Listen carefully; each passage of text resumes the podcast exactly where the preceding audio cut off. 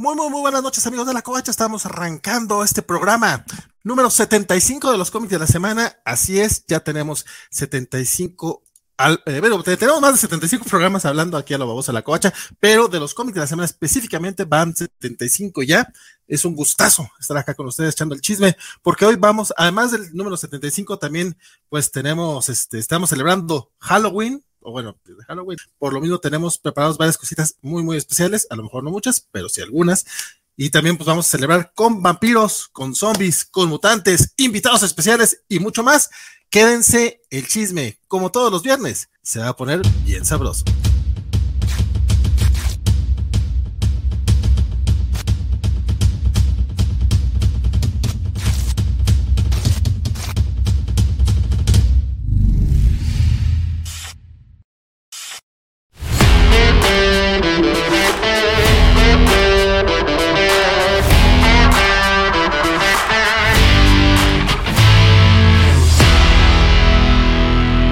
Saludos a toda la gente del chat, Adrián Coy, Javier Saurio, el buen Chucho Monroy, Axel Alonso anda también por allá, mira mi buen Axel, ahorita vemos qué onda, Suaín y Félix Farfán, por supuesto a todos ustedes, este, gracias, gracias por estar por acá, y Adrián Coy ya canjeó una, una, recompensa, si todavía ni siquiera entrábamos al, al show, y el buen Adrián Coy nos pide top 10 de historietas, de, historias de terror, ya que estamos en Halloween, entonces, pues sí, sí vamos a, a darle obviamente mucho gusto, sobre todo porque Adrián luego se nos va temprano, entonces presentamos a las personas que están, después entramos a un chisme molero bastante sabroso y después nos sentamos las 10, las 10, el top 10 para arrancar DC por ahí de la hora y se nos va a molestar muchísimo, pero pero a ver qué opina de esta situación, mi estimadísimo. Bernardo Arteaga, ¿cómo están? Buenas noches, qué alegría estar acá. Programa 75, qué, qué maravilla y ojalá que, ojalá que podamos llegar a los 100 y, y a muchos más. Y ojalá que podamos hacer todo eso que dijiste en menos de 40 minutos. No sé si hay 40 minutos, pero mira, yo espero que hagamos todo el programa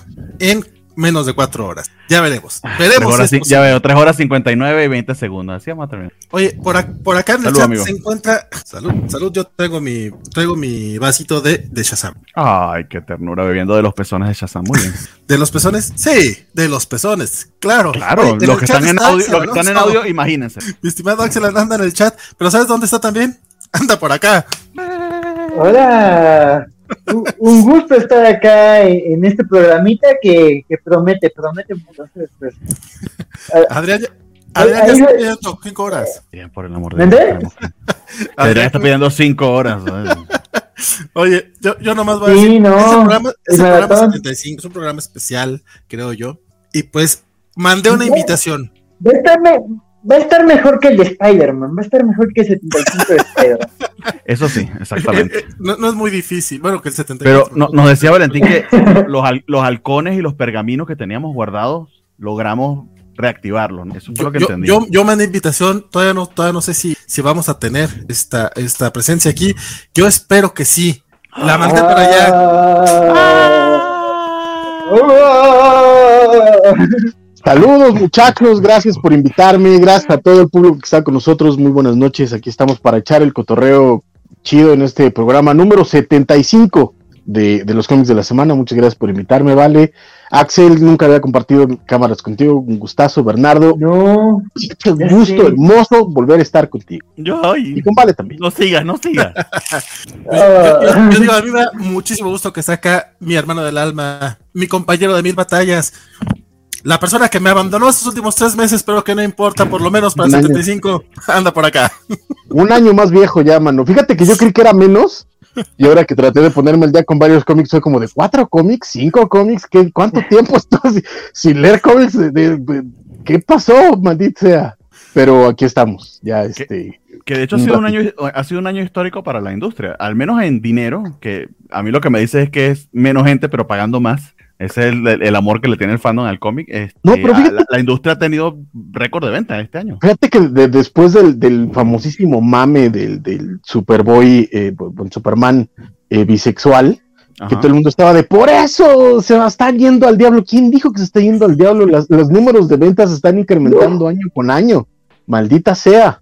Y, Pero bueno, en y se están diversificando un montón de otros lados. O sea, ya no solo es el cómic en la tienda gringa sino en librerías Es que de hecho- electrónicas, cómic digital, webtoon, este, en librerías establecidas. Es que de hecho, esa, ese, era el- ese es el gran conflicto que eh, todos estos cretinos de ¡ay, se va a acabar la industria y por eso le están matando!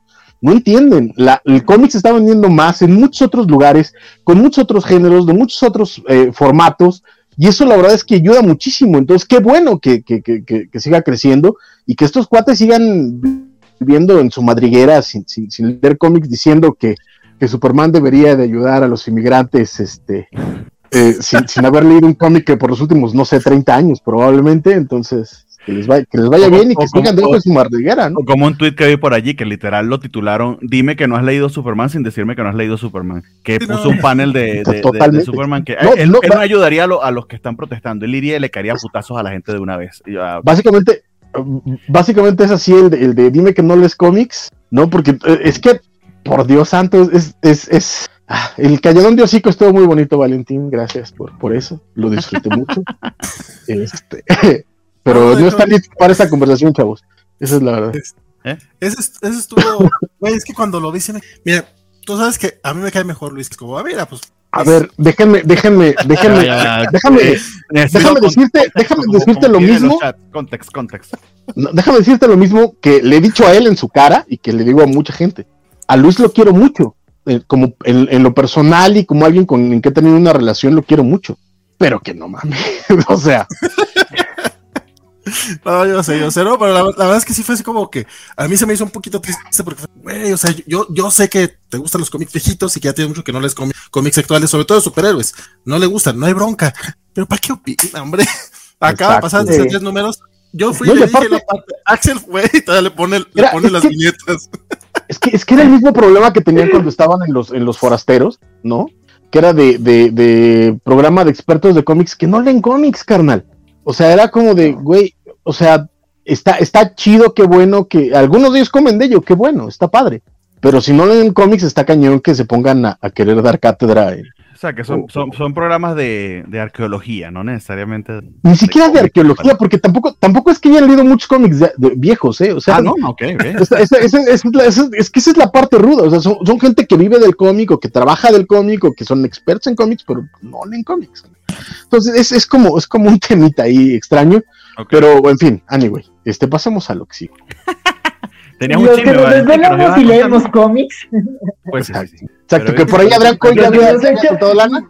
los que nos, Ah, sí, sí. Yo, los que yo- nos no, echamos Maxi. 47 cómics, no fueron 47, pero, pero, pero a pantalla. Chavos, si, al- si algo les puedo ya yo- aconsejar, yo- yo- de- yo- déjenme, es que te- tengo que hacer esta anotación para lo que dice mi querido Axel, porque para este regreso le dije a Vale, oye, pero es que hace meses que no leo cómics, pásame, pásame una listita de lo que van a leer esta semana, a ver si me puedo poner al día. Este, y me manda lo- los rollos del mar muerto de, de una lista de cómics semanales que nos hace el favor Bernardo de hacer cada semana. Y fue como de, oye, carnal, y, Sí, me, me, me, me la mamé esa. o sea, sí fue, no, pues fue de, oye, recomiendan a No, los yo- chavos yo- que tengan yo- una vida, güey. No, o sea, yo, vi- yo, yo, yo vi en Twitter que, que, que Bernardo dice, no, que tengo una lista de 47, así algo puso de 47, y yo de, no manches, esta es la lista de los cómics de la semana. Y la veo, y luego me acordé del programa que se echaban ellos dos solos y dije, no, solidaridad, solidaridad, o sea, ahí, ahí algo hacemos, nos lo repartimos, pero a ver cómo, cómo se consigue esto. Pero sí, yo leí dije, dos, no yo inventes. leí dos. O sea, Pa- yo, para yo- yo- estar muerto en la industria leyó del cómic hay que mucho. exacto, yo, yo no tengo vida y nada más leí dos, o sea, es lo que no entiendo cómo, cómo le hace, pero bueno, y además es que también hay que decirlo, ya se estrenó la, la tercera temporada de, de Luis Miguel y eso pues quita tiempito, ¿no? Nada más son seis episodios, pero Ay, neta. Ya, ya está la última Pero temporada. de me, Luis me Miguel. alegra mucho que Francisco la esté viendo porque al, al, al menos. Ya, los- hagan el programa de yo, Luis me, yo me dormí a mitad de la segunda y aún no me desperté. Programa cobacho necesario, mano. El chisme se está poniendo bueno Sí. porque ya, ya, ya salió Maraya Cari, ya está saliendo ahí el, el business, está bueno Es el es, es, es hora de volver a contratar Netflix. Regresó, Exacto. regresó Luis Miguel. Regresó Luis Miguel. Y Cowboy Bebop. Y Cowboy Bebop. Tiene Cowboy toda Bebop. la serie de Cowboy Bebop. Salió- No sé salió- qué están haciendo. salió ¿Ves este programa? de, no están trailer viendo de. Witcher. Mira, Va a yo, haber yo- Witcher en diciembre. Ah, y además, yo nomás digo eh, yo- que la- yo a la gente lo que le importa es Luis Miguel, nos dice el tío Juanjo, ¿cómo que es la última temporada del Sol? Ya es la última temporada. ya. De sopetón se estrenó todos los episodios. Todos, los seis muy episodios. Sí. Este, yo de Netflix esta semana me enganché durísimo con una serie de animación. Justo la vi porque el enano la vi en Twitter. La de Inside Job, animada. Uf, una cosa muy, muy loca. O sea, a mí que, que Gaider hace años me decía, Axel, me caes bien, pero eres muy conspiranoico. Eh, o sea, me gusta porque se burla de las conspiraciones estadounidenses.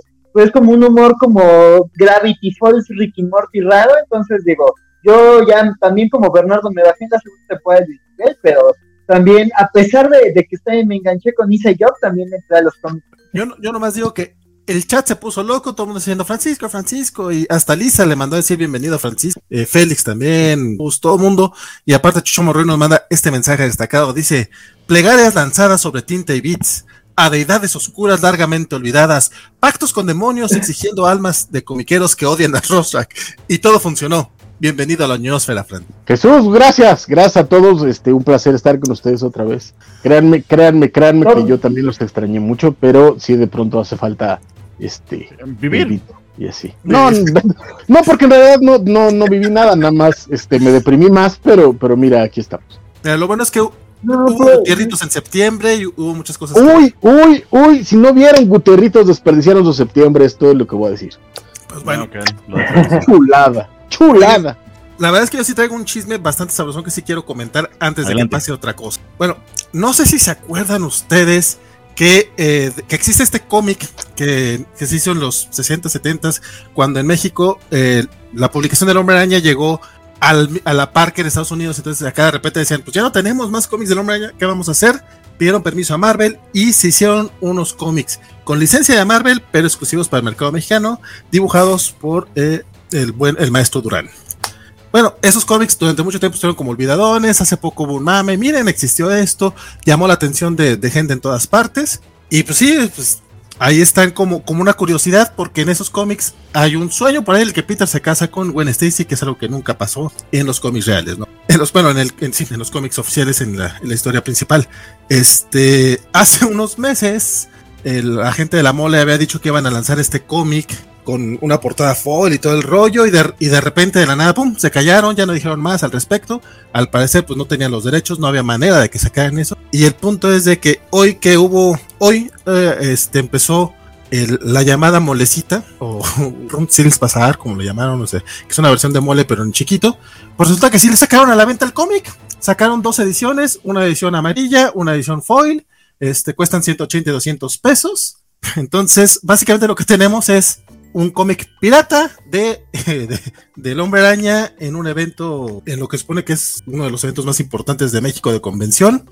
Para poder este, librar este, este cotorreo, eh, crearon esta editorial llamada The Phantom Comics. O sea, no lo está haciendo oficialmente la mole, pero sabemos que no dejarían que alguien hiciera eso si, si no tienen por lo menos un mocho por ahí. Y pues ahí tienes tus cómics fantasmas, tu editorial fantasma de cómics, para sacar estos este, que no son oficiales. Eh, están incluso ve- vendiendo Pero, las pero, pero qué, qué gracioso que si la editorial es un testaferro o algo así, se llame la editorial fantasma, ¿no? O sea, Pues, wow. es- ser un Poe- chiste. ¿no? poético, ¿no? Le, puede- le podrían haber puesto Sandokan, ¿no? No sé, ya que Valentín. Para, para que, para que nadie ubicara la referencia Exacto. de piratas. Claro. Exactamente. Oye, pero la verdad es que ¿Eh? Jack Sparrow también. todo respeto. ¡Qué huevos, ¿no? Digo, digo no, no voy a dejar que ustedes se arrastren junto conmigo. Digo, a mí ya tiene rato que, que me ven feo, pero neta, qué huevos. O sea, no, todavía no sé si, si, si estoy sorprendido así como que de admiración o de. de Lo que es- Lo que, lo que es como curioso es esto, ¿no? Que de pronto pueden decir es que nosotros no la hicimos, pero ellos fueron los que la habían anunciado, ¿no? Este, entonces queda claro que si ellos no la hicieron, pues algo, algo inspiraron a alguien y lo están permitiendo vender dentro de- del evento, cuando en teoría parte de la idea de, de la mole es que ya habían eh, prohibido la piratería en sus, en sus instalaciones. Por lo tanto, eh, creo que esta más que mole petit, comité o como le quieran llamar, creo que es una mole retro, ¿no? Porque Totalmente. básicamente es, es, es lo mismo de lo que hacían en Juan de la Barrera, que son puros puestos de vendimia y este y productos piratas en todo caso. Sí, ok. No vamos a poder decir es de ellos. Elucubramos, elucubramos que es de ellos porque emitiendo la venta, pero realmente no lo sabemos. O sea, No, los no, no. Hechos, los, los hechos son que están a la venta y la Que ellos editorial habían Eh, anunciado no me acuerdo ahí. ellos lo habían anunciado y la editorial se llama No, Editorial Phantom. Incluso podemos, incluso podemos decir que no es de ellos, o sea, literalmente esto no viene de la mole, eso queda claro. No, pero lo están permitiendo ve- ve- vender en el evento y alguna inspiración tuvieron ellos porque ellos tenían planeado hacer. Entonces, Y, y es una nueva edición, no es que están vendiendo Exacto. los viejitos por ahí, ni No. nada, es una nueva no, edición. y los viejitos no tienen ni, ni- ni la calidad de esto, o sea, Eh, just saying, just saying. Lo que sí es que este puesto que de, de la editorial Phantom este, está al lado del maestro Durán. O sea, sí, para que miren, aquí tenemos los cómics para que se los lleve a firmar al señor. Este, el, el señor de, de la, la firma de, de Durán te cuesta 200 pesos y te incluye un holograma de certificado de, de- de autenticidad. Ese holograma de la también firma, de la firma. sí, claro. Sí, sí, de la firma.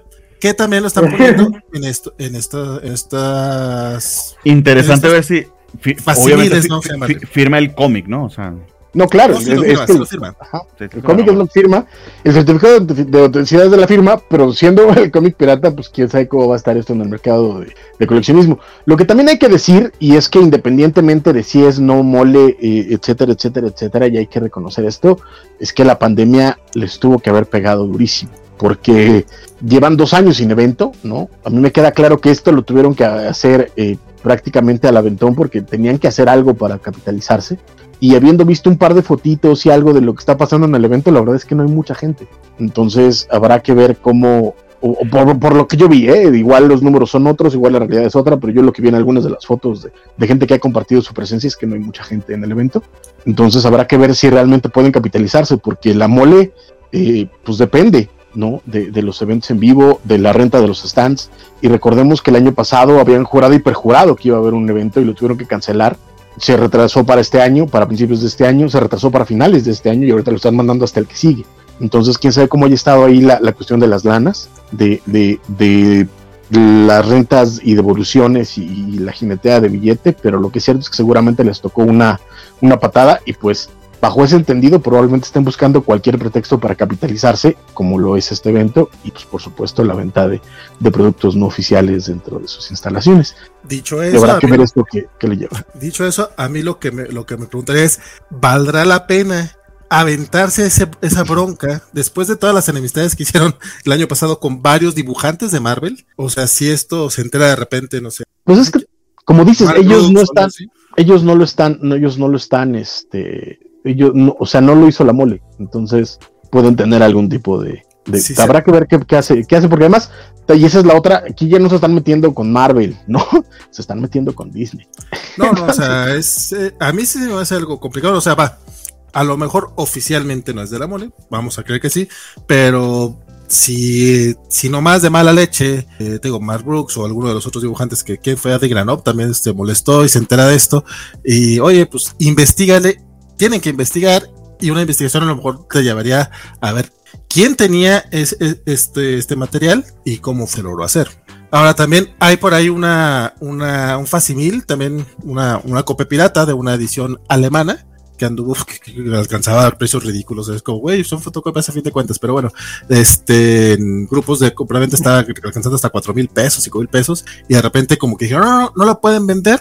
Una, en, en un grupo en particular en el que justamente el organizador de la mole, Elias Ortiz, es ya eh, miembro, es este, es administrador del, del grupo. Entonces sí, sí parece también, obviamente, pura especulación. Lo mío, lo mío es chisme, totalmente chisme. No estoy diciendo que sea noticia, no estoy diciendo que sea así, pero sí parece como que, pues, más bien como que estuvieron bloqueando este, la competencia. Digo, yo también lo haría si, tu- si estuviera en un grupo haciendo ese tipo de cosas, si ten- tuviera pensado sacar mi propia, mi propia co- copia pirata, pero sí está así como que, ay cabrón. Pero bueno, era un chisme que, que me llegó ahorita, que fue hoy. que, Y perdón, nada más, nada más para cerrar y que me perdonen mis compañeros que no lo estoy dejando hablar y que me perdone Valentín por meterle en camisa de varas, pero como ya dijo Valentín, esto es puro chisme, especulación y dimes y diretes y lo que estamos viendo en, imágenes.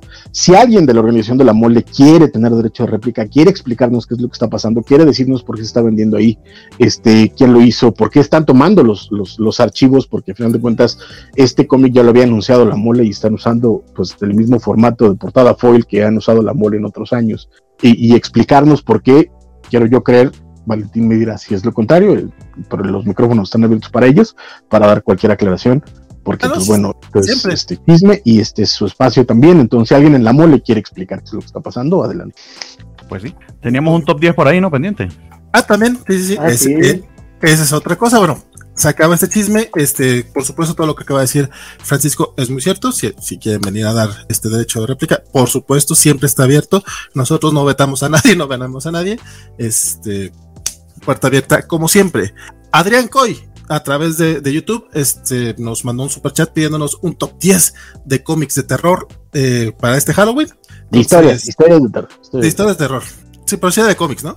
No, dice historias de terror. Ah, bueno, pero vamos a suponer que el programa son los cómics de la semana y que son cómics, ¿no? Bueno, menos que Francisco tenga en mente algo. No, no, no. Si dijeron historias, es historias, pero estoy buscando el. Ah, estoy buscando. Está arribita. Sí, sí, cierto, historia de terror. Es como la pata de mono, que es una historia de temporada. Es como de hay que cuidar lo que se desea. Perfectísimo.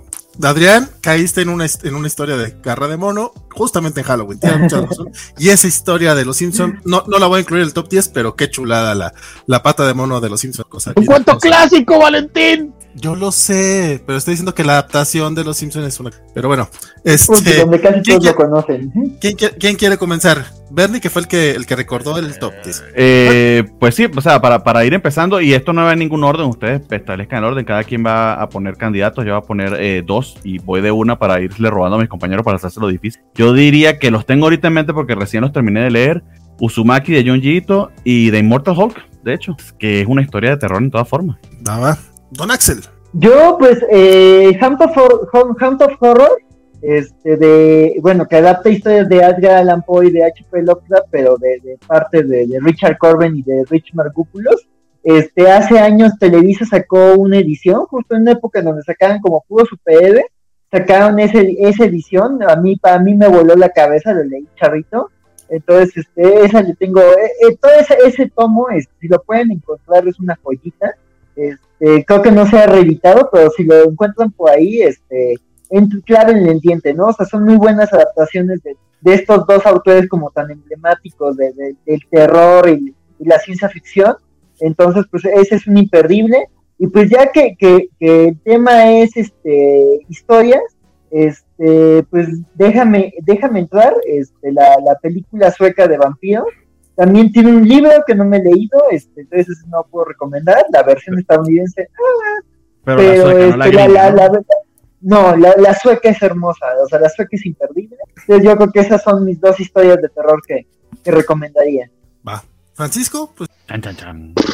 Este, fíjate que eh, ah, cuando me lanza la invitación Valentín era para, para hablar de cómics de terror y así, y desde entonces he estado como piensa y piensa y no se ocurren muchos. Pero este, creo que manga sin duda tiene, tiene algunos de los mejores exponentes de cómic de terror, la verdad. Eh, no, no por demeditar otros lados, pero la verdad es que el manga ha, explotado muy bien el género. Se me ocurre, por supuesto, básicamente cualquier cosa. Entonces, lo quieren Uzumaki es una, es una maldita hermosura. Para mí, una de, de mis historias favoritas de Junji es una historia corta que viene en el Gio, que es esta historia donde de pronto un día en una, eh, en la pared de una montaña aparecen unas figuras eh, como con forma humanoide y un montón de gente alrededor del mundo se empieza a obsesionar con ellas y, empieza a viajar porque creen que una, una de esas huecos en el con forma humana le pertenece a él y es eh, eh, para que ellos puedan entrar en ese, en ese agujero es una historia espectacularmente aterrorizante y me, acuerdo, por ejemplo, de, del Domu, de Otomo, que tal vez pueda también entrar dentro del área de,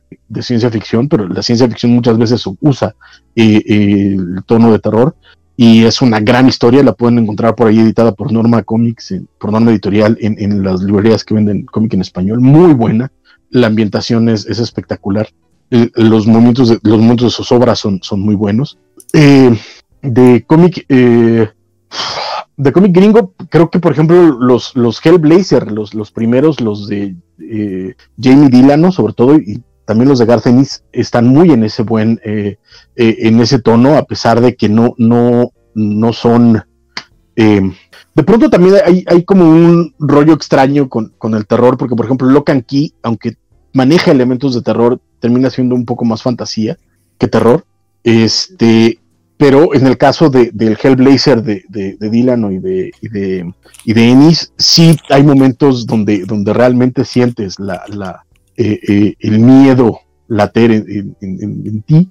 Este, eh, también hay uno, eh, unos cómics en este lugar extraño, más, más de, de terror escatológico que, que, de otra cosa, pero puedo recomendar el, el, Vampire Boy, si es que lo pueden encontrar, o hay Vampire de, de Yo Vampiro de, de Carlos Trillo y Eduardo Rizo, cómic argentino eh, eh, vendido en Italia, muy bueno.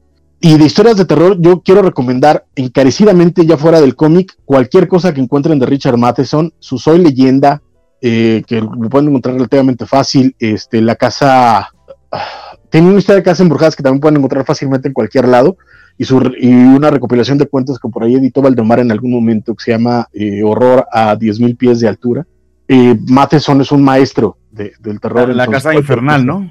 La casa infernal, exactamente. Bien. Cualquier cosa que puedan ustedes encontrar de, de, de Richard Matheson tiene sello de, de calidad absoluta. Entonces, creo que con eso. Muy bien, ahí se creo que está el top 10 completo, ya Valentín. Ya, ya, ni siquiera me toca decir yo ninguno, entonces por mí perfecto. Sí.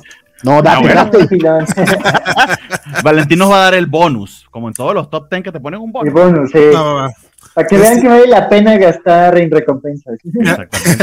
Como, como siempre, esto no es un top 10 así de lo mejor de, sino es un top, top of head, top of mind en 10 de historias, de las que nos acordamos. Esta semana me chuté el, por fin me- el de Basket Full of Heads, el, este, las canastas llenas de cabezas de Joe Hill, que Oh. la semana pasada salió el de Refrigerador lleno de cabezas. Dije, güey, pues aquí tengo Sí. el cómic, ¿por qué no lo he leído? Son siete numeritos.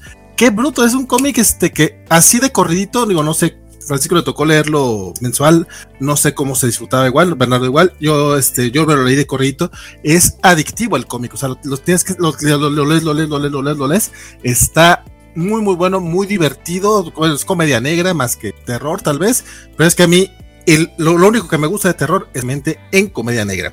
Este, ya Francisco mencionó Locan Key, que obviamente era uno de los que sí quería este, mencionar por mis favoritos. Entonces, ¿cuál, cuál, cuál otro estará bien? ¿Por qué no pensé en otro? Bueno, ahorita estaba viendo a ver cuál otro veía por acá que pudiera funcionar. Pero Basket Eh, Head está muy buena porque está disponible, es muy reciente, es del de Hill House y lo acaba de publicar, como dice, como bien dice Valentino, lo, lo acaba de publicar Televisa.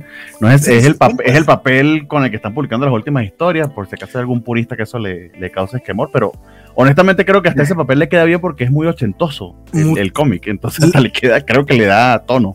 No solamente que sea ochentoso el cómic, fíjate que justamente qué bueno que lo mencionas, lo del papel, porque just por, por el tipo de color que maneja, Está muy bien aplicado para ese cómic. Es muy difícil. Yo sé que eso la gente en Televisa no lo hizo pensándolo. O sea, cuando ellos utilizan el papel de manera intercambiable. Pero en algún momento, con cierta editorial, este Francisco y un servidor lo, llegamos a comentar con gente de, de una editorial acá en México, de que podrían jugar con los papeles de acuerdo al. De, de acuerdo a lo que fueran a publicar, obviamente, pues, pues, para ellos, papel es papel, lo compran así a granel.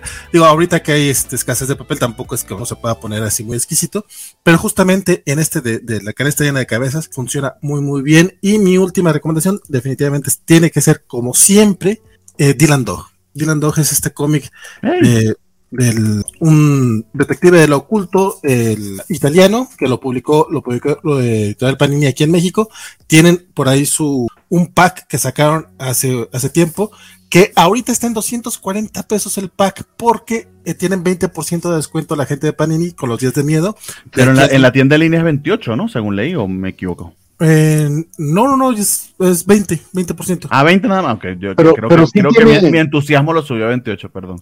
Pero en las letras chiquitas dice, excepto packs y, y box sets. Ah, Así, lo, así lo es. Entonces, probablemente en tienda Panini física no se lo apliquen.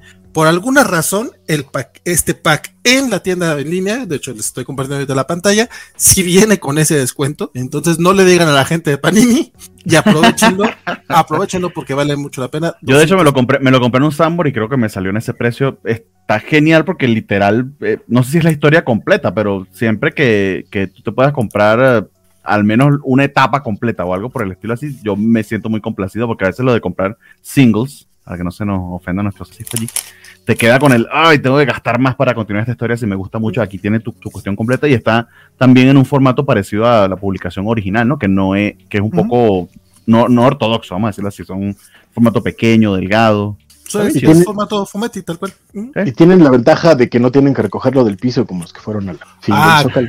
Qué triste estuvo esa foto. que- También, también ayuda.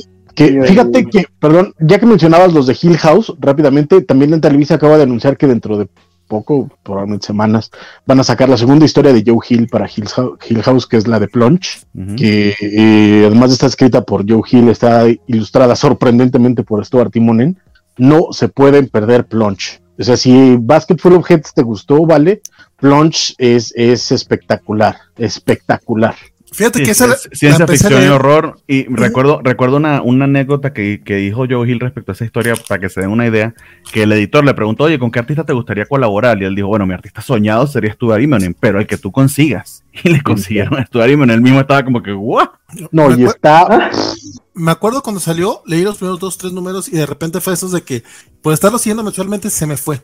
Entonces sí, ahorita es buen momento para, para retomarlo porque el arte de Imonen es una chulada. Y de hecho, Félix Farsar nos estaba diciendo en Twitch que no se nos olvida de mencionar justamente Plunge Joe Hill, que sale esta semana. Entonces está apenitas para la recomendación de Francisco. Y se no olviden también Something.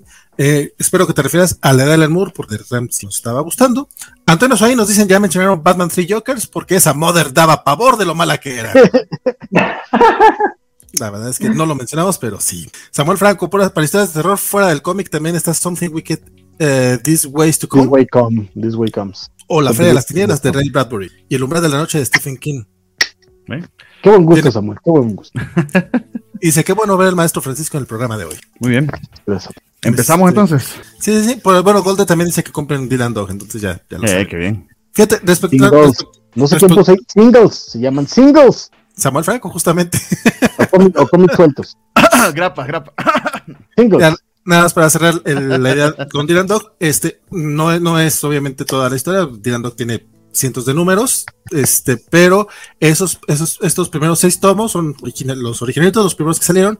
Cada tomo tiene una historia autoconclusiva, lo cual, como bien menciona eh, Bernardo, ayuda a que por lo menos, si no continuó Panini la historia, no te quedas a medias. Sea, tienes, tienes seis muy buenas historias, una cosa chulísima, y aparte si se publica el formato original Fumetti, así como Panini procura el formato japonés para los mangas y procura el formato norteamericano para los cómics este, gringos. Bueno, en el caso del cómic italiano, el Fumetti también nos trae con ese, con ese formatito y pues ya, eso sería todo. Vamos a comenzar, ¿les parece? Con DC Comics. Nada más, Sí. perdón, perdón, perdón, perdón, perdón, perdón. Ah, perdón, últimamente nada más, gracias, gracias, gracias a todos los que están este, comentando que, que, que bueno que, que estoy aquí. Muchas gracias a ustedes. Qué bueno que ustedes están aquí y gracias. Y un abrazo. Sí, que causaste conmoción, Francisco. Tenemos más comentarios que nunca. Todos están emocionadísimos. Dice, "Sa- yo, Sí. yo, yo, me, yo me la paso haciéndole que venga y dice, no, no hace falta que vaya. Yo, oh, Chihuahua. No me necesitan, chavos, no me necesitan. Yo le digo, Ay, ay, yo le digo que aunque no, aunque no sea Ay, claro necesario, que sí. yo Tú no, tú estás aquí porque te necesitemos, estás aquí porque te queremos aquí. Ah, qué quiero. Eso. Un abrazo, grupo. Ah, Abrazo, abrazo. Alex Guerra dice saludos al panel, al traidor. Gracias. Ah, Alex, traiciono, traiciono como vale, lo siento, tú lo popularizaste.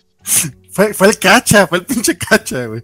El venezolano más mexicano, el señor de señores, compañero de mil batallas y estando pero no. Ah, muchas gracias. y arranca los grapas de la semana. O sea, pero ¡Oh, nos saludan y luego lo quieren hacer enojar.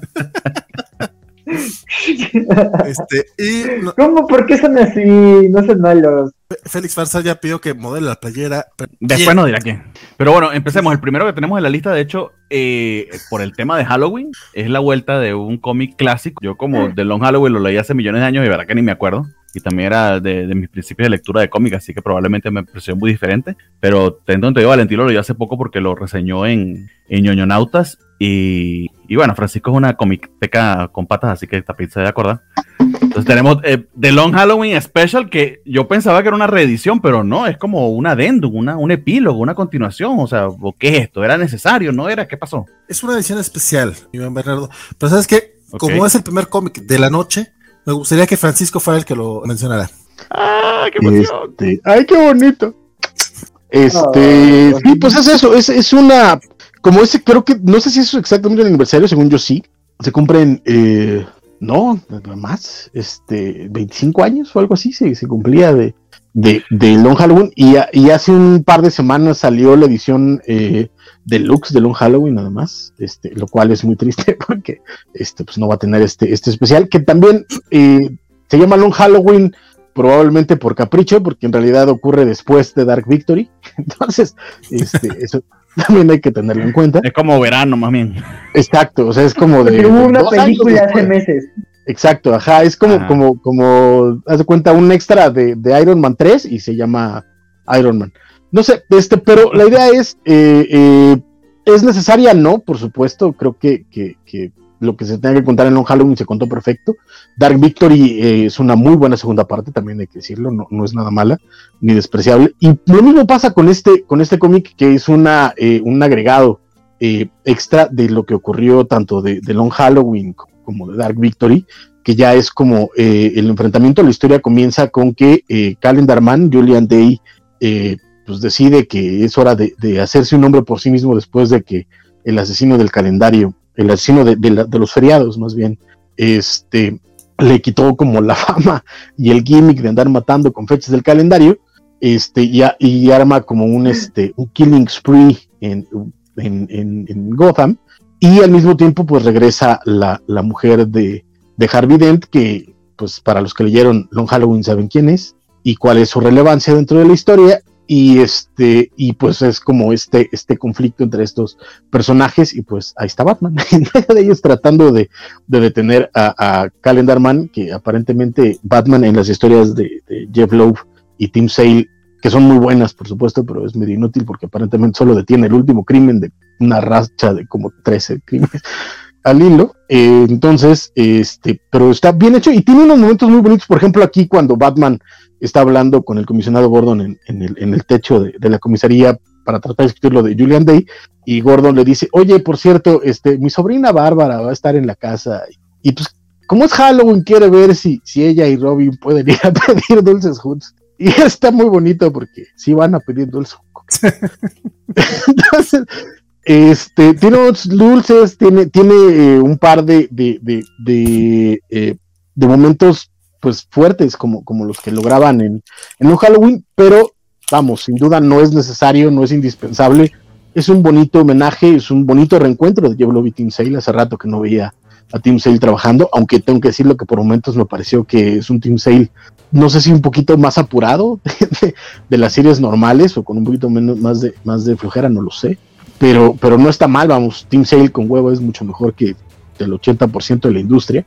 Entonces, este, pero está lindo, está bueno, la verdad es que si tienen la lana para comprarlo. Y, y es larguito, ¿no? Son como 50 páginas, ¿no? Está, ajá, pero pues como todo, como buena historia de Jeff Love Team se lee como una brisa. Entonces, está, está lindo, está bien hecho, a mí me gustó, ¿no? Este, ojalá lo incluyan con el deluxe de Dark Victory, si no va a estar muy triste porque va a quedar como una historia suelta que quién sabe dónde la vayan a meter después en recopilaciones, pero este, pero está, está, está lindo, no, no es. Pero está bien. Creo. Ok, ese va a ser nuestro nuevo parangón. está bien. Está... ¡Ah! Pues al, está al, me gusta. básicamente estoy muy muy de acuerdo con Francisco, no nada más porque me, me, estoy muy contento de que ande de vuelta por acá, sino porque en efecto creo que es un cómic que no aporta mucho, pero tiene momentos bastante cotorrones. Digo, la verdad es que Jeff Love ya hace rato que, que no nos entrega cosas muy muy chidas, pero casualmente cuando trabaja con Tim Sale saca sus saca su mejor ser. Estoy de acuerdo también en la parte en la que el, el arte de Tim Sale aquí no está tan cuidado como, como en No Halloween, por ejemplo, o en, los colores de Marvel, pero sigue siendo Tim. Hay gente a la que dice que no le gusta el arte yo, de él, yo no sé por qué. Eh, me pareció muy, muy cotorro la manera en la que le da la vuelta a la, a la idea del, del hombre calendario. que empieza a robar piedras preciosas que estén relacionadas con los meses. ¿Me gustó? Sin embargo, sí llegó un momento, sobre todo este, este, este momento que, que mencionó Francisco de los, de los jovencitos eh, pidiendo Halloween, lo sentí completamente de fanservice. También, ya un, un, extra a Dark Victory y a Long Halloween ya es fanservice. Entonces, esto fue así como un poquito más. Y como que tratar de explicarnos el final de, del cómic, porque en mi relectura reciente sí fue así como, como que me di cuenta de ciertos detallitos que a lo mejor antes no, no me he dado cuenta. Que creo que la, la, adaptación animada resuelve mucho mejor. Por cierto, si tienen chance de verla, ya está. Creo, creo que ya está disponible en HBO Max las dos partes. Y, ah, sí. Okay, estaba pendiente. Sí, sí, sí. Y, y, resuelve, resuelve, resuelve muy bien este, los, los detalles que podría tener la, la versión en cómic. Mm, a resaltar que mantienen también ese, eso de sacar algunas frasecitas del, del padrino, muy de, muy de, de Long Halloween. Fue así como que, ay, qué bonito que se incluyeron, aunque sea lo de una oferta que no podrá rechazar. Y eso es una lectura entretenida. Si te gusta el cómic, que aunque lo destrozamos un poco en Yoyonautas, lo destrozamos con mucho cariño. O sea, es un cómic que a mí me gusta mucho. Lo, lo, lo dije en ese programa, lo repito aquí. Este... Así, así nos decían los bowling en el colegio, amigo. Nos destrozamos con cariño. Así es como lo hacíamos también en el colegio. Porque te aprecio. Ah, sí, porque te aprecio. Aquí tienes un putazo en los huevos. Eh, eh, eh, entre compañeros podremos destrozarnos, pero jamás nos haremos daño. Así es, haz de cuenta. Güey. A los cómics de Jeff Love los podré destrozar, pero jamás les haré daño a menos que sea ultimátum. Este... Pero, fíjate, pero, fíjate, que también a mí algo, algo me pasó curioso con este, con este cómic y es que eh, con todo lo que se le pueda decir, es un Batman que hace muchísimo, muchísimo no leía. Y eso lo agradezco mucho, porque en medio de este Batman súper épico que, que, nos están metiendo desde los nuevos 52 para acá, bueno, me atrevo a decir incluso que desde No Man's Land para acá, eh, creo que este, este Batman más a nivel de calle, más, eh, no digo tanto detective, sino más, incluso eh, la vuelta de tuerca que hay como al final, bueno, el casi final, que es muy clásica de, de Batman, ¿no? Eh, la verdad es que yo lo sentí muy lindo y eso lo agradecí bastante porque ya estoy hasta el huevo del Batman este súper épico de grandes villanos y grandes sagas y, y estas cosas tan sí, raras. invulnerable, el super genio. Pues, el invulnerable y el super genio no Dios. me molesta en determinados momentos, pero en sus títulos sí ya me, ya me está y que pelea contra Darkseid este, con una mano atada a la espalda. Porque puede hacerlo, pero en sus títulos en Batman y Dark, y Dark y Detective Comics tendría que ser. Ok. Está lindo y es un buen este viaje nostálgico de, de Batman. Eso está bonito. Por acá nos dice Félix Far, eh, Far, Farsar: Team Sale con hueva letea el micrófono al piso a Nick Spencer. ¡Boom! Bueno, sí, Nick Spencer por... no dibuja, pero. Este... Pe pero es que acá está. Ah, está, pero está, está la, respuesta, la respuesta, la razón. Dije el mismo Don Vale, pues gracias por citarme. Dice, cuando el cómic es de Jeff Live y Tim Sale, Jeff Live solo aporta su nombre. No creo que sea tanto así, pero sí lo he dicho y la verdad sí creo que tiene mucho que ver Jeff, eh, Tim Sale para que le salgan bien, para que escriba mejor ah. Jeff Live. O sea, yo creo que sí, sí aporta muchas ideas y mucho de la historia. Son storytellers, eh, eh, ese sí creo que es un equipo de storytellers. Muy buen punto. Porque hay, con Fish no pasa eso. Hay, teo hay teoría, o sea, lo de Jeff Lowe solo, creo que habla por sí solo. Eso es lo que yo he entendido. Bueno. Sí. ¿Es entonces Superman Batman? ok. DC contra vampiros, amigos, es el siguiente tomo. El siguiente tomo. Pero teníamos un, pla, pla, eh, un, modelo a la playera que había cambiado Félix y vale, eh, es para, para eh, Francisco. Así es. Quieren ver a tu Goku. Eso sonó es como albur, sorry. Es que déjame, déjame digo, no, no, no, solo es la playera, chavo, es, es pijama completa, eso está muy Ah, porque, eh, gracias por oh. tener pantalones, amigo, eso ya es suficiente. Mira. No, no voy a bajar esto, pero eh, también no, no, son pantalones. no, no, no, no, ah. no, me acuerdo. No, se está oh. oh y, y, y, chicas, mira qué flexible. No, no me acuerdo si a Bernardo le tocó estar en ese momento, pero no tienes una idea lo cierto que es. Sí. Qué bueno que te estaba, estaba, estaba, en el público porque sí me acuerdo de sus comentarios. No, pero di digamos que fue tan breve que aún el algoritmo de YouTube no la ha cachado porque no nos han dicho nada de ese video. Y técnicamente sí, es pornografía. Así es, dice Javier Ramírez. Aquí, pero Francis, Francisco, es un gustazo verte de nuevo aquí en la covacha. Te mando un abrazo muy fuerte y saludos a todo el panel. Eh, Iván Ruiz también dijo Sir Frank. La, la, gente está contenta. Yo también, yo también. Yo estoy Muy contento también. DC contra vampiros. Sí, continuando con el tema de Halloween. Eh, y aquí tienes un Batman medio. Bueno, sale al final, pero. Es un escrito por, por James Tynion. o sea, está, está, en la pinche portada. Es broma, es broma.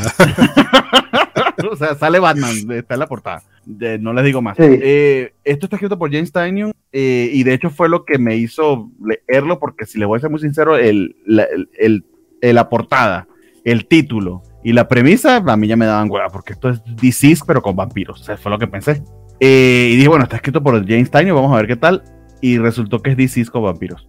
Pues sí, yo, yo- yo no sé qué esperabas, compadre. Eh, es Tynion, pero Tynion siempre, o sea, con DC no sé por qué le sigo dando el beneficio de la duda. Bueno, yo sé por qué, por sus otros cómics, pero. Ay, esto es DC, es DC con vampiros, amigos. Eh, no le voy a decir que no es divertido. De hecho, me recordó al primer DC en los, en los turns que tiene. Eh, el artista. eh, ah, olvidé el nombre. Me lo busco aquí. Eh, Rosenberg. Según- No, Rosenberg No, escribe junto con, con, con pero el, el- el- déjeme buscar el nombre del artista porque no recuerdo no hace un mal trabajo, me recordó a Mirka Andolfo en cierta medida, los trazos medio se parecen, pero no es Mirka Andolfo. Entonces No, te- no, tomen es- eso con, es un gran- este- con un granito de sal. Es Otto Smith. Otto Schmidt, muchas gracias. No, no, no lo conozco, ahí sí es mi ignorancia la que prela. Entiendo que eh, este personaje, porque lo googleé como tal, eh, eh, digamos que es el representante vampírico en DC, tengo entendido, según decía la página de Wikipedia, Andrew Bennett. Entonces, los que aman esas historias, exactamente de Ivan Vampire, etcétera, pues de aquí le están dando su, digamos, su, su entrada triunfal, al menos, en, en- en estos primeros números, en este, perdón, en estas primeras páginas. Eh, de hecho, interesante cómo se plantea la, la premisa. Eh, él va al Salón de la Justicia y básicamente pues cuenta cómo, cómo llegó a ellos y pareciera que hay toda una conspiración vampírica para dominar al mundo. Y se los dejo hasta ahí para no contarles más, más detalles. No es necesariamente lo mío, honestamente. Pero digamos que la historia la leí completa, no me pareció que estuviese mal ni mucho menos, pero tengan en cuenta que es, es- es ese gimmick. Si eso a ustedes no les molesta, sino más bien les intriga, les parece interesante, y este personaje en particular eh, que sale acá, me olvidó otra vez el nombre, Adam, Andrew Bennett, perdón, les, les interesa, es alguno que han seguido, que, tienen, que han extrañado por algún tiempo, pues bueno, aquí, aquí está Front and Center, así que enjoy. Pero no voy a decir más, creo que eh, tú lo leíste, Axel, para que nos comentes, y, y Francisco también. Sí, sí, pues este, yo también estoy de acuerdo con, Bernardo, no es un mal cómic, una historia ahí como interesante, digo, yo tampoco conocía, yo también me fui a, a googlear a Andrew Bennett porque era de, ¿quién es este? Y ya medio me acordé de, de, de- digo, no sé si saliera en el Ivan Empire de, este, Andrea Sorrentino, pero este, digo, pues igual por ahí medio topado, digo, en, en DC como que no tengo tan presente su lado vampírico, ya hablaré más adelante del lado vampírico de Marvel, pero este, hablaremos, pero este, o hablaré, no sé si alguien lo haya leído, no sé, yo tampoco soy muy de vampiros, pero bueno, ahí hacen cómics de ellos en Marvel y DC, y este, pues digo, la primera mitad, te digo, me perdí un poco, también era de quién es este personaje, por qué me importa, qué, qué onda con la conspiración vampírica, como que ahí te siembran cosas como para más adelante, pero como que, na- digo, esto del ataque a la legión de, de Legion of Doom, como que dices, ah, bueno, pues promete, ¿no? Pero ya digo, la- a partir de ahí como que las revelaciones y ciertos giros que se van dando más adelante, que sí están muy spoileables, este, sí, me, la verdad como que sí me dejaron un poquito más enganchado, o sea, de cómo funciona. solo les diría, no lo lean, no lo lean tomándose un licuado. Eso es lo único que les aconsejaría. No, no, no lo hagan. o viendo los super amigos tampoco. Ok. este, pe- pero sí, este, flashbacks de la infancia, ¿no? Así de, ah, super amigos y un licuadito de niño y no traumas. Pero, y hay como ciertas cosas a partir de, de- de ese giro argumental que, que, que se ponen como, como más interesantes y como que el colofón final, digo, esa parte, esa última página, sí me recordó como a la película esta de, bueno, y al cómic de Grant Morrison, pero sobre todo la película la de, la de Crisis en Dos Mundos, este, así como de que cierto personaje eh, va a ser el héroe en esta versión, ¿no? Entonces dices, ah, no sé, no me encantó, no me enganchó, pero digo, está de temporada, ¿no? Digo, igual y, digo, está mejor que, que la historia de, de, de Phantom Stranger de, de, de, de You Afraid of the Darkseid, pero si dices, ah, bueno, si te gustan los vampiros y DC, adelante, pero está palomera. Pues yo voy a disentir con toda la mesa en esta opción. Ah, por favor, para eso te Este, invitamos.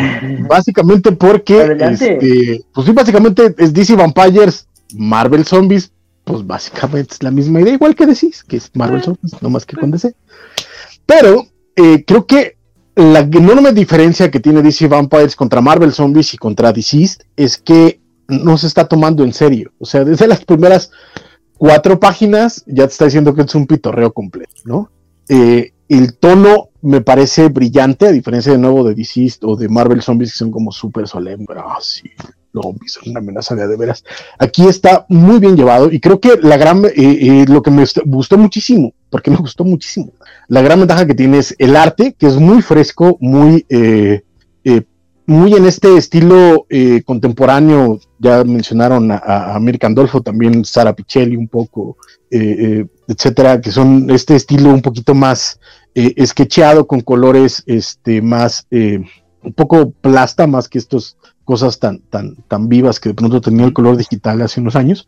Y creo que eso le da, le da, le da mucha vida, pero sobre todo el trabajo de Matthew Rosenberg, porque estoy bastante seguro que el que se llevó la talacha del guion fue Matthew Rosenberg más que Tinion, porque el tono es muy parecido al que Rosenberg manejaba, eh, ha manejado en otras de sus historias, que es un tono muy ligero, muy lleno de chistes, eh, muy lleno de, personajes eh, encantadores, teniendo conversaciones entre ellos, to- toda la dinámica entre, entre I, Vampire, Green Lantern y, y, de los Gemelos Fantásticos me, me pareció encantadora. Entonces, este, de nuevo, me gustó mucho el cómic, las vueltas de tuerca están muy entretenidas. Y a mí me, me, me encantó, me, me gustó mucho para dónde va, me gustó mucho lo que está planteando. Habrá que ver cómo, cómo lo llevan a cabo en números posteriores, pero este primer número me pareció divertidísimo. Eh, de nuevo, los personajes me parecen muy, muy spot los diálogos están muy bien llevados. Y, y bueno, el, el, momentito final donde dice que, va a llegar Batman a salvar el día, bien bonito, porque pues, que seguramente no va a ser solo Batman, porque este, como vemos en la portada, hay alguien más que lo va a ayudar y eso suena bien chido porque son dos de mis personajes favoritos y eso me gusta mucho. Y este, y bueno, en general a mí me gustó mucho, este, lo recomiendo, habrá que ver a dónde lo terminan llevando porque es una miniserie, yo creí que iba a ser un one shot, este, y también como muchos, este, cuando vi el título dije, no, no voy a ver esto, No, y, y es de Y aquí a, este- de aquí a octubre el año que viene, así que nos alcanza para el otro Halloween. pa- pa ver, exacto, para ver cómo, cómo lo llevan. Y este, pero si mantiene el tono y mantiene el estilo, eh, yo estoy ahí y creo que me voy a divertir mucho en este, en esta, en este. Híjole, Valentino, ¿lo leíste? sí lo leí y ahora sí no estoy para nada de acuerdo con Francis. ¡Ah! Este- ¡Controversia!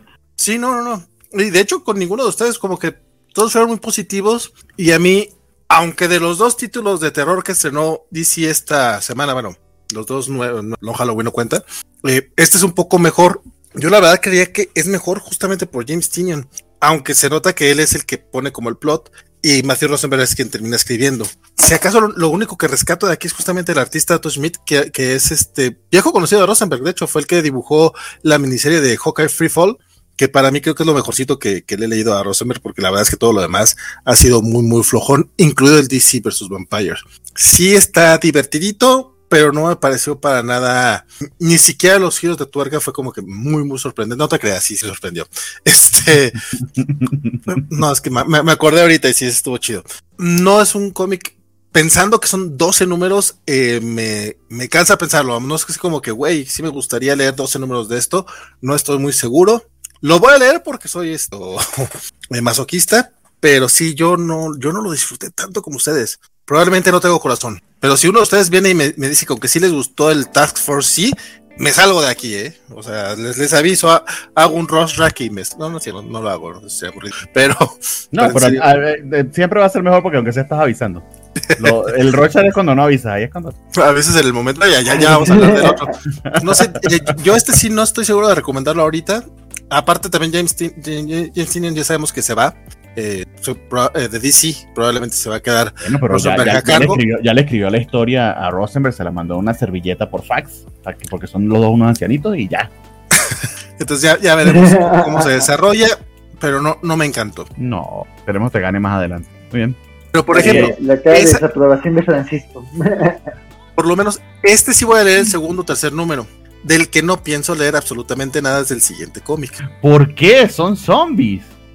No me gustan los zombies. a menos-. No te gustan los zombies a menos, a menos de que no, no digan que son zombies y te lo vendan como otra cosa, es decir, disease. Este. ah, no, no, no. eh, DC me, me- me divirtió. eh, pero regularmente los zombies no me gustan a menos de que sean comedia. Y este, aunque evidentemente no es muy serio que digamos, tampoco es muy divertido. Yo, yo, yo, yo voy a recatar lo que dijo Francisco. No sé, creo, creo yo que no se toma muy en serio. Y allí, allí, al menos, ok, chido, no te estás tomando en serio porque sí me pareció medio, medio comédico el tono. Literal es como el Suicide Squad, pero zombies, entonces lo puedes matar muchas veces. Ah, probablemente, la verdad es que o a lo mejor yo no entro en, el tono de comedia de Matthew Rosenberg, porque efectivamente ¿Mm? él escribe también este cómic. Y, sí fue así como que, ay, güey, otro de él. Te lo juro que fue lo que pensé. O sea, con Matthew Rosenberg, a lo mejor sí me pasa un poquito lo mismo que con Vita Yala. Me, me, ya, llego con prejuicio, pero les he dicho, si de repente llego y leo algo de ellos que sí me gusta, también lo. Este, aquí básicamente es un equipo formado por eh, Jason Todd.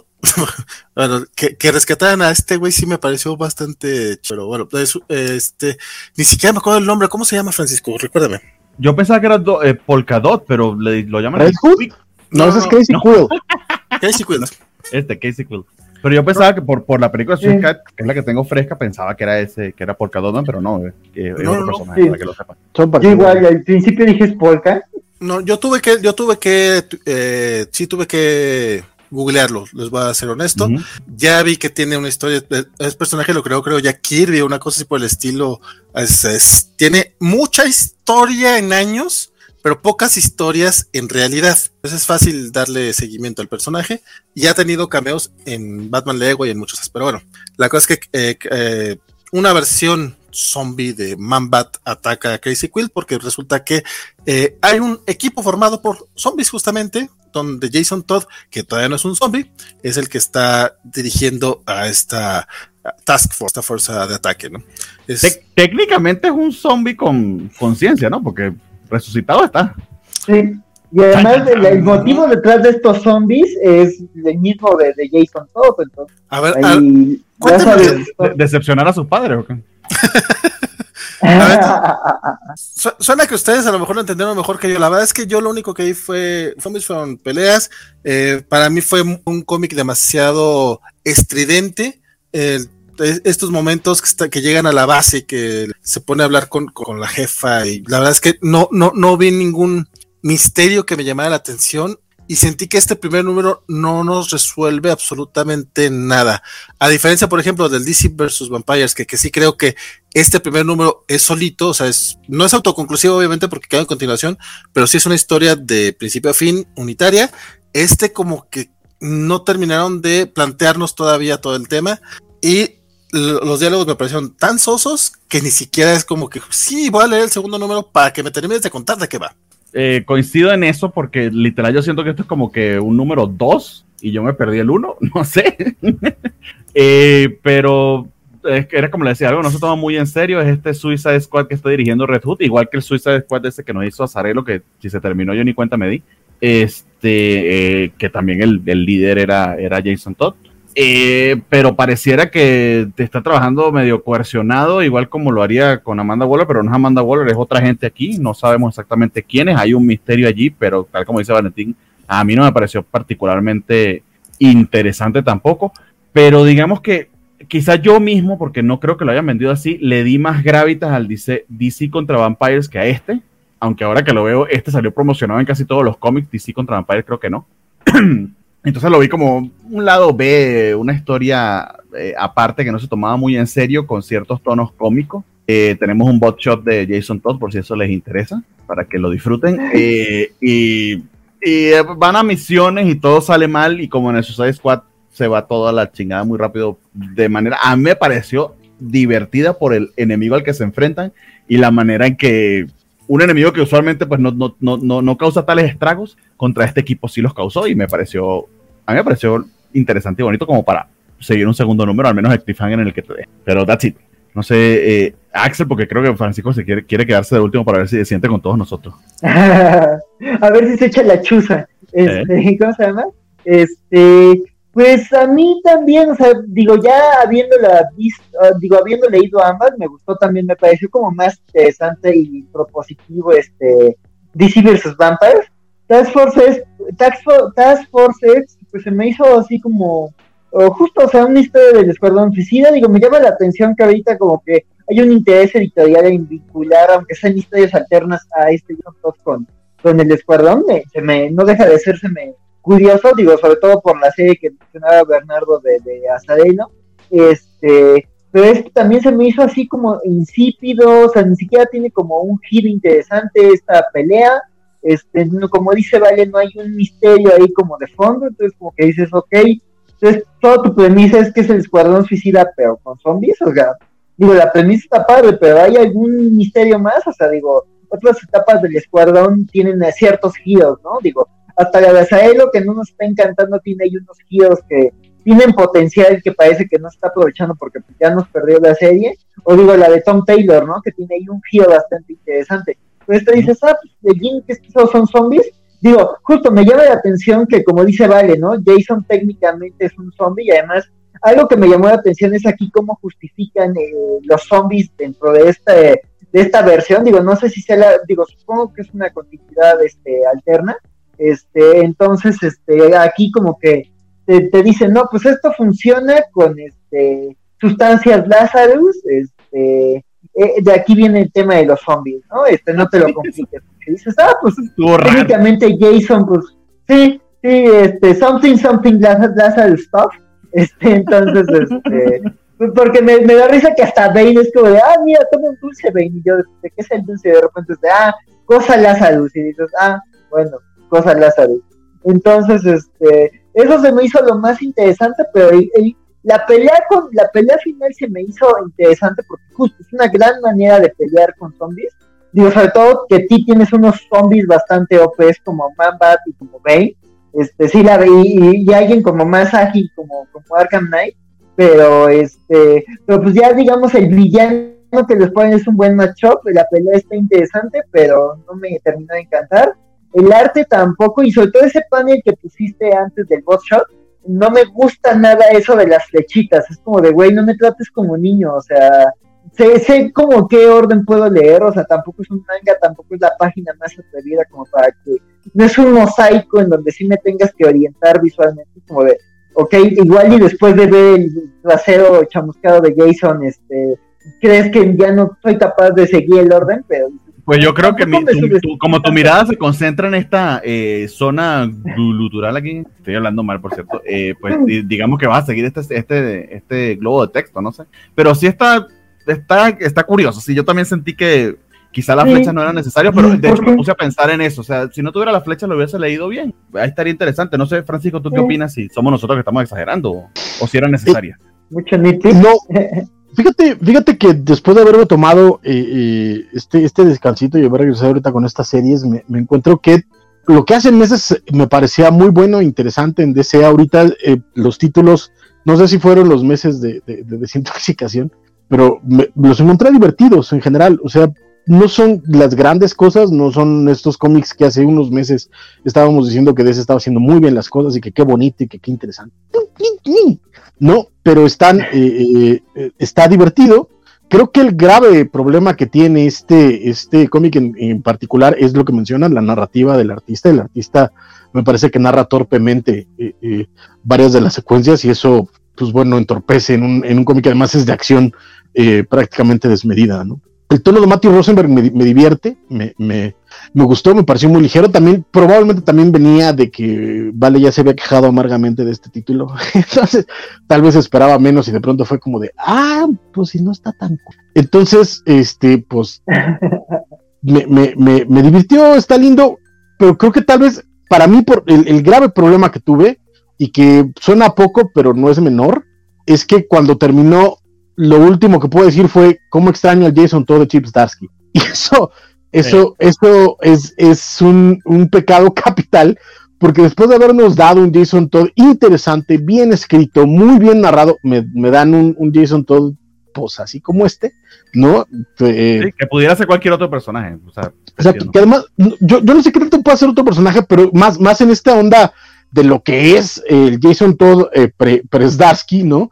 Que es este homenaje al cómic noventero de, chamarra de cuero, pistolas en las manos, este, No Mercy y, cosas por el estilo, este, que yo creo que ya lo habíamos superado en los, en, el, en el Urban Legends, y pues resulta que no, Entonces, pero de ahí en fuera me parece un cómic medianamente divertido, entretenido. Tal vez no, no, no lo siga con regularidad, pero no me pareció una pérdida de tiempo.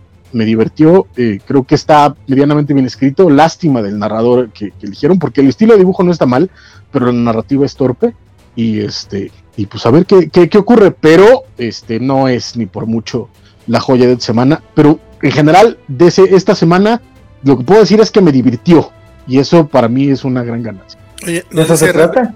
No dice ¿Eh? Ramble Star, yo no entendí si era otra línea temporal o no, porque lo estuvieron presentando en Detective Comics, eh, pero sentí que no cuadraba mucho con lo que ahorita está pasando en Kodam. Eh, no, no. En Detective Comics en particular sí están como atrás del evento de Fear State, que Francisco, qué bien que te tomaste tu, tu descanso porque ese ha sido la, el hard pill que hemos tenido que, que tragar estos días. Si no sé si se refiere a eso Rambier o... Me, me, me leí este... ¿Qué fue? Creo que Harley Quinn. Uh -huh que sí está como conectado con eso y fue como de ¿qué diablos están hablando? Yo, yo creo que es de otra chicadera. Pues.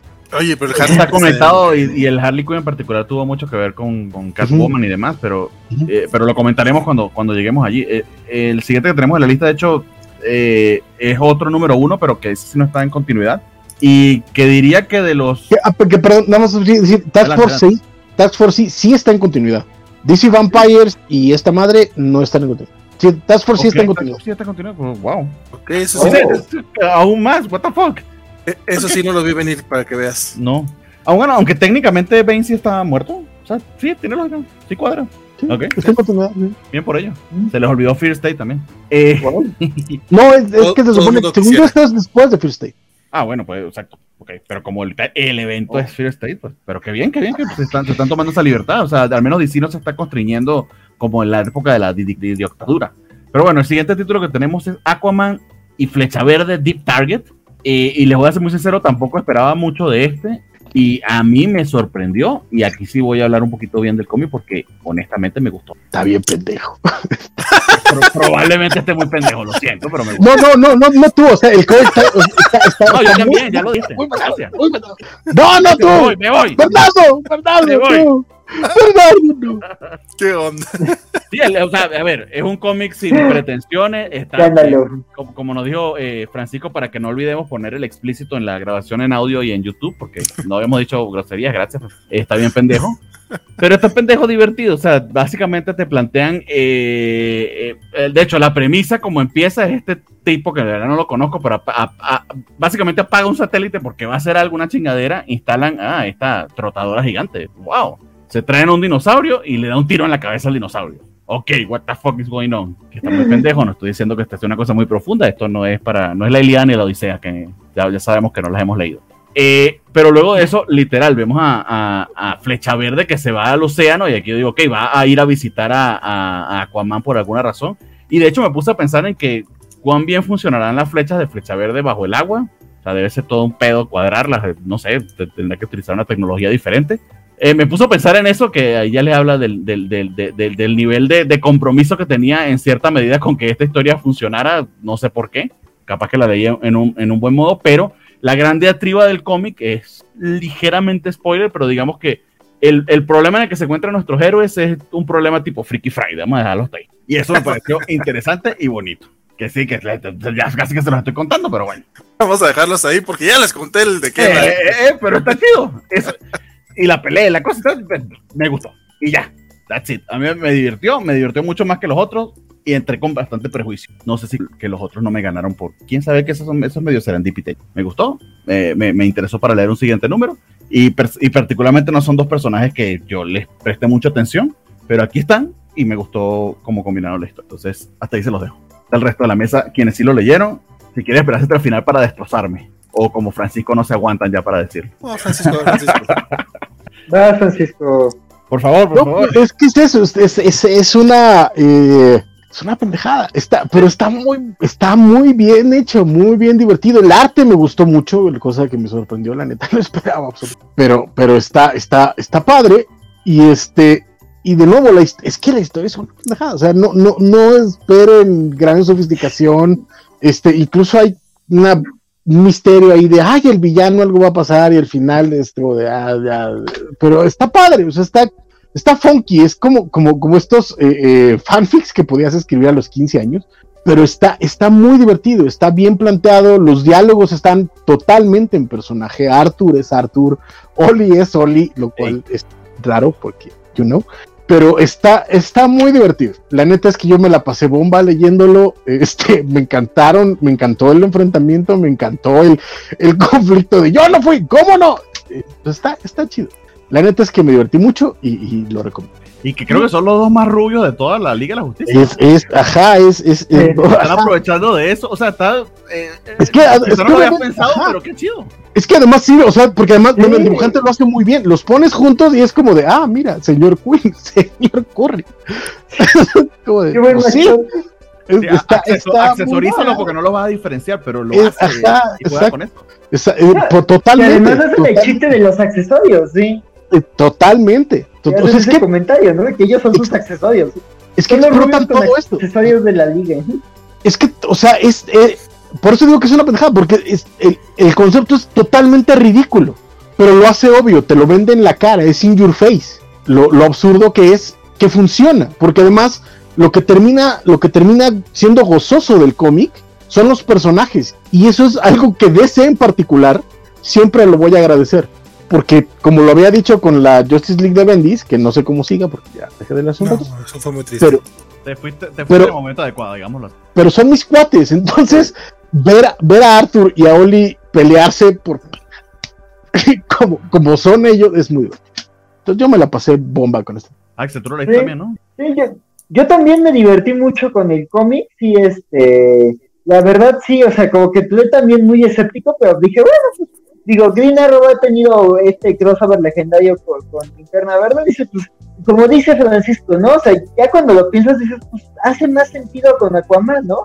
Incluso en páginas de, de, memes de comiqueros, de estas páginas como de paneles fuera de contexto, ponían como que este, este páginas de este cómic y muchos decían, ah, pues cómo se llamaría un- una cruza así como una Infinity War de, de Flecha Verde y, y Aquaman, pues Arpón, ¿no? Y estaban como que ahí fantaseando y haciendo chistes como de, de justo de esta mezcla entre estos dos personajes tan, tan icónicos y justo con personalidades como tan fuertes y como tan carismáticas los dos. Entonces sí creo que es un gran acierto eh, como el guionista justo te, te refleja y te y es muy importante mostrar cómo es cada personalidad porque para que tú en cierto momento también sepas quién es quién, ¿no? Entonces eso me gustó mucho. Este tam- también me gustó mucho, la- o sea, se me hizo un cómic de superhéroes de, de, de buena tradición, ¿no? O sea, como dice Francisco y Bernardo, o sea, una pendejada, pero una pendejada bonita, bien hecha, ¿no? O sea, el villano es muy malo porque es tan malo que mata a un dinosaurio bebé, o sea, eso es de gente sin alma, ¿no? Entonces, sí, este, Ey, sí, entonces, este. Y en, lo, en la dices, ¿cómo- cómo- para que te cómo te- claro. Sí, para que sepas que en verdad es muy malo. O sea, voy a romper la regla del tiempo y el espacio para hacer cosas malas, que te duelan. Entonces, sí, este, yo pobre dinosaurio. Y este, este, entonces sí, o sea, muy, muy, muy divertido. Si quiero leer como, digo, son siete numeritos, entonces, pues a ver qué tal, qué tal avanza la historia, pero se ve que va a ser divertido, o sea, ojalá siga por ese buen rumbo y vaya subiendo de nivel conforme se vayan atando los cabos y revelando un poco más del misterio, porque ahorita sigue ahí sin resolverse esa situación, como dice Bernardo, es Freaky Friday, por dejarlo así. Y de hecho ya te la habían spoileado en la portada. O sea, si eh, prestas atención a ciertos detalles, ahí está. Entonces no me siento tan mal. Ok, sí, no, de hecho, no. Eh, gracias por, por quitarlo justo cuando me tocaba hablar, mi buen Bernardo, porque yo no iba a hablar pues, cosas bonitas. eh, En la, en la lista tengo que para decir que. Ah, perdón, sí lo leyó. ¿Qué, te- señor. qué no, te no, pasó? ¿Qué, qué te pasó, Valentín? ¿Qué, o sea, ¿qué- qué te pa ¿Por qué la amargura en tu ser, este man? Es que tenías tres meses sin estar aquí, Francisco, ya no tengo corazón. Ya se, se ha vuelto malvado. La- Nick Spencer lo rompió, Francisco, lo vimos en vivo nosotros. Sí, siguió leyendo Spider-Man, amigo, hasta el final. Aún Sí, no se no, recupera. es un hombre roto. Lo, lo Nosotros- ha nosotros lastimado lo entendemos. mucho. Después de ese trauma hay que tratarlo con, con cuidado y con cariño. Puede ser, puede ser. Lo Menos, por lo menos no estuve leyendo Free State, sino así de plano valía que eso. Imagínate, entre Free State y el hombre araña, valía. Pues sí, es cierto, sí tuve un meltdown medio canijo con Nick Spencer, ¿verdad? No sé, fíjate, este cómic no, no lo odié, o sea, no, no fue. eh, el Task Force sí, sí, sí me pareció así medio. "Bleh", pero este, sé, como que el, la trama, si bien, como bien dice Axel, sí es como una historia clásica de superhéroes, ese tipo de cosas me suelen gustar. Eh, quizá las primeras páginas me parecieron demasiado eh, poco interesantes. Y cuando es el momento de la, de la revelación, eh, pues ya como una paginita antes ya, ya, te habías dado cuenta cómo estaba el cotorreo. O sea, cuando por fin les ves las caras, ya lo sabías. O sea, era como, ok, ¿por, qué, ¿por qué me seguiste ocultando la cara de cuando ya era muy obvio lo que estaba pasando? Eh, no sé, no, no, no, me divirtió. También no soy muy fan de Aquaman, puede ser eso. Y si Francisco está diciendo que la cosa es que son muy fieles a los personajes, pues a lo mejor va por ahí. Pero, por ejemplo, este sí voy a leer el siguiente número a ver cómo, cómo sí. sigue.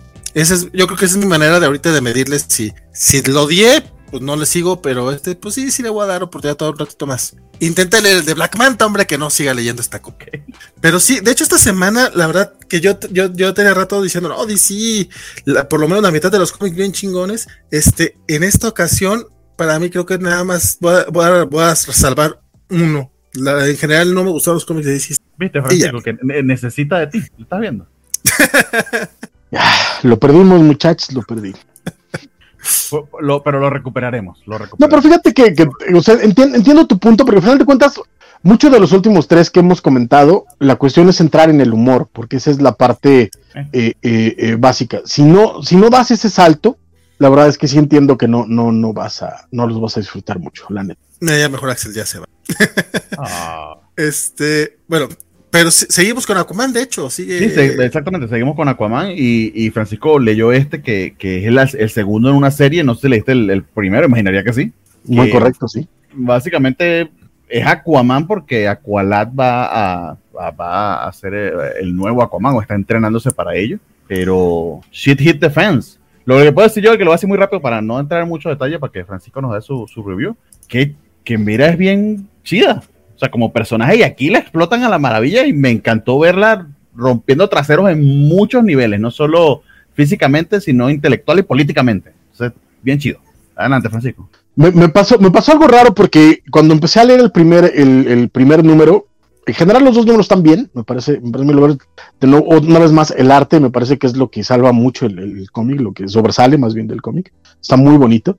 Pero este, lo primero que pensé fue, ¿y qué pasó con Future State, mano? Los de Future State están bien chidos. Ah, porque, cierto, te pensé, no, no, estuviste con nosotros. O sea, literal, lo de Future State fue eso, el futuro, y tardamos muchísimo en una Un serie montón. de Aquaman. Sí, no, y además, en, en, y en el caso de Future State, es el futuro muy futuro, porque la hija que aquí es una bebé, Eh. este, ya, ya tenía sus, sus, ya tenía pelícanos en la bahía, y esto está, esto ya, es, es, eso fue lo que, lo que me, me confrontó un poquillo, ¿no? pero, pero me gustó, este, siento que voy a sonar este, a, a, a, viejito generación de concréticos por el estilo, pero siento que de pronto la, la, la agenda política fue lo que menos me gustó de, del cómic, la neta, este, y no estoy hablando de, de, la sexualidad del hombre, sino como toda la parte de racial profiling y, y de este y de racismo atlanteano, que además ya estaba desde mucho antes, vayan a leer el, el Atlantis Chronicles, que es una belleza, pero aquí está como un poquito, un poquito a huevo y, obvio, ¿no? O sea, está manejado de una forma como muy in your face, pero está, está, está cotorrón, me, me parece muy bien hecho. Como dice eh, eh, Bernardo, Mera es, es, de lo más rescatable. Eh, el personaje de, de, de, de, Aquaman o Aqualado, lo quieran llamar, está muy bien hecho. Los momentitos es que de pronto, como los leí juntos, ya no sé qué está en el primero y en el segundo. pero, pero los momentitos de, de, de en el, en el pueblo, de cómo todos lo, saludan, respetan, percuate, todo su y, y, este, y se anda queriendo ligar un mesero porque se sonroja. Y está, está muy lindo. Y en este que ya es como, como menciona Bernardo de, de Shit Hit the Fan, este, que como que todo explota, está muy bien llevado, está muy bien contado. Está, lo, lo, los momentitos con Mera, los juegos de tiempo están muy padres. Este, en general creo que, que funciona muy bien el cómic, me, me, gustó. Creo que puedo seguirlo leyendo sin, sin, mucho, sin mucho conflicto, pero espero que eh, haya un poquito más de, no sé, algo. Este, siento, no quiero compararlo con Vita Ayala porque me parece muy injusto, sobre todo porque Vita Ayala no escribe bien, digamos, y este carnal, pues sí, sí, sí le echa ganas, pero pasa un poquito lo mismo, como en ese rollo de, de eh, que, que, que, nuevo, que, quiere hacer una denuncia y te estás yendo más por la denuncia que meterla dentro de la historia, no sé Pero, si pero no, no, no, solo eso, sino, o sea, mi bronca no es esa, mi bronca es que está muy in your face. O sea, como que ni siquiera es como, como, como la metáfora como tendría que ser. O sea, y está hablando, estás hablando con un güey que le encanta eh, un episodio de Star Trek donde hablan de racismo con un güey. Es un muy raro. Pero eh, también es in your face. Pero aquí siento que eh, esta, este, esta, em, este prejuicio en, en, en los oficiales de la Atlántida, que además un poquito menos la ley el orden, un poquito más eh, Atlantis Chronicles, escritor, ve a leer a Peter David y regresas a escribir Aquaman, porque es una escena de interrogación estilo Law and Order que no tiene sentido en, en, Atlantis, porque además están interrogando a la esposa del rey. es como de, neto, güey, o sea, sí entiendes que su esposo va a regresar, ¿no? O sea, sí entiendes que te van a poner en tu o sea, digamos que la, policía de Estados Unidos, si Michelle Obama no fuera la esposa de Barack Obama, quizás le hicieran, la hicieran pasar por eso. pero No, no, si, Michelle Obama no fuera la esposa del presidente, lo hubieran arrestado varias veces. Ah. Pero, en este caso, exacto, pero, pero es Michelle Obama, ¿me explico? Y aunque Obama esté en China o, en Francia, no la van a arrestar por manejar en la calle, ¿sabes? Y ese es un poquito el problema que es como de, güey, está demasiado en your face para que tenga sentido lo que me estás contando, ¿sabes? Pero está lindo, veremos qué es lo que ocurre, me está gustando el personaje, Mera, Mera está muy bien, pero veremos qué, qué ocurre posterior. Vale, tú lo leíste, ¿no? Sí, este segundo número me pareció un poquito mejor que el primero. Este, justamente por todo el, intento de comentario político que ya bien este Francisco detalló, incluyendo los, los detalles negativos que tiene, porque sí está muy, pues muy poca, muy pobre la, analogía, definitivamente. Pero al menos la, parte de la, manera en la que eh, Meras se eh, maneja todo el interrogatorio y con los diálogos que le, híjole ¿quién, quién, es este muchacho el se fue Brandon Thomas es Brandon Thomas también ah mira tú es, el, es, el, mismo de Aquaman este y, Flecha Verde ¿Sí? Mira, sí, cierto. Sí, sí, sí, es el mismo. Eh, y el que también escribe Hardware, por cierto. Hardware Season 1. Este. Bueno, definitivamente aquí se avienta un 10 con, con Mera. Y creo que eso es lo que salva mucho este primer cómic. A mí el primero no me había encantado, pero con su momento sí me daba para, para seguir leyéndolo. Aquí me llama un poquito más la atención. Eh, bueno, me, despierto un poquito más el interés de, continuar eh, la miniserie. Sin embargo, sigo sintiendo que me está faltando el buen eh, Cal Durán, que se supone que es el protagonista y hasta ahorita no lo hemos visto como tal. Mencionaba que el en el primer número hacen todo este juego mercadotécnico de ponerle el sellito de Pride y no vemos mucho Pride más que medio coquetea con el mesero, pero sí vemos el beso de Aquaman y Mera, es como, güey, o sea, Pride, Pride, digo, o sea, sí hay diversidad, pero pues, heterosexual, pues siempre tenemos ese, Y que literal pusieron la banderita eh, arcoíris en la portada, fíjate que no la pusieron. Sí, no, eso me refería del. O sea, yo, no creo que sea un juego mercado, técnico que haya personajes de diversidad sexual, pero el que sí te ponga la banderita, ya eso sí ya es mm. para jalar esas ventas. Y se me hizo engañoso. Aquí por lo menos no, no, no tienen esa banderita y sale muy poco el personaje. Sin embargo, este, este, este número en particular creo que se disfruta bastante. Hasta ahí, o sea, de este no es el que iba a hablar bien, pero terminé no hablando tan mal. Ya bastante. Sí, sí. Este, este ya, ya, ya, comentaste tú también, este Bernardo, pues ya, eso es Aquaman de Comic. Eh, sí, tengo aquí que, que buen Axel no, no, no llegó allí. Y Francisco. No, ahí ese ya no le entré. Muy bien, no pasa nada, amigo. No hay que leerlos todos tampoco. No sientes como Francisco que sí, se los leyó todos. Tenemos Deathstroke Inc., el número 2 también, Francisco, que honestamente yo no leí el primer número porque, porque es Deathstroke Inc. Pero tú te leíste los dos, coméntanos. Muy correcto.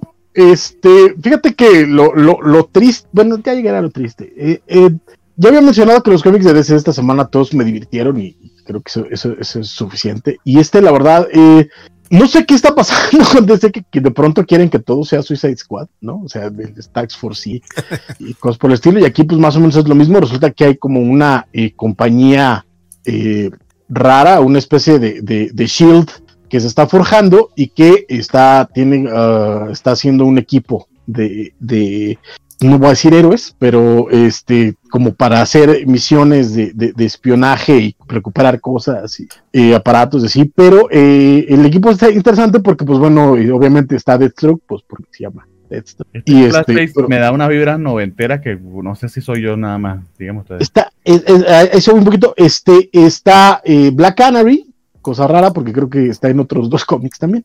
Y este, el nuevo Toyman, que es eh, este, este cuate que hace robotcitos, y eh, esta organización que ahorita no recuerdo cómo se llama, que también son, ah, que también son unas siglas, este, de nuevo es Shield, básicamente. Pero un Shield, eh, Trust, exactamente, es, pero tiene como su agenda. Entonces, este, esa es la onda. Y en este número, pues bueno, los mandan a, detener. Hay un em, satélite y, que estaban haciendo unos experimentos ellos y los mandan a detener eh, este eh, lo que está pasando ahí porque pues bueno se supone que fue secuestrado y eh, llegan y resulta que fue secuestrado por el cyborg Superman que estamos viendo ahorita en pantalla para los que estén viendo en video y, y secuestró a un personaje que creo que solo conozco yo se llama The Weird este, creado en una miniserie ochentera por Jim Starlin y Bernie Wrightson que no ha leído nadie en su maldita vida, porque además es una miniserie que no han reeditado en DC desde los 80. Wow. Ojalá esto sirva para que la reediten porque a mí me gusta mucho. este, y pues la idea es que Cyborg está ahí este, apoderándose de los robots y van estos y lo salvan y, descubren parte, eh, van como que en cada este, el número van descubriendo un pedacito de, del secreto de Trust de que algo se, se están tramando ahí, gacho y siniestro. Eh, me divirtió, la neta es que me divierte. Es, es cómic de acción hecho y derecho, straight line, sin, sin complicaciones. Este, tiene un misterio, sí, pero no es un misterio así que tampoco que, que digas, ay, me va a cambiar la vida. No es un misterio de una organización mala que por supuesto va a terminar siendo un problema después. Este, tiene a Black Canary que a Daina siempre le agradecería ver en viñetas. Y este, está divertido. O sea, de, es, de nuevo es straight line. El grave problema que tiene es Howard Porter, lo cual, este. ya decía yo, no mames, esto yo, ok. Exacto. Si, si, tú creías que Howard Porter dibujaba mal en la JLA de Morrison, agárrate que ahí te va. Este, parece que lo tomó. el colorista hace lo mejor que puede, pero. Lo, lo tomó como reto personal y dijo, ¿sabes qué? Este, de plano me voy a cortar los dedos y voy a tratar de dibujar así. Es una cosa que de, espanto, carnal, de espanto. Y fíjate que a mí Howard Porter en los últimos años no me había eh, eh, caído tan mal, sobre todo, por ejemplo, en sus eh, Justice League 3000 o algo así que hizo con, con Giffen y de Matis. Me pareció que había crecido bastante, que tenía, que, que, había mejorado bastante de, de su JLA. Y aquí es, es de, híjole, o sea, sí, sí, sí, sí está bastante pinche.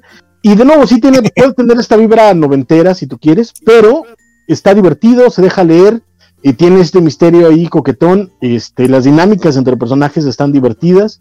Agradezco tener a Daina, por supuesto. Y este, y veremos a dónde, a dónde, a dónde lo lleva. Lo seguiré leyendo nomás por pura, por pura diversión, porque si está, así es, el equivalente es palomerísimo. Y, eh, y ya, eh, no, no, no hay mucho más que decir de este, de este cómic. Yo sí nunca, o sea, nunca me ha gustado el arte de, de, he visto, digamos, de los ejemplos clásicos, pero es algo que creo que de lejos hace como que. Fíjate que de lo, yo, yo, en los primeros números de JLA, la neta es que no, no, no me gustó nada. Creo que fue mejorando, no mucho, pero fue mejorando dentro de JLA. Y en, otras cosas. recuerdo, y, y cómo me pero bueno. Y en otras cosas que había visto después, por ejemplo, en esta, en esta serie de, de con, con Giffen y de Matis, creí que ya, mira, sí, sí se metió a la Qbert School o algo. Este, pero aquí, híjole, aquí es como de, de, de, creían que había dibujado mal, chavo, pues mira, y, no, pues no, no hay por dónde. Pero eh, se deja leer, se deja leer. Fíjate que yo me aventé el primer número, bueno, no es cierto, no me lo aventé. E intenté leer el primer número y la verdad, llegué como a la mitad y dije, porque quería dar, el catch up. Y yo sí no, no, entré tan fácil. Es que está, es, es, muy streamline. O sea, para. El problema ahorita es que estás compitiendo con James Tynion, estás compitiendo con Tom Taylor, estás compitiendo con, con Tom King, estás compitiendo con, eh, con Jonathan Hickman, estás compitiendo con Jason Aaron, estás compitiendo con un montón de escritores que ya le meten un poquito más de juego. Y, y no estoy diciendo que el autor no lo pueda hacer, tampoco me consta pero está demasiado. Es Joshua Williamson, ¿no? Creo. que se va a encargar de Batman. Sí, sí, Joshua Williamson no. creo que sí no, no, no ha demostrado tener más. A, a- a mí me gustó, de nuevo, lo que llegó a hacer en el, en el- nada más leí el anual, por supuesto, pero en, en el Superman Batman que hizo hace uno o dos años, y me parecía que era, era divertido, y un par de cositas que le había leído me parecían bastante divertidas. Este lo que tiene es eso, que es como muy streamline, es acción, acción, acción, acción, acción, acción, acción, acción, acción, y, creo que en ese sentido está bien narrado para lo que es. El problema es que para el día de hoy y para el tipo de producto que está sacando hoy en día, eh, tanto DC como Marvel, como los Independent, pues sí sabe a poco. Entonces entiendo que si estás en, un- en una onda de, pues estoy en este roast de leer cosas con, con- con carne y de pronto te llegan con una ensalada vil, con un poquito de aderezo, pues la neta es que no, no te sabe a nada. ¿no? Lo entiendo. Pues hay algunas cosillas de esas que me gustan, pero luego, luego hablamos de, de ensaladas y de dietas. Este, nuestra queridísima Elizabeth Ugalde dice, felices set- 75, que vengan mil más. Mil más no sé, pero muchas gracias Elizabeth. Uy. Este, Fercano Ah. deja su like, di- pre- pide que dejen su like de una vez. Fer, yo te agradezco mucho y también les pido, dejen su like de una vez. Y suscríbanse también. Suscríbanse, fíjate, Y compartan no también. Pero sí, la, comparti- la compartidera, uff. Y Y comenten, comenten también. Javier Saurio y el buen Diego Brizón siempre nos dejan comentarios en YouTube y les agradecemos muchísimo. Cristian Vaca dijo que escuchó que el buen Francisco estaba por acá, así que vino a comentar, básicamente nada más a saludarte, compadre, y nos escuchará más tarde. Una vez más, gracias a todos, a todos. eh, sin ustedes no soy nada. Y el buen Félix dice mencionar que en los Ah. cómics como en la animación, de tanto en los cómics como en la animación de John Justice, Cal Duran es Aquaman. Solo que en John Justice también es líder de la liga. En John Justice está re bueno, ya están. eh, no- todavía no empiezo la cuarta temporada, pero ya está en HBO Max, van cuatro capítulos. Y un tal Barteag este, dijo: Está Francisco, entonces regreso a comentar en, en Twitch. Nos dice: Pelícanos en la bahía, me faltó carnita. ¿A poco no extrañaban al clásico? Es, es que así hablo yo, perdón. No, pero por favor, pues, habla como hablas tú, no tenemos ningún problema con eso. También Jorge Villarreal, bienvenido de regreso, Francisco. Eres el AJ de estos Backstreet Boys. La María José. Ok. Sobre todo lo, lo, lo, lo- solo lo que voy a decir es que el único, la única referencia que entendí fue la de María José, la otra no, pero no sé qué diga eso de mí, pero este. La otra eran los Backstreet Boys, entonces yo- están yo- en el exacto. nivel. Mira, yo no soy esa señora, que eso es lo importante. Elizabeth Ugalde, se te extraña Francisco, es bueno. Gracias. ¿Y sabes que también sería bueno escuchar? Ay, Wonder a Girl. mí. Wonder Girl. Bernardo, me dijiste que no lo ibas a leer. Te dije que no lo iba a leer, pero finalmente pues sí lo leí porque estaba en la lista y me acordé como a la mitad, pero sí entiendo por qué me lo comentaste. Esto va a un paso glacial muy extraño y de repente en este número decidieron contar lo que no habían contado en los tres anteriores, pero de una manera a mí se me hizo bastante inconexa. Es básicamente Yara Flor en su proceso de entrenamiento. Y esta historia de verdad a mí me perdió hace rato. El, el, eso sí, el arte de, de, Joel Jones es precioso. Ella misma está escribiendo. Y, ah, quizá le dé una oportunidad luego cuando salga el trade, pero yo me voy a bajar de este tren porque honestamente se siente, eh, eh, ah, se siente como una tarea. Ya no me está divirtiendo el cómic y en particular aquí se tomó la tarea de... eh, se siente como una tarea para mí, pero aquí se tomó el, eh, la molestia, la- el artista, vamos a decirlo así, de eh, resumir como una historia muy grande en, pocos paneles. Y creo que, o sea, a mí me perdió.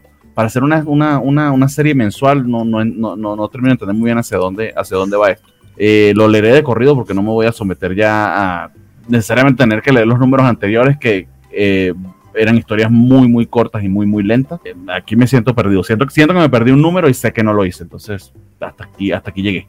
Pero no sé a ti qué te pareció, Valentín. Este, yo lo odié. Este, Ah, ok. este cómic, este cómic lo odié completamente. O sea, este fue. De hecho, cuando tú, cuando tú dijiste ahorita, Bernardo, yo a partir de aquí me bajo, justamente estaba escribiendo en Twitter, estábamos hablando de Wonder Girl 4, porque iba a poner que yo me bajaba del tren. Dije, ah, Bernardo también, ok. En este número yo decido no más. Wonder Girl es este cómic que quería tanto que me gustara, que tiene un arte bien bonito, pero pinche historia no vale queso. O sea, en serio, como bien mencionas, tuvimos tres cómics lentísimos en el que no avanzaba tanto la historia y parecía que era muy importante que Yara Flor eh, tuviera este romance medio extraño con alguien en no así bien random. Y eso fue como lo, el, el core de su historia, mientras parecía que todo el mundo la estaba siguiendo, ¿no? O sea, era esta historia de la elegida, que a mí ya me están dando hueva los- las historias de elegidos. Y pero ella ni, por entrada se daba y de repente en el, en, al final del número anterior ya entra con Era y este cómic nos cuenta una cantidad de cosas de una manera, aparte tan aburrida, pasan muchas cosas en las que al parecer con que, con que ya la flor llore tantito, ya se soluciona todo el desmadre, o sea, no vemos que aprenda absolutamente nada, to, todo es como por es parece que tiene un entrenamiento igual de largo que el de Luke Skywalker en el Imperio Contraataca, o sea, en dos días ya de repente aprendió todo y es bien chingona. Eh, o lo que tú sea que interpretes esos splash pace en los que sale ahí entrenando. O sea, que yo sentí, o sea, o sea me estás haciendo. Brrr, y literal me tuviste tres números que además salieron en seis meses haciendo no, nada. No, no, no. Y, y aún así, en este cómic tampoco pasa gran cosa. O sea, es. Pasó. O sea, de repente ya es bien chingona. Y se, los, se les olvidó completamente esa historia de, de que la estaban persiguiendo. Hay dos páginas aquí al respecto en este número. Y es como, te, ya te encontramos. Ah, chingón bueno, adiós y ya. Quienes la estaban siguiendo la encuentran y no pasa absolutamente nada. No, pasan y, de largo, le la saludan y se van. Sí, verdad, se me ha olvidado eso. Qué estúpido y no, extraño. Horrible el cómic. O sea, ¿quién le dijo a esta persona que sabía escribir? Dibuja bien chingón. Joel Jones dibuja hermosísimo. Sí, ya, ya la flor es súper atractiva. O sea, el diseño del personaje es una mujer hermosísima. Está cabroncísimo. Pero... No, no, y aparte, o sea, el diseño de páginas, el, el diseño de personajes que mencionas, o sea, sí, va, es algo que llama la atención. O sea, güey, ya hace 30 años nos, nos, dimos cuenta que no todos los dibujantes sabían escribir. O sea, no todos los dibujantes son John Byrne. Entonces, dude. Ni, ni Chip no. Zdarsky, ni Chip Zdarsky, que literal pues, propio bueno, o Jeff Lemire, pues sí, sí, no lo son. No, incluso Chip y Jeff son muy buenos escritores que, que, que, que dibujan. O sea, pero como dibujantes tampoco son top. Eh, John no. Byrne era top dibujando no. y escribiendo. Ese güey era otra cosa. No todos son así, o sea, y es válido. No, no, me, se, está limpiando una, se está limpiando una lágrima, Francisco. ¿Qué pasó? Le está temblando un ojo. ¿Qué pasó? Me llegó, me llegó, me llegó. Me, me... Pues, pues, es que sí es cierto. O sea, eh, sí, poético. Es, es, la verdad, es la verdad. O sea, Cuando... eh, literal, literal, John Bart eh, pareciera mangaka en ese sentido. O sea, ploteando, no, es que... etcétera, pues sí es que pues, hay pocos autores completos y el primero que me viene a la mente así en ese en el nivel chingón es él, o sea, y la verdad es que Joel Jones dibuja muy bueno, pero su dibujo no me permite seguir leyendo esta cosa que no tiene ni pie ni cabeza. O sea, póngale a alguien a escribir guiones, por favor, que ella ponga el plot, no hay pedo, pero que alguien escriba, que neta Wonder Girl, ya vámonos, o sea, la verdad es que ya perdimos mucho tiempo en esto. Task Force sí era divertido, trashear, o de ellos que sí. Esta cosa no vale la pena eh, pasar tanto. Por cierto, este Liceo Ugalde canjeó este modelo de la playera de Francisco, pero Francisco ya la modeló. No sé si quiera modelar otra vez su pijama o. Pues nomás me paro ya. El público le está pidiendo, amigo, está poniendo sus su cobacholares. Ahí te agarro, te agarro. Está bien la pijama. Está muy ese sí. Dos veces Francisco fue modeló la playera. Y, y, y, nos dice que desafortunadamente la de Wonder Girl le pasó a Jones con Catwoman. No puede mantener un título y también quería que se sí, la, la, la, la, verdad es que no sabe escribir, o sea, así es que, de, tú ves, es que tú ves la de la, página y dices, es que, o sea, esto es hermoso, pero, pero pues que si no saben escribir, no saben escribir. No, no y a lo mejor no, puede no, tener ideas chidas. Hasta ahorita no le he visto una idea chida. O sea, incluso como plot que, no se me da interesante, pero. Fíjate, recordarás que ella hizo y presentó a Yara en Future State eh, sí. con sus dos numeritos de Wonder Woman, que lo mencionamos aquí. La historia estaba simpática. O sea, digo, bueno, no la historia, la idea estaba como de, ah, mira, aquí está. Pero la ejecución estaba de. Pero es que esas páginas te enamoran, carnal. O sea, el trazo que tiene, el estilo que tiene, lo que ahorita nos acaba de mostrar eh, eh, Bernardo con, con estas eh, como reflexiones que tiene, son de sí, lo que quieras, mi vida. O sea, pero pues es que si no escriben, no escriben, mano. Y el problema es que el cómic es, una, es un arte narrativo, ¿no? Y ni modo. Sí. Amalgama de las dos cosas. No, eh, amal a, decir que amalgama las dos cosas, pero en general es un arte narrativo. O sea, sí. lo que importa es leerlo, no, no, es, no es un cuadro, no ah, es una. Cacho, sí. sí, sí, exactamente. Ajá. Estás leyendo una historia, o sea, si no ves, ya, ya, es un graffiti, una obra de arte. Ajá, es, es un cuadrito, sí. ¿no? Es, es exponen en el, en el Louvre, pero no lo imprimas en un cómic. Pero bueno, Bien. Axel anda muy callado. Y, y, lo vamos a, y por eso le cogimos este copy, porque nada más lo leyó él. Sí. Wonder Woman, Wonder Black, Woman, and Black and Gold. Pues este está, pues digo, no, no, la verdad no es mi número favorito de la antología, este tiene varias historias olvidables, digo, la portada me gustó, este, la portada es de, de, de, de Julián Totino Tedesco, se me hizo Pinopera, o sea, como también un poco los orígenes de, de, Wonder Woman. Justo esta encontré como un video en donde te contaban la historia de, de William Aston y su, película y todo eso. Este, este, entonces como que me, me recordó como pues eso, los orígenes de, de, Wonder Woman. De la portada me, se me hizo muy bonita. Las historias, pues esta vez van, escritas por Peter Tomasi, por Sanya Ward, por Kurt Busiek, por Josie Campbell, por Truth Nguyen y ya.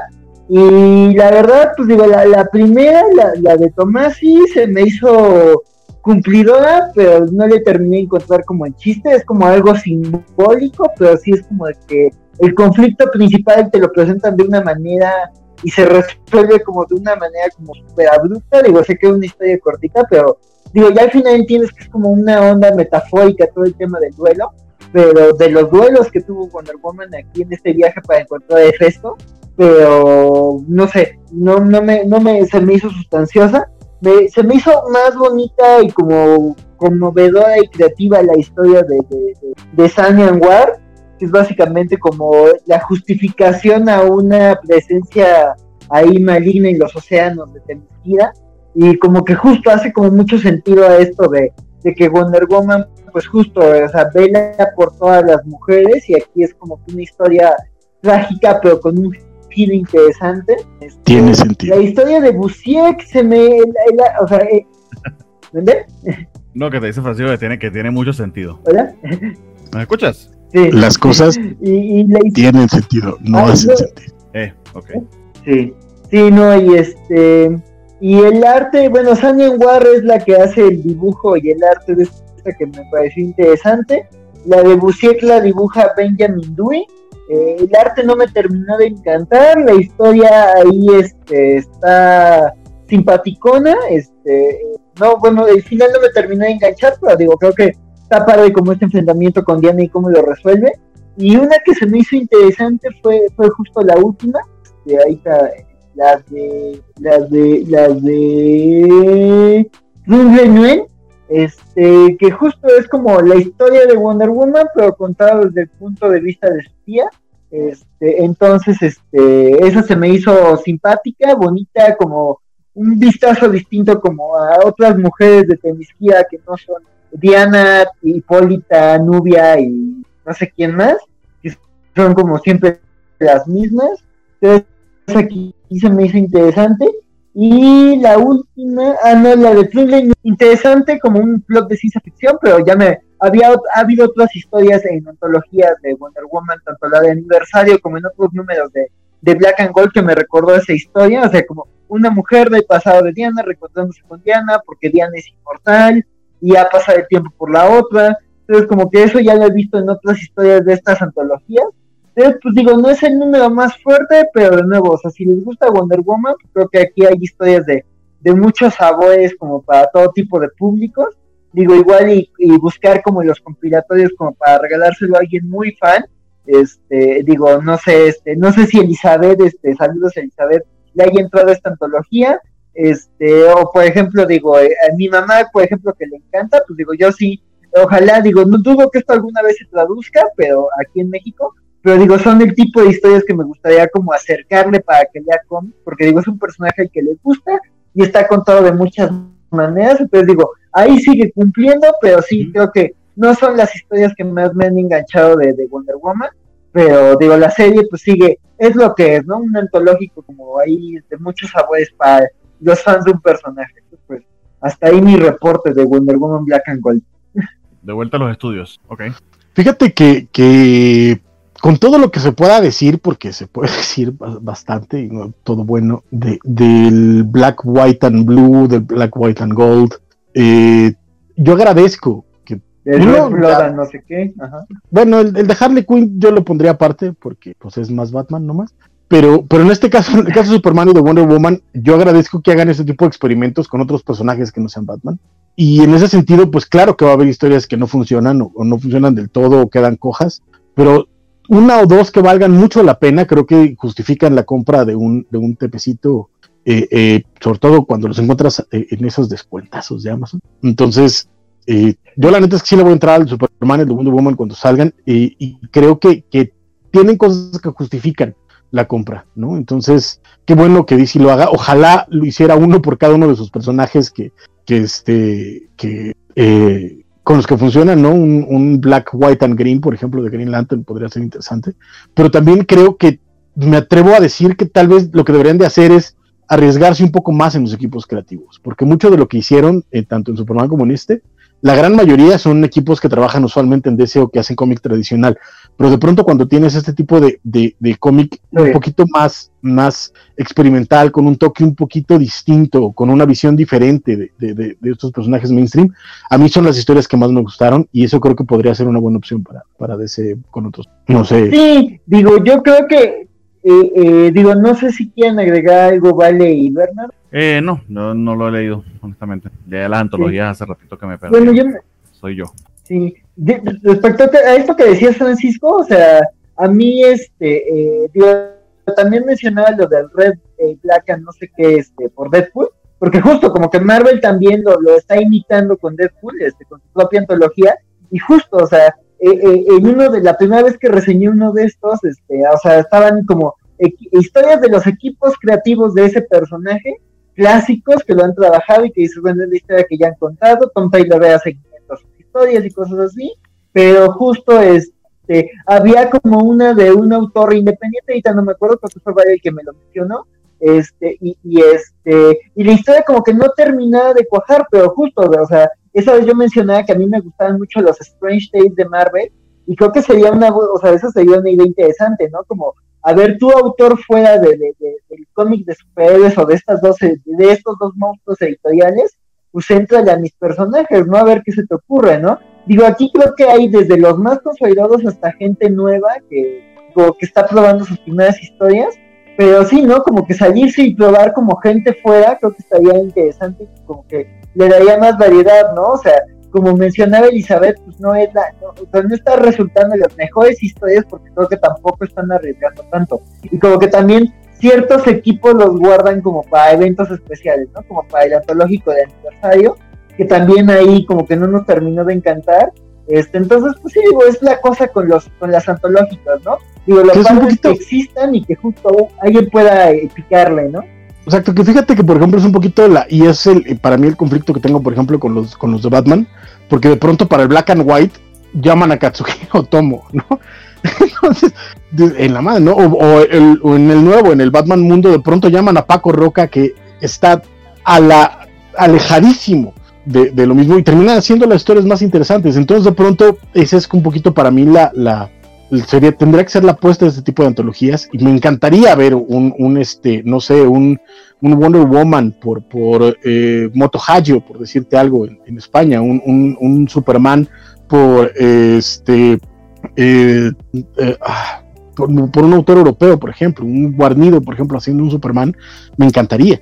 Entonces, y esos son el tipo de cosas que dices, pues tienes el presupuesto, maldita ya tienes a Warner detrás, aviéntate, ¿no? Ya te aventaste en el mundo, aviéntate algo interesante con, otros personajes que tienen el mismo nivel de importancia dentro de tu universo, ¿no? Aunque no sea comercial, pero dentro de tu universo lo tiene.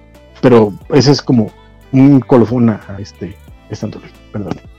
No, mira, por lo menos últimamente parece que a Superman ya le están, están retomando el lugar que, que corresponde, poco a poco. Bien decía Axel que ahorita es una muy buena época para ser fan de Superman, justamente porque no solamente hay, buenos cómics, sino hay mucho material. Pues ojalá si, como dices, pronto tengamos algo similar de, al menos de los personajes populares, digo, no, no, no creo ver jamás algo de Blue and Gold, este, más allá de, Dan Jorgens, porque aparte, aparte, este, maldita los Superman, la Mujer Maravilla, incluso misma Harley Quinn, o digo que ahorita está bastante, que es bastante popular el personaje, o, Linterna Verde, cuando estrene el Green Lantern Corps que nos prometieron hace dos años, este, ya veremos. Que con Linterna Verde, pues tienen todo el universo, no, es nada más HAL, pues tiene tantas cosas, tantas cosas tan bonitas que podrían hacer. Ojalá, ojalá pronto veamos algo así. Black, White and Green. Sí, sí, sí. Ah, ya, ya, le vendí el título, porque era muy difícil.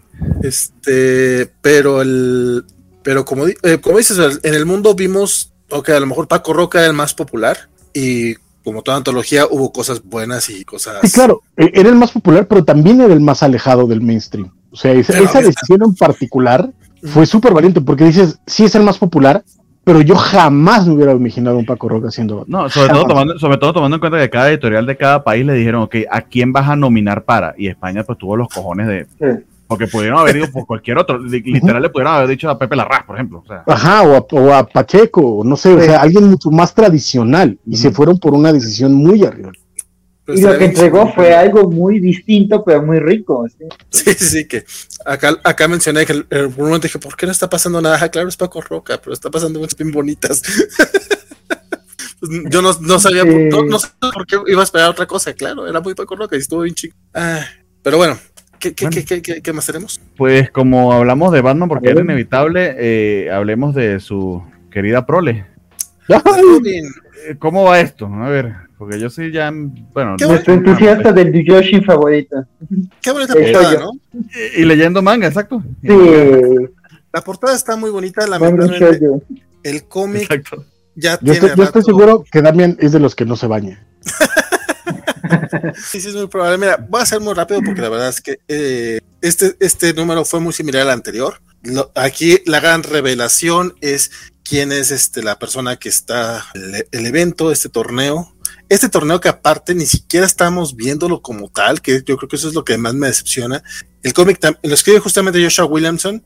Los primeros cinco números para mí fueron entretenidos, unos mejores que otros, pero por lo menos eran entretenidos. Los últimos dos números, que ya son los del torneo, la verdad, ah, para mí han sido bastante decepcionantes. La gran revelación es de que es la tatarabuela de, de Demian quien está organizando esto, que es pues la mamá o la abuela de, de este Russell Gould, que creo que es un personaje nuevo, pero así como que, ay, resulta que tiene mamá Russell Gould y ella es la gran villana. A mí me pareció de estos, de estas revelaciones pobres, o sea, así como que, ah, wow, Toda la vida creyendo que había nacido por Osmos. Pues Sí, es como, sí, algo así es como, ok, Está- wow. o sea, que está como el pelo de Buzz Lightyear.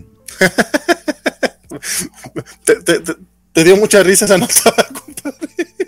No, a mí lo que me parece fue el mame de la gente, o sea, 70 mil memes y todo el mundo sorprende, what the fuck, o sea, eso es lo más importante. O sea, ¿cómo le hacen el favor a Disney? O sea, Dios, en fin, perdón, sorry, es que ese meme me parece tan corporativo y diseñado en Disney que... Este, no, y, y el, y el cómic termina siendo bastante aburrido, o sea, al final matan a los que creen que van a matar y evidentemente a- el, la- el enfrentamiento final va a ser entre Damian Wayne y Connor Hawk, que es algo que se va a venir desde el primer número. Y eso lo vamos a ver en el siguiente. Sí, les acabo de contar el punto final, les acabo de contar el que es el, el gran giro de aquí, porque el- ni siquiera el giro de la tatarabuela es el importante, es que va a pelear contra Connor Hawk. Malito el Pensé que ibas a decir algo, mi compadre. ¿No? No creo que queda. Eh, no, pues sí, a grandes rasgos, eh, de, de eso trata este, este número de Robin. Honestamente, el, el arte no es tan malo, o sea, sí tam- tampoco voy a criticarlo, pero creo que lo mejor de este número es la portada. O sea, y eso no habla bien del cómic. El- la portada es- está a cargo de Simón Dimeo, que es este artista italiano que ya lo hemos visto mucho, sobre todo en Marvel, mientras que los interiores eh, creo, que, creo que están como divididos, porque están Max Dunbar y Clef Melnikov.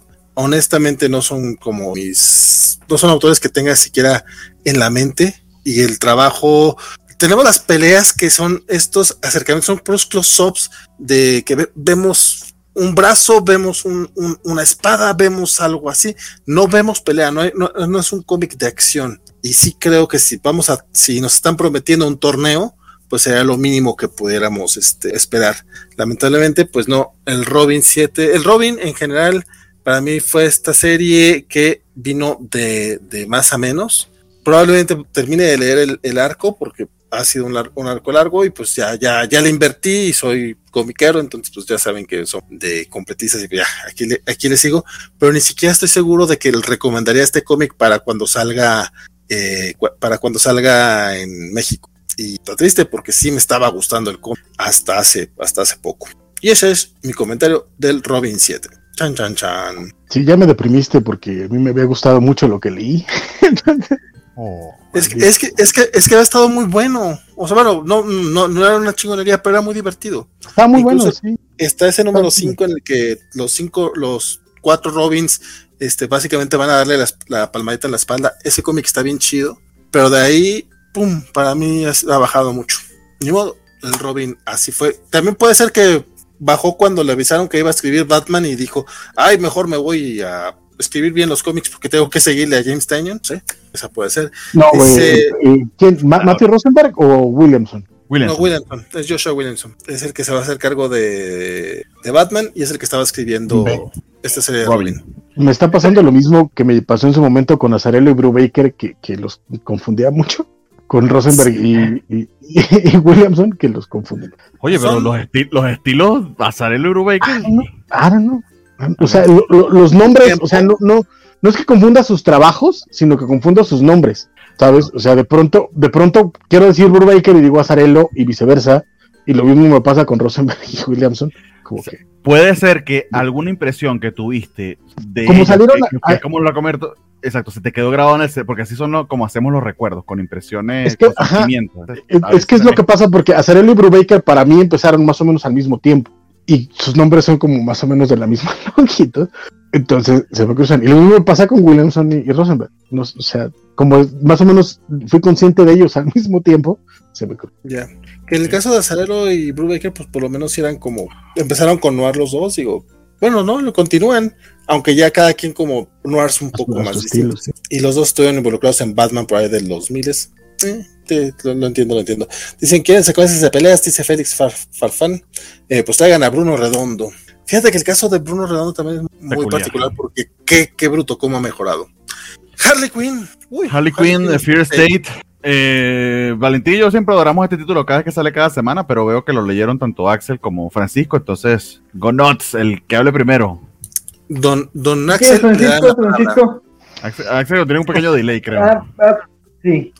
Francisco, si quieres, antes de lo tuve en lo que el buen Axel pues es que, a ver, a nivel, a nivel historia, este, de nuevo me pasa un poquito, ahorita tengo la bronca con estos que como me leí los cuatro que tenía trazados de golpe, eh, de pronto me confundo un poquito en lo que pasa, pero la verdad es que el problema que tienes, como es parte de Fear State, a pesar de que no estoy leyendo Fear no lo he leído hasta ahora, más bien, este, pues pasan un montón de cosas que, que pues vienen de otros lados, ¿no?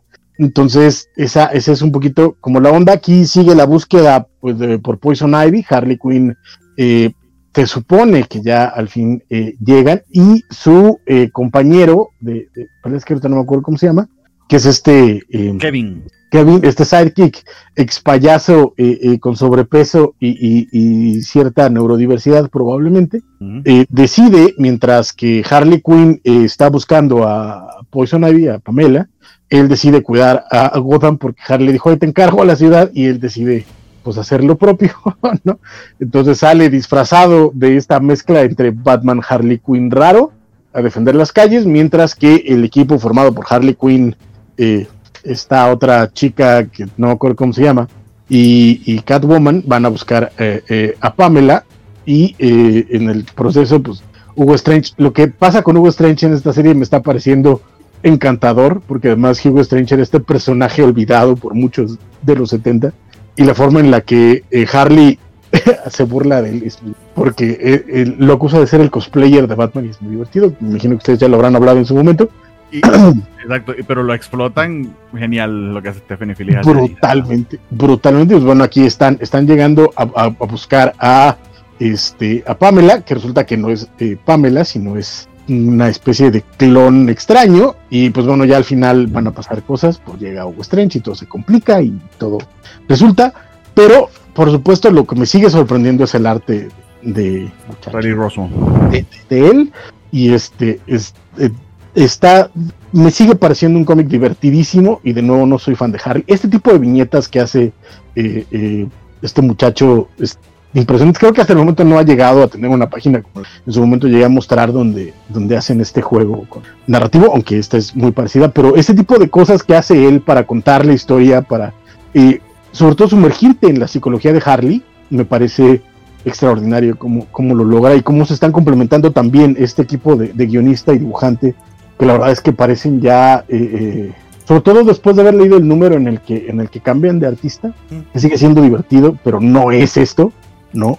Y, la verdad es que lo, el número sigue estando muy bien. Harley Quinn sigue siendo una lectura para mí encantadora, divertida y de nuevo, a mí no me gusta Harley Quinn, pe- o sea, la de los cómics, pues. pero, pero está muy bien este maldito cómic, entonces qué bien que, que lo están logrando.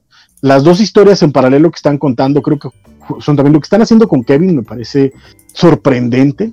Eh, entonces, bravo por Harley Quinn. Muy bien. Axel, ¿estás de vuelta? Sí, a ver si ahorita ya no tengo delay. Este, Ok, intentemos, pues en general estoy. ¿eh? Ah, sí. Adelante. Eh, pues adelante, estoy de acuerdo con, con- estoy de acuerdo con Francisco. Este, creo que eh, el número sigue siendo algo muy bonito, muy ameno, muy, muy alocado. O sea, todo, o sea, todo, todo lo- el panel están pasando cosas. A mí me pierde un poco todo el tema de Fear State porque no me he subido ese tren. Pero creo que situaciones como justo lo de Hugo Strange, la búsqueda de Harley, como este enfrentamiento con estos, estos, este, mercenarios villanos como copias, este, está El- como, se está llevando a situaciones bien absurdas. ¿Cómo se llaman? ¿El cocos de qué? El El de Cocos Y causas de la Corruption. corrupción, sí. Pero creo que fue Axel el que propuso una traducción. ¿Fuiste tú, Axel? Que me, de- me dio demasiada risa. Cuando lo, cuando lo presentaron hace como dos números. Ay, Sí yo no fue me Axel, acuerdo. pero no me acu- pero no cómo la, cómo la presentó. Ay, deberíamos patentarla, pero bueno. En fin, el otro dos, el español, Sí, que no. porque, porque literal son puros clones extraños de, de villanos de. De hecho, tienes a uno que se llama exclamación, no mames. Está- es, es glorioso porque además, de nuevo, es parte, el gran chiste de Hugo Strange siendo cosplayer de, de Batman. Ajá. Todos estos son cosplayers de villanos de Batman. Blame, Ajá. Blame e interrogación son la mera onda. ¿Te chutaste el, el, el anual, Francisco? Sí, no. ¿Ves? No, no, no, no. Ah, hubo un anual, maldita sea, no llegué, lo, lo voy a buscar o lo voy a leer. Échale, Perdón. porque es cuando pre- presentan a estos personajes, o al menos la primera vez que yo los vi, y net está divertidísimo. Perdón, Axel, adelante. Sí, no, pues ya nada más lo único que quería este, terminar es que el arte está hermoso. Este, esa página como de Harley recapitulando su historia con Ivy tiene, o sea, es- está bonita en general, pero además tiene detalles bien simpáticos, incluyendo ahí un juego de rol de Harley y Ivy muy chistoso, este, que involucra a otros superhéroes de DC. Entonces, en general, creo que el arte se me está haciendo una cosa de locura, o sea, aquí sí es alguien que sabe jugar con paneles, que narra visualmente, entonces sí, que usa como un, todos sus recursos a la mano, o sea, entonces sí, este está padrísimo el arte.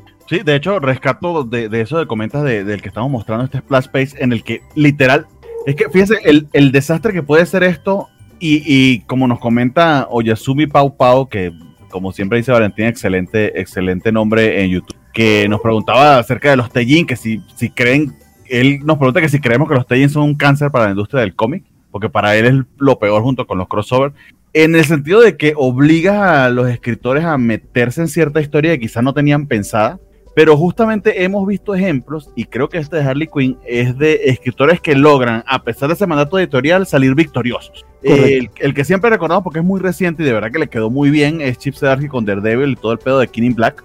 Eh, a su vez también Al Ewing con Immortal Hulk hizo lo propio, es un, un- un número silente también con King in Black que, que le quedaba de perlas a ese momento que estaba narrando en Immortal Hulk. Y aquí en cierta medida Stephanie Felix también le toca meterse en todo el tema de Fear State porque, a ver, el, el personaje con el que están buscando a Ivy es de Gardener, eso está involucrado con todo el tema de Fear State porque están manipulando a, al menos a ese trozo que quedó de, de Ivy para básicamente eh, sembrar raíces por toda la ciudad gótica y en algún momento echarla abajo. De hecho, Y la relación de Hugo Strange con, con Scarecrow. Sí, exactamente. También nos revelaron la relación de Hugo Strange con Scarecrow que tiene y también tiene que ver con el hecho de que Nakano le dio una beca, un dinero a, a Hugo Strange y terminó pues manipulando eh, manipulando gente eh, que venía con traumas por haber participado en el Joker War o haber trabajado junto con el Joker. Que Kevin de hecho es uno de ellos. Pero bueno, todos esos elementos están allí diseminados, pero de alguna manera Stephanie Phillips logra hilarlos en, la, en su propia historia que está contando de, de Harley, lo hace bastante, bastante bien y tienen incluso el caché de hacer esto como que empieza la historia de putazo y literal como película me recordó a, que de hecho la, la mencionamos estos días, el, el director de Iron Man 3 que, que es amigo de Robert Downey Jr. Esta Black. que- Sean Black, exactamente, que ya va, ya va, ya va, ya va, déjame te cuento. Y literal, paran la trama y te, y te cuentan la historia más o menos de lo que ha estado pasando, pero al estilo, a un estilo muy Harley. Que inclusive tiene una escena en la 4 en la que este, hicieron un juego kinky entre ella y Ivy, eh, eh, disfrazándose allí de precisamente de flecha verde, que esto no lo deberían ver. O sea, Sí. le mete chiste y todo. Eso, eh, para mí eso es virtuosismo. O sea, se están divirtiendo un Sí. montón los dos, escritor y, y artista, y hacen una simbiosis, tal como lo dijo Francisco, maravillosa. O sea, se complementan la mar de bien, eh, que hace de verdad de Harley. eh, estamos hablando del número 8, es un personaje que yo en mi vida, le- o sea, Harley él, para mí era la, la guasona y ya. Que, que Rosmo, hay que decirlo, sa- sabe resolver un guion, ¿no? Sí. Nos lo demostró con los dos números de la Legión con, con Bendis, que mira que resolver un guion de Bendis es un tema. ¿no? Uy, Este, pero lo que hace con Stephanie es, es extraordinario. O sea, de nuevo es eso, es, es ya una sinergia de trabajo entre ellos dos que, que la verdad es que sorprende y, y maravilla número número. Exactamente. Entonces, esto va a la mar de bien. eh, ya va número 8. Seguramente ya está por, ya debe haber salido algún TP. Ojalá nos dieran un deluxe grandecito, porque estos splash pages es para verlos, pero? Ojalá. Así es. Vale. es, eh, poco, poco, muy poco más que agregar. Este, a mí la verdad, la parte de la historia de First Date no me encantó tanto. O sea, sí no creo que pudo salvarse tan bien Stephanie Phillips, porque le pasa más o menos lo que le pasó a Tom Taylor en el último número de Nightwing. O sea, lamentablemente estos no son tie-ins tal cual, o sea, no, es, no son Mm, tangenciales. Es porque los personajes tienen una importancia tan grande dentro de la historia que está pasando en otros números que de repente lo que pasa ya sí le impacta al personaje principal. Afortunadamente tenemos la parte de Kevin que qué cosa más hermosa lo que está pasando en este número. O sea, yo quería que este número fuera exclusivamente de Kevin. Hubiera preferido que no, que no nos pasara nada de lo de Fear State y que dejaran a Harley allá. Y pues a pesar de ello, creo que, que termina funcionando bien dentro de lo que le permite la historia. A diferencia de King in Black, que es un evento que me tocó a mí este, sufrirlo, los tie-ins, no, tú mencionas mucho de Daredevil porque fue el que te tocó, Vampire. pero, pero sus tie-ins no, no funcionaron igual que los de King in Black. Es que a mí me tocó ver también el de Spider-Woman, este, eh, que, que también les pudieron usarlo bien dentro de la historia, incluso el del Hombre Araña, que no me encantó tanto, que también fue un one shot como el del Immortal Hulk, este, por lo menos no, los personajes no tuvieron relevancia dentro del, del evento, o sea, era, era Venom y Killing Black y chingó. Sí, sí, la- la- la- tienes razón, la, te- la tenían fácil porque, mira, tiene que está pasando esto en Nueva York y te va a afectar porque está pasando en Nueva York, pero no es que tu personaje es protagonista de esta historia. Ajá, Aquí la tiene más cabrón, sin duda. sí. Entonces, eso es lo que le está afectando a, lo- a los personajes, a los títulos. O sea, vamos, el de, el de Nightwing, no hay conexión entre el número uno y dos del de Fear State. Aún así, Tom Taylor hace maromas para que trate de tener sentido. Aquí también Stephanie Williams lo, lo, eh, lo, lo- hace. Creo que lo logra lo mejor que puede. Pero sí, definitivamente mí la historia de Kevin y lo que menciona Francisco, sí es cierto, cuando la- Laura Braga eh, se hizo este filler del 5 o 6 de esta serie, si bien no estaba mal y la historia de Stephanie Williams, eh, Stephanie Phillips, perdón, Stephanie Phillips estaba siendo, eh, se- se- seguía siendo divertida y seguía contándonos la parte importante, definitivamente, y lo mencionaste en ese momento también, eh, Bernie, eh, Riley Rosmo es parte fundamental de este cómic y pocas veces vemos ese tipo de, de compenetración de equipos creativos y en los que el, el dibujante sea tan importante para la esencia de- del cómic. Ahorita me, ahorita me, eh, me viene a la mente quizá Robert Hack y Francisco, eh, Francisco Francabella, Afterlife y Sabrina, porque pues, acabo del programa de Young Adults y lo mencionábamos. Eh, Brian Hitch en Ultimates, tal vez. Eh, Joe Bennett en Immortal Hulk, que, era que cuando faltaba Joe Bennett, Sí. no estaba mal, pero lo extrañabas tanto.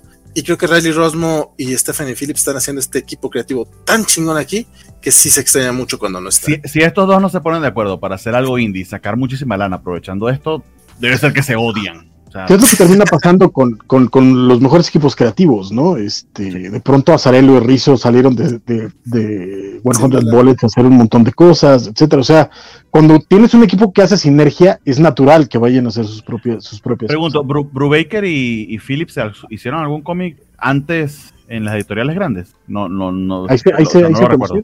Ey, o sea, ah, ok, ok, entonces esa es la sinergia tipo, no sé, McCartney Lennon que conseguiste a tu compañero amigo y de hecho esa ha sido una de las más fructíferas porque me ha entregado correcto. no por ejemplo, nada también, también Brubaker se llevó a, a, a, A Steve Epting. a Epting a hacer Velvet también, por ejemplo. Entonces, Sí, eh, sí. si encuentras a alguien con quien te comunicas, te lo llevas, ¿no? Y, y, y creas cosas muy interesantes. Pero fíjate, un poquito como, como complementando eh, el comentario de, de Yosemite Pau Pau, que eh, los tie y además pasa que me estoy releyendo ahorita, este, porque me gusta torturarme un poco, eh, Secret Wars 2, que, que es por donde empieza toda esta moda de los crossovers con tie-ins. Eh, y ya era un problema desde entonces, porque el problema es ese, ¿no? De pronto tienes a un editor que además era curiosamente el que estaba escribiendo la, la, la maxiserie principal, que viene y dice, ¿qué crees? Voy a hacer esta locura, quiero que lo pongas en tu cómic. Pues, qué chido, carnal, pero yo estoy contando otra cosa. está, está muy padre, pero estoy haciendo, pero pues es tu jefe, entonces no le puedes decir que no. Entonces, hay unos, por supuesto, que lo logran mejor y que saben cómo llevar la historia para, para involucrarlo más, y otros que dicen, vamos a mencionarlo y nos vamos a hacer otra cosa. ¿no? Este, de pronto es muy curioso como en algún número de, de, de New Mutants eh, son tres páginas de, Aftermath de lo que pasó en, Secret Wars y después se va a pasar su propia cosa. Incluso los cambia de locación geográfica, valiéndole madre a que estaban en otro lado. Es una cosa muy eso, y el problema es que yo no sé si sea un cáncer per se, creo que eh, eh, parte de la, de la industria, sobre todo del cómic mainstream, es demasiado claro que lo que necesitan es dinero. Creo que los que tenemos más tiempo y somos bastante más cínicos, eh, sabemos que si queremos leer la, la, la, miniserie, nos leemos la miniserie y los tie-ins preferimos ignorarlos, no, a menos que sea un equipo que ya estemos siguiendo y que sepamos que, que lo vamos a leer. Pero en general es lo que pasa, pero eh, entiendo cuando un lector de una serie que no está siguiendo la miniserie, eh, etcétera, traigan este sientan esta, esta interrupción o este bache dentro de su lectura que se vuelve que se vuelve complicado. Pero entiendo por qué la industria lo hace, y es que necesitas jalar ventas a otros títulos, necesitas que de pronto lo mismo que te vende Batman te pueda impulsar la venta de este Harley Quinn, que es una maravilla y que te puedo asegurar que no hay manera en el infierno que venda lo mismo que Batman, ¿sabes? Pero si por meterlo en el, por meter el sitio de Fear State logras que ese cómic venda 10 ejemplares más o dos ejemplares por tienda, logras tener un, un impulso para ese título en particular. Entonces, entiendo a las editoriales, pero también entiendo que como lector vuelve, se vuelve un problema, pero no lo vamos a quitar. Los tie-ins y los grandes eventos van a ser parte de la, de la, de la industria, por lo menos durante bastante tiempo, porque los números así lo indican, o sea, necesitan vender cosas y hay gente que reacciona ante esas cosas. Y no te olvides sí. de las portadas variantes, que esa otra que también. Por supuesto, sí, por supuesto. De hecho, las, las portadas variantes sí me parecen mucho más problema que los tie por mucho. Lo, lo, lo, son porque enfocan el mercado a coleccionismo, no a lectura. No, y además presionas al, a, tu, a, tu, a tu mercado a comprar números que muy probablemente no van a vender después. Porque el grueso de las portadas variantes son de cómprame 10 para que te dé una variante, cómprame 20 para que te dé una variante, cómprame 100 ah. para que te dé una variante. Entonces, obligas a tu tienda a comprar un volumen para poder tener una variante que pueden ellos, por supuesto, vender más cara, pero que les va a crear un, un, un baki que no sí. van a vender jamás. Sí, un, un inventario no. que se va a quedar ahí estacionado. Exactamente, exactamente. Y es, y es un tema, porque además, como tienda, tú sabes que tienes un montón de, bueno, no un montón, pero varios clientes que quieren todas las. Entonces, es, es, es, un, es, un, es un círculo muy vicioso el de las portadas, que afortunadamente los tie-ins no lo tienen tanto, porque los coleccionistas de las series llegan y dicen, oye, me quiero llevar todo Fear State, me, me, me, suscribo nada más para todos los títulos de cada mes de Fear State, aunque yo no esté leyendo Harley Quinn. Y eso te puede aumentar uno o dos suscriptores de ese título por esos meses a esos títulos por tienda. Y eso ya te aumenta ventas tangibles al, al, al, al cómic, mientras que las portadas variantes te aumenta ventas en tienda, pero no en lectores. ¿Sí me estoy explicando? Y ese, sí, ese es un problema. El que compra la portada variante no es precisamente para leer. Exacto, exacto. No, y además se va a llevar una portada variante y todo lo que tuviste que comprar para tener esa portada variante se te va a quedar parado. Mientras que los que te compran el evento se van a llevar esos, do, esos dos, eh, ese título extra, pero a lo lean o no, no importa, pero es un, es un, es un título extra, no 10. Y así. Fercano nos avisa que Chelito ya se va a dormir, entonces le deseamos que descanse bien. Que Buenas noches. Chelito. No, no. Ojalá no tenga. Yo, yo, yo, insisto en que no entiendo por qué le hace eso a la pobre Chelito, pero esperemos que Derechos Humanos no se entere, compadre. Félix Farsar. Sí, el DIF. El DIF, sí. Dice ese condino. Mi política, si hay un evento que no me interesa y me interrumpe una serie, me interrumpe una serie que sigo, es solo dar el Wikipediazo al evento. Sí. Es que, en teoría, es que en teoría no tiene que ser necesario leerlo todo. Entonces, Eh, lo, que, lo que sí me consta es que, por ejemplo, ahorita puedes ver en las redes sociales, tanto de Marvel México con Televisa y de Panini Comics Latinoamérica con, con Panini que tiene Marvel en, en Argentina y Colombia, tienes gente pidiendo Empire y los tie-ins de Empire. ¿Y, ¿Y por qué no traen todos los tie-ins de este, de, este, de, esta, de este evento? porque está muy. Hay gente, hay gente que sí los quiere, y, o sea, y es como, güey, yo no entiendo que- por qué. Bueno, a- a- ahí haría yo una que ustedes saben mucho más de eso, pero pasa en manga que hay mucho mamón que pide cosas Que que no no, lo va a comprar. comprarlas. Exacto, Sí. que son, como decimos en Venezuela, pelabolas que les gusta hablar mucho. correcto. Pero que están Eso- en los estados y no, y no, no lo compran, no pagan porque son un montón de pirateros que lo que les gusta es hacer ruido en redes. Mira, lo dijo de Chapel, Twitter no es un lugar real y eso es algo que hay que tener en cuenta siempre. Pero, eh, pa- pero sí es un impulso de venta. O sea, es que yo sé que para nosotros los que somos más clavados, nos harta, nos cansa, sabemos los trucos, ya decimos, ay, en la madre. Pero para el lector normal, todo lo que salga con el sellito de Empire, por poner un ejemplo, lo, van, lo pueden comprar. Y eso como empresa te ayuda un montón. Y es, incluso es el mismo caso con las variantes. Digo, lo malo es cuando se avientan las de incentivo. Pero incluso con solamente sacar variantes, ya hay gente que te va a comprar dos, tres portadas. Si son sets, hay gente que te va a comprar todos los sets. Si Pero es que son fíjate que- son- pero fíjate van a que es-. Correcto, pero sigue siendo un problema. Porque si tu tiraje normal es de 400, digamos, o vamos a tirar un número grande. Si tu tiraje normal es de, 500 es de 5000 y tú al mes vendes 2000, digamos, o, para que me Sí, sí. para que me entiendan un poquito, tu tiraje es de 5000, tú vendes 3000, te quedan 2000 como de, de- de bolsa. Y dices, vamos a, a sacar mitad y mitad. Ya tienes a 50 personas o qui- o 500 personas que no van a conseguir su cómic. Porque si los 3000 que te están comprando divides la mitad, vas a tener 500 que no van a encontrar su cómic. ¿Sí me estoy explicando? Ese es, ese- ese es el problema con los portadas variantes. Que aunque no necesiten poner incentivo y nada más dividas. ¿cómo? Que, que no van a co- el- la portada que quieren. O, o el, o el cómic incluso. Porque si los 2000 que vinieron antes se compraron todo el- todos los, los dos tirax, entonces tienes un problema. Es que ese es el pro- eh, los portadas variantes sí son, sí son un problema real. Entiendo, entiendo los incentivos, entiendo lo que para la industria significan, entiendo por qué, pero me parecen mucho más peligrosos que los tie-ins, por mucho. Y espero que eso le pueda responder un poquito a, a, a, Oye, Sammy Pau Pau. a Yasumi Pau Pau. Exacto. Che nombre está bien chingo. A ver, a ver. Sí. Y pa- parece ser que esta noche Bernardo va a sacrificar el Fear State de Batman. Al menos No, eso dice no- la lista. Vamos a saltarnos, vamos a Marvel, porque a- amigos, créanlo, ¿no? Dos horas y media y ahorita es que vamos a empezar con Marvel. Pero son Pero De Marvel y de Indies son poco, creo. Sí. Son un poquito, pero no vamos a ir a las cinco horas. Lo veo, lo presiento, lo siento. Axel, ¿estás preparado?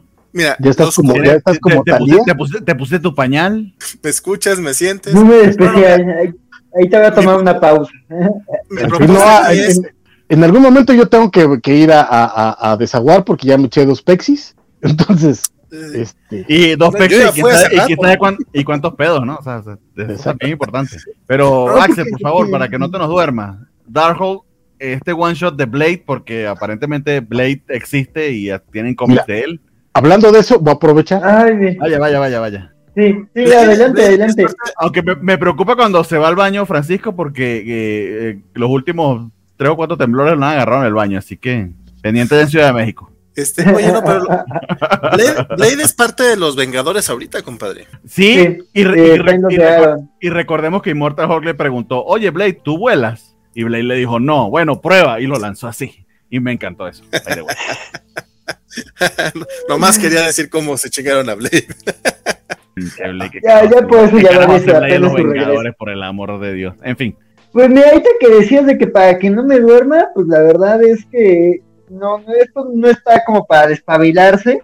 Este, pues ya habíamos hablado del Darkhold Alpha, este, que es como una historia de Doom y la Bruja Escarlata, sacando este libro místico, y como que se selecciona un montón de héroes con cartas, porque al parecer es la única manera de formar equipos en Marvel, este, con cartas del tarot, y este, y llegan este eh, este varios héroes y, justo por da- el Dark Hall se vuelven como versiones malvadas de Darkhold y como que yo no entiendo el propósito de estas miniseries, o sea, de nuevo, eh, una serie que es como un evento que empieza con un alfa y un omega, pues en medio tiene eh, puros números unos que confunden al nuevo lector. Entonces, este, el uno de Iron Man, o sea, esto básicamente es este, eh, el multiverso oscuro, pero con Marvel, o sea, son como historias oscuras de héroes distintos de Marvel. El de Iron Man, pues fue como un poco Akira, body horror, Iron Man malo Aquí es como de que qué hubiera pasado si, si Blade es poseído por una entidad vampírica y vuelve a todo el mundo o, vampiros o, solo dos razas, vampiros y humanos. Ya no hay mutantes, ya no hay eternos, ya no hay deviantes, ya no hay nada de la diversidad del universo Marvel. Y es básicamente como Blade cazando a Amadeus Cho, que es vampiro y que trabaja como con Kingpin, que Kingpin es básicamente un Harkonnen en este universo Este, este, entonces, este, de eso va la historia y de que hay una resistencia humana, o sea, una historia de vampiros bastante genérica, eh, una versión del universo Marvel que, que, digo, no es la más interesante, está mucho mejor si buscan una versión como oscura del universo Marvel, pues mejor leanse Dark Ages de Tom Taylor. Este, acá, pues, eh, eh, además el número pues, es una historia ahí del montón, el final se me hizo malo, yo no entendí como que termina, qué pasa al final, de qué va el final, qué me aportó, y como de, ah, ya, se acabaron las 24 páginas, estuvimos haciendo tiempo. Lo único que rescato de, este número es que hay un chiste con una mala leche, pero buenísimo, sobre este B negativo, uno de esos como intentos de nuevos guerreros que intentó presentar Marvel, como estos seres juveniles, este que el internet los odió, este, entonces aquí había uno que era como vampiro, que era como descaradamente una copia de Michael Morbius. Entonces acá es como que un guardia de seguridad y de repente llega Blade y el tipo dice, admítanoslo, creo que esto es lo más relevante que jamás voy a hacer en mi vida. Entonces como de que, güey, me, me, encanta que el guionista haya reconocido que usó un personaje que es carne de cañón y que nadie lo quiere. Entonces, este, eso fue lo más respetable de este número, no tengo nada más que decir, se me hizo decepcionante, sí es como de que bueno, vamos a leerlo para comentarlo aquí, pero sí, no, no, nada de Darkhold está recomendable. Este, o sea, hay otras cosas de Blade que creo que más interesantes, y creo que de gente que se agarra madrazos con vampiros, de Marvel, creo que esto no es ni de lejos lo más interesante, está más interesante otra cosa más adelante, entonces pues, pues nada, no nada recomendable Darkhold Blade, general Darkhold. ¿Para qué? Pues, qué bien que te estás echando el tiro por nosotros. Y yo, de hecho, de Darkhold pretendo leer el Alfa y el Omega. Y, el Omega casi que. La verdad es que entre Darkhold y el Extreme Carnage, mis respetos, Axel. Qué, qué, qué, valiente. Mira, no, no, no lo haría si fuera ahí a la tienda a comprarlo, pero bueno. ¿No lo compraste? No. Dice Félix Farsar que es como de no. Y los Pues sí. Muy bien. Pero no fue un eh, ¿Qué cosa? Cuando no, fue un evento. Fue un What Porque también tuvieron un evento, ¿no? Que fue de donde salió todo lo de Júbilo Vampira. También estuvo esa. no, pero hace, hace, hace un montón de años, cuando Marvel ah, tuvo Drácula, este, se enfrentaron ah. a Drácula en algún momento y de ahí salió el, el What If de qué hubiera pasado si Wolverine fuera el rey de los vampiros. Está muy bueno, de hecho. eso no lo, voy a buscarlo. Eh, eso no lo conocía. De los, de los 80, búsquenlo. Marvel Unlimited. ¿Eh? Bueno, ahí, voy con Kirby con Lee. Te estás quejando amargamente, basta, no me los ah, No, no me estoy quejando. Vas a ver qué onda con la. No, no, no, no, este, no me estoy, no me estoy quejando y está de, ay, estos muchachos, a ver si ya se pone bueno esto. O, sea, al menos si deja de ser tan sexista. Que tengo, tengo, entendido, tengo entendido que más adelante lo. eso no cambia hasta John Byrne, Me gustaría decirte lo contrario. No, o sea, digamos que para aprender y demás me estoy acompañando con un podcast y demás. no sé pero fíjate que. Solo, han visto mis tweets lo que me quejo, pero no lo que disfruto. Pero fíjate que con todo y todo, a pesar de los sexistas que, que pues sí era, porque pues Lee era así, ¿no? Este, eh hay que decirlo, eh, Sue Richards hacía, bueno, Sue Storm hacía mucho más de lo que Wonder Woman hacía. Eso, eso es, que, y, hay algo interesantísimo de ver lo que quizá había pensado eh, Jack Kirby y lo que terminó ploteando Stan Lee. O sea, eh, ver eso está súper interesante. Y se ven bastante precisamente en esos primeros 13 números. Pero bueno, no diverjamos.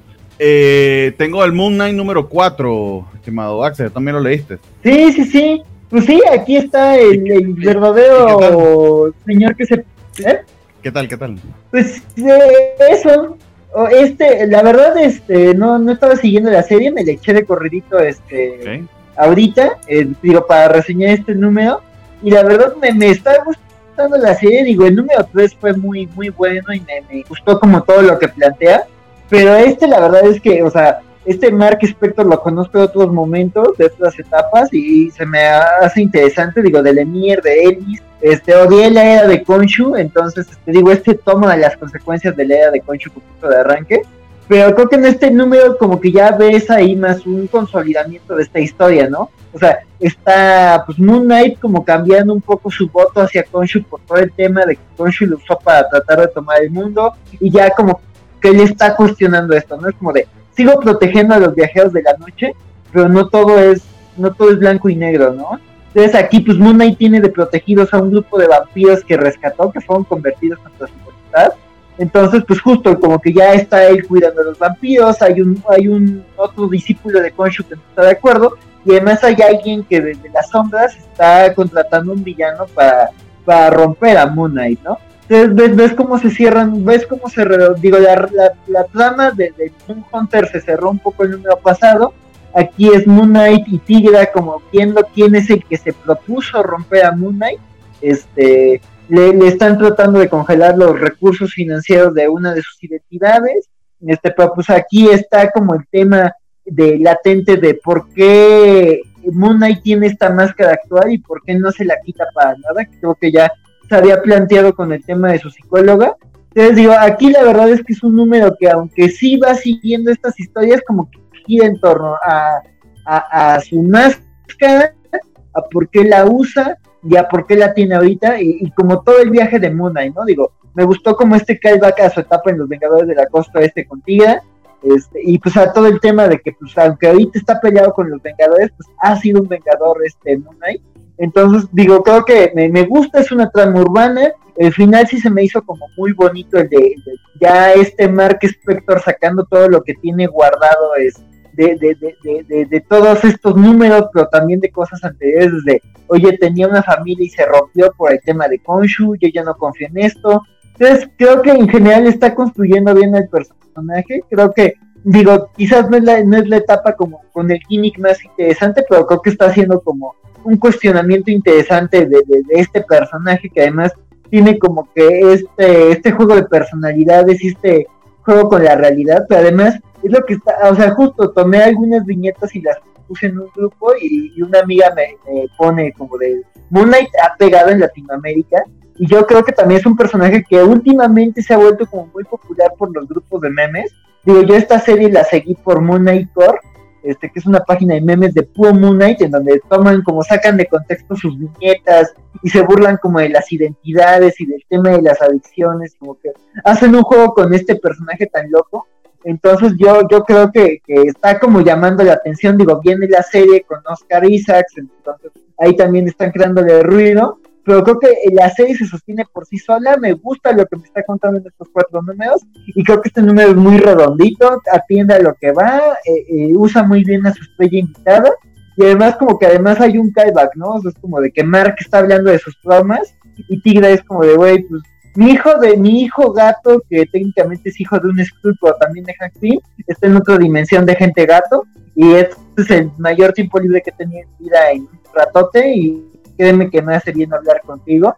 Entonces dices, bueno, son héroes tipo BS, que tienen unas historias bien complicadas, que, que, que, les han pasado cosas horribles y se están desahogando, ¿no? Entonces creo que es un número como muy bonito. La portada no me encantó, pero en general creo que es un número muy bueno y si pueden y les está interesando Moon Knight o, quieren entrarle al personaje antes de, que salgan series, cosas así y estén las loncheras, pues este, entrenle, la verdad la serie se me está haciendo interesante y creo que los secundarios que están integrando están muy simpáticos, ¿no? Digo, la asistente, digo, creo que es el tema de, de, humano con algún gimmick o humano con alguna habilidad que se integra héroe, ya está muy usado, o sea, digo, empezamos un poquito con Kate Bishop, pero está también este, la amiga bibliotecaria de Doctor Strange, está el asistente con el mono de, de Jennifer Walters, entonces hay varios personajes de este tipo, pero creo que la chica vampiro me está gustando también lo que cuenta.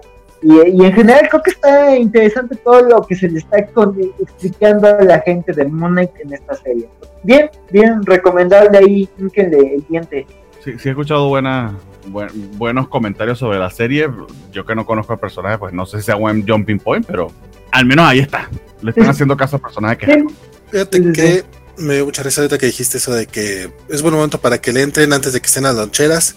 Básicamente, o sea, para que puedan decir, yo lo conocía antes de que fuera popular. Sí, Félix, Fazar nos dice que el Moonlight del maestro Lemire, básicamente, creo que nos lo está recomendando porque dice, uff, yo el que leí hace poquito fue el Hawkeye de Lemire y la verdad es que, pues, chidito, es una, mantiene el espíritu de, de Fraction y de Aja, pero el que, el que sobresale ahí realmente es este Ramón Pérez, que canaliza muy bien al, a, David Aja y aparte le da un toque muy personal, está muy mucho. Pero bueno, nomás quería presumirlo.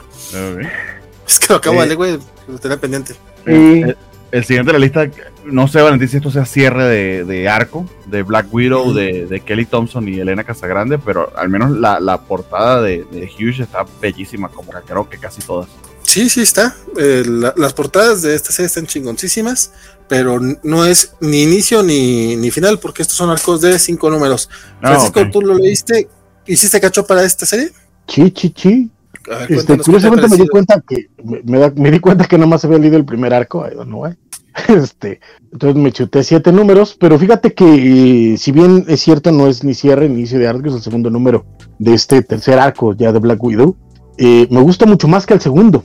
Eh, eh, el primero es, creo, el mejor hasta el momento. La verdad es que esos primeros cinco números hasta el momento me han parecido insuperables. Eh, el segundo arco de cinco números también creo que le echo la culpa a que Casagrande no estuvo muy presente, pero sí me parece que estuvo un poquito más torpe, ¿no? fue ya una historia muy, muy diferente a la primera, ya era como una misión muy clara. etcétera, pero, pero pues mira, estuvo medianamente entretenida. Esta segunda historia me gusta, esta tercera historia, perdón, me gusta mucho más, creo que ya uh, avanza más. Y de nuevo, afortunadamente, ya tenemos de vuelta a, la señorita Elena Casagrande, que, que, habíamos mencionado, estos equipos están haciendo una sinergia eh, importante y me parece que Kelly Thompson con, con, Elena Casagrande es uno de ellos. La verdad es que lo que hacen eh, número a número eh, funciona muy bien. Aquí estamos Recuérdame, Valentín. Te recuerdo. ¿Cómo vamos? ah, ¿te refieres, a la, ¿te refieres a dónde están? ¿Están en la en, una gala en San Francisco? ¿O no era esa la pregunta? Sí, exacto, sí. Pero es que estoy tratando de, acordarme bien. Es que leí, fueron siete números de golpe. Ok, en, este, este, en este, número básicamente eh, ya se formaron los equipos, que pero es lo que pasa en el, segundo arco, que es por eso es tan lento y estoy muy de acuerdo contigo. Eh, aquí básicamente ya, ya saben a dónde tienen que ir, que es donde están todos, toda la gente del Villelle, y van a ir a, una, a una fiesta. De hecho, los diseños que se ven en Elena Casagrande, sobre todo el tocado en el cabello que le pone a, Natasha, está bien chingón. Y la manera en la que caracteriza Kelly Thompson a todos los personajes. Clint, por ejemplo, no lo habíamos visto. Tú que eres tan fan de Clint, yo creo que aquí, no sé si te gustó, a mí me encantó. El lo amé. De hecho, a todos los, los, los amigos del alma. Y de hecho, las, eh, las conversaciones están súper bien. Eh, eh, hay un momento en el que incluso este Batson. Bernardo, quédate tantito ahí. ¿Qué, dijiste, compadre? No, que hay un momento en el que incluso Boki como que le pregunta a, a, esta, a Natasha, pues, ¿qué te traes? ¿No? Este, por qué el equipo y te, empieza a contar por qué cada uno de los equipos y, me parece extraordinario. Como bien mencionas, aquí el punto es, desde el número anterior a este, están, eh, eh, digamos que en este número entran a la boca del lobo, pasan muchas cosas, eh, sería bueno que lo leyeran. de nuevo, en este, este número es muy streamline, muy, muy streamline. Me sorprende el uso del color, de nuevo volvemos a, a un tipo de paleta muy particular y que le queda maravillosamente a Casa Grande, porque además va cambiando de acuerdo a los lugares y a, las situaciones. y en esto, y en este caso, a pesar, aunque no parezca, porque parecen colores súper planos, hacen que, como estamos viendo ahí, y como bien marcó eh, eh, eh, Valentín, hace que resalten los diseños. Entonces, creo que, que la verdad es que Black Widow sigue siendo de, de, de mis lecturas favoritas hasta. Muy bien. Este, sí, no, definitivamente. El, el, el colorista es justamente Jordi Belair, que uh -huh. mencionaba yo en mi comentario de hace un par de semanas cuando mencionó que iban a cambiar al colorista de, de Superman Son of Kal-El, que no todos los coloristas son tan, tan particulares o tan necesarios, que tengan tanto estilo. Jordi Belair es de los que obviamente sobresalen y es que, eh, que si lo tienes, obviamente va, va, a hacer que tu trabajo sea mucho mejor y que sí es de los que merece que le den lo que sea que esté pidiendo. De hecho, creo que Belair también está, es el que colorea, si no estoy mal, el de Wonder Girl, que lamentablemente eh, la historia no sea buena, pero el apartado gráfico está muy chido. Eh, mi estimado, eh, pásale tantito. Hay, porque quiero eh, nada más mencionar uh -huh. un poquito la escena, la escena Casagrande, por así decirlo, que es algo uh -huh. que ya lo, que el doble el doble spread. Ajá, justamente. Ahí estaba, ahí estaba, ahí está, esa. Es, no, no es ese, eso. Es uno, eh, creo que es un. No, sí es este, perdón. Eh, lo, lo, lo, perdí un poquito. Es que. Vale, solo una, de... una, una, corrección. Eh, Jordi Belair, que yo sepa, es mujer. Uh -huh. Perdón. Bueno. Ella. Entonces, ese pequeño detalle, exacto. Sí, sí, no, no, tienes toda la razón. Eh, lo, luego uno, uno, anda aplicando esos, esos cambios de, de No, no, no, y a, a, a veces te, sale, te, sal, te, salen automático, eh, porque esto es un equipo all female, ¿no? Eso es lo que le hace también peculiar al cómic. Y que este recordemos no, porque... que también es, es la, la, escritora de Young Wonder Woman, no, no me acuerdo cómo le están poniendo, que sí, ya también. anunciaron que va a salir en, en, en formato que habíamos pedido, en formato Prestige, más que novela gráfica, pero ya en un recopiladito con todas las, las historias eh, complementarias. Sin duda mm. me lo va a comprar porque es una maravilla. Entonces, Jordi Belair, bien por ella. Esa es un, arti esa es un artista, un artista que sabe escribir. Chulada. Sí, ella Perdón, sí, por ejemplo, adelante. Este no, pero este no es un no es un cómic all female porque está Rafael de la Torre, a menos de que sea ella y se llame Rafael, que podría ser, pero. ¿Pero qué es el, el diseñador? O, es, o es, dibujante, es el que ha estado eh, entrando en lugar de, ah, claro, sí, de ah, sí, sí, no, y, y, el letrerista creo que es, que es Colin, no sé. Uh -huh. Sí, pero, pero quería, quería mencionar es, es esta, esta escena Casa Grande, lo, lo, digo así, aunque realmente es de Kelly Thompson, porque incluso cuando no estaba Elena, este, solía meternos estos splash pages aquí en Black Widow. Evidentemente, los, eh, los, los otros, aunque eran buenos artistas, eh, bueno, estuvo Rafael y creo que estuvo otro. Uh -huh. otro artista, el que, pero... con, con, el que, con el que hacía páginas a la limón con, con Elena. Uh -huh. Pero fíjate sí. que los números todos de, de la torre no son malos pero el que estaba a la limón con, con Elena sí me. Sí, y, pero no saben resolver estos de la misma manera. Este, este, en lugar de ser una spread page que se lea de derecha, de, de izquierda a derecha como la mayoría, se lee hacia el centro? centro de la página. Del es, centro hacia afuera, de hecho. Es una cosa hermosa. Sí, sí, sí. O sea, es, es una manera distinta de abordar una viñeta siguiendo la acción. Está bien bonito el, el, el experimento, neta. Cuando lean este cómic, aprecien esto y adórenlo, porque yo cuando lo vi dije, qué bruto, qué cosa, o sea, me cambiaron el spread page, para mí fue un cambio, o sea, ya, ya estaba acostumbrado a que siempre sea lo mismo, les queda bonito, que cotorreo, y este fue como, güey, aquí me la jugaron distinto. Y, y, y, sin, y, sin, poner flechitas como nos hicieron, que lo señaló Axel en Task Force sin flechitas, no, no, sí. es básicamente una escena de pasillo de Daredevil en, en un spread page, cosa hermosa de Kelly Thompson. Y de, Fíjate que creo, creo que a nivel narrativo, hemos tenido más experimentos eh, en página de lo que ha habido en los últimos 20 años en, en el cómic mainstream, que quede esto muy claro en el cómic mainstream, a partir de la entrada de Bruno Redondo en Nightwing y de Elena Casagrande en Black Widow. Lo que están haciendo los dos a nivel narrativo, las experimentaciones y los juegos que tienen con la página, son uh -huh. para, para análisis de escuela, de verdad. Debes quedarte para el número que va a sacar Bruno Redondo cuando termine Fear State con Nightwing. Nada más te digo eso. Debes quedarte porque es bueno que lo reseñemos porque se va a lanzar una que. Uh. No, no, no, no, no más que ya le ganaron la idea este mes. Al rato platicamos, al rato platicamos ah. de eso en los indies. Pero sí, ese de Bruno Redondo también ya lo quiero leer. Y ya, este, fuera, fuera de que quería hablar de, esa, de ese page, todo lo demás, opino exactamente lo mismo que Francisco. Qué bueno que coincidimos en esto, compadre, porque yo también dije, de, de, sobre el segundo arco, me la pasé lamentándome todo el rato porque era muy aburridón. Este, pero. No, a, a, mí no, a, mí, a, mí no, me parece malo, o sea, creo que vale la pena leerlo. pero entre los cambios de artista, que se nota que el artista eh, Feeling estaba eh, entrando nivel, en vez de, Elena, no Rafael, sino el otro, eh, de pronto no resolvió igual, había cierta torpeza narrativa extraña. no sé, creo que igual les agarró en curva la popularidad y, eso las, la puso también a temblar un poquito a Kelly Thompson, pero aún así creo que, que, vale la pena leerlo. Pero estos dos números que llevamos de esta, de esta historia no, lo que pasa es que básicamente era lo que decía, o sea, a mí el cómic me, parecía hasta lentón, este, todo lo único, o sea, fueron cinco números nada más para formar tu equipo de, de sidekick, y aquí ya empieza la historia, sobre todo en este último número, porque el anterior todavía tenía un poquito el dejo del anterior, este número por fin de repente avanzamos, que era lo que ya, ya tenemos queriéndolo hacer, y lo que llegué a decir en su momento fue que si bien el segundo arco no me ha encantado, creo que Kelly Thompson me daba suficientes armas como para seguirle apostando al cómic y qué bueno que, no me arrepentí. De hecho, que digo, qué bueno que, me hice caso.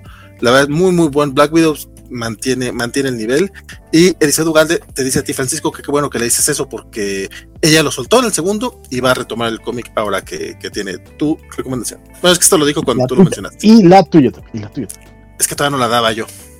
Pero sí, Black Widow, cosa hermosa. Muy bien. El siguiente de la lista es Daredevil 35 del señor Chip Sedarsky y que desafortunadamente pues el señor Sicheto solamente nos hizo la portada. El artista invitado en este caso, y déjame leerles el nombre por si acaso meto la pata, eh, eh, eh, es Stefano Landi con Francesco Mobili y colores de Marcio Menis. Y a mí lo que me sigue sorprendiendo de Daredevil es cómo logran que cada número, cada entrega de cada single sea emocionantísima y, divertida al mismo tiempo. No voy a decir que esto está al mismo nivel de los arcos iniciales, ciertamente creo que si, me tocara hacer un top no, no la colocaría entre los primeros, creo que eh, los primeros números siguen estando un poquito por encima, pero no por eso eh, deja de ser una de las mejores series en la actualidad y creo que uno de los mejores runs de Daredevil. Eh, eh, básicamente aquí llega, es el showdown, la pelea final entre este montón de clones de, de, de Bullseye que, que, que precisamente eh, había, había Kingpin mandado a hacer y se le salieron de control.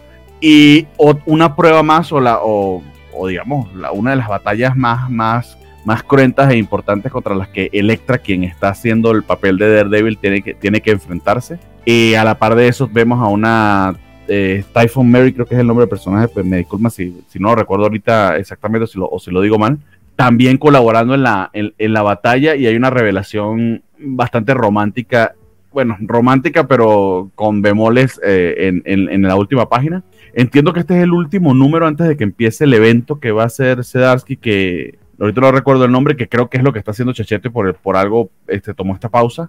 Eh, y que después van a supuestamente reiniciar la serie o será el final de la serie de Cedar, que sí me esa noticia uh, aún aún estoy terminando yo de descifrarla del todo porque algo dijo Sedarki en su en su en su eh, en el correo que distribuye a, su, a sus fans y otra cosa fue el, comunicado de prensa de Marvel ahí me perdieron un tanto pero o sea si han estado siguiendo la serie este es el número 35 y, y sigo diciéndoles que me, yo sigo leyendo The Devil es de las primeras cosas cuando sale en el pool en el mes que leo y y no tiene pérdida ningún, ningún número. Eh, hay bemoles, hay subidas y bajadas, porque por supuesto es un ron bien largo, pero la esencia de, de Daredevil y de inclusive lo virtuoso que es que se da, que está tomando muchísimos, muchísimos elementos que son hasta repetitivos dentro de Daredevil, que pudiera decir esto ya se intentó antes, él busca la manera de darle la vuelta y de presentártelo de forma diferente. Y, y nada, o sea, una de las mejores cosas que hay en el shelf actualmente. Eh, no se lo pierdan. Ojalá que Televisa continúe publicando,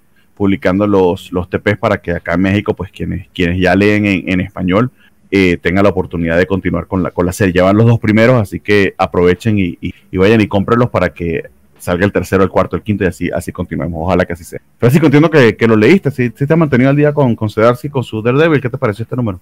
Me, me puse al día. No, todos los que leí esta semana me puse al día, excepto los números uno, obviamente. Este, pero concuerdo, la verdad es que lo que está haciendo eh, Darsky está muy bien. Yo, yo ahí tal vez eh, matizaría la, idea de, los primeros números acá. Creo que, que, es una historia comprometida por parte de Zdarsky, porque no es nada más, eh, no son, aunque están divididos en arcos, la forma en la que Zdarsky nos está contando la historia es, es a largo aliento y nos está contando una historia, que eso es lo interesante, porque además está usando a Daredevil como una herramienta para hablar de un montón de, de, de cosas de, que, que, mi corazón chairo se emociona cada vez que lo ve, porque recordemos que eh, Daredevil es el héroe del barrio, del, del barrio eh, más pobre y más violento de, Nueva York, es el, el, el, Kitchen Sink, el Hell's Kitchen, perdón. Uh -huh. eh, y este y todo lo que nos está hablando es cómo estos grupos de poder son capaces de, de, de, de, manipular lo que está pasando ahí. Desde la primera historia y por supuesto también este, este rollo de la responsabilidad de tratar de ser héroe al final del día, ¿no? Porque empezamos con la historia de Daredevil eh, eh, matando a una persona y eso lo lleva a todo una, a una eh, desencadena una serie de decisiones por su parte.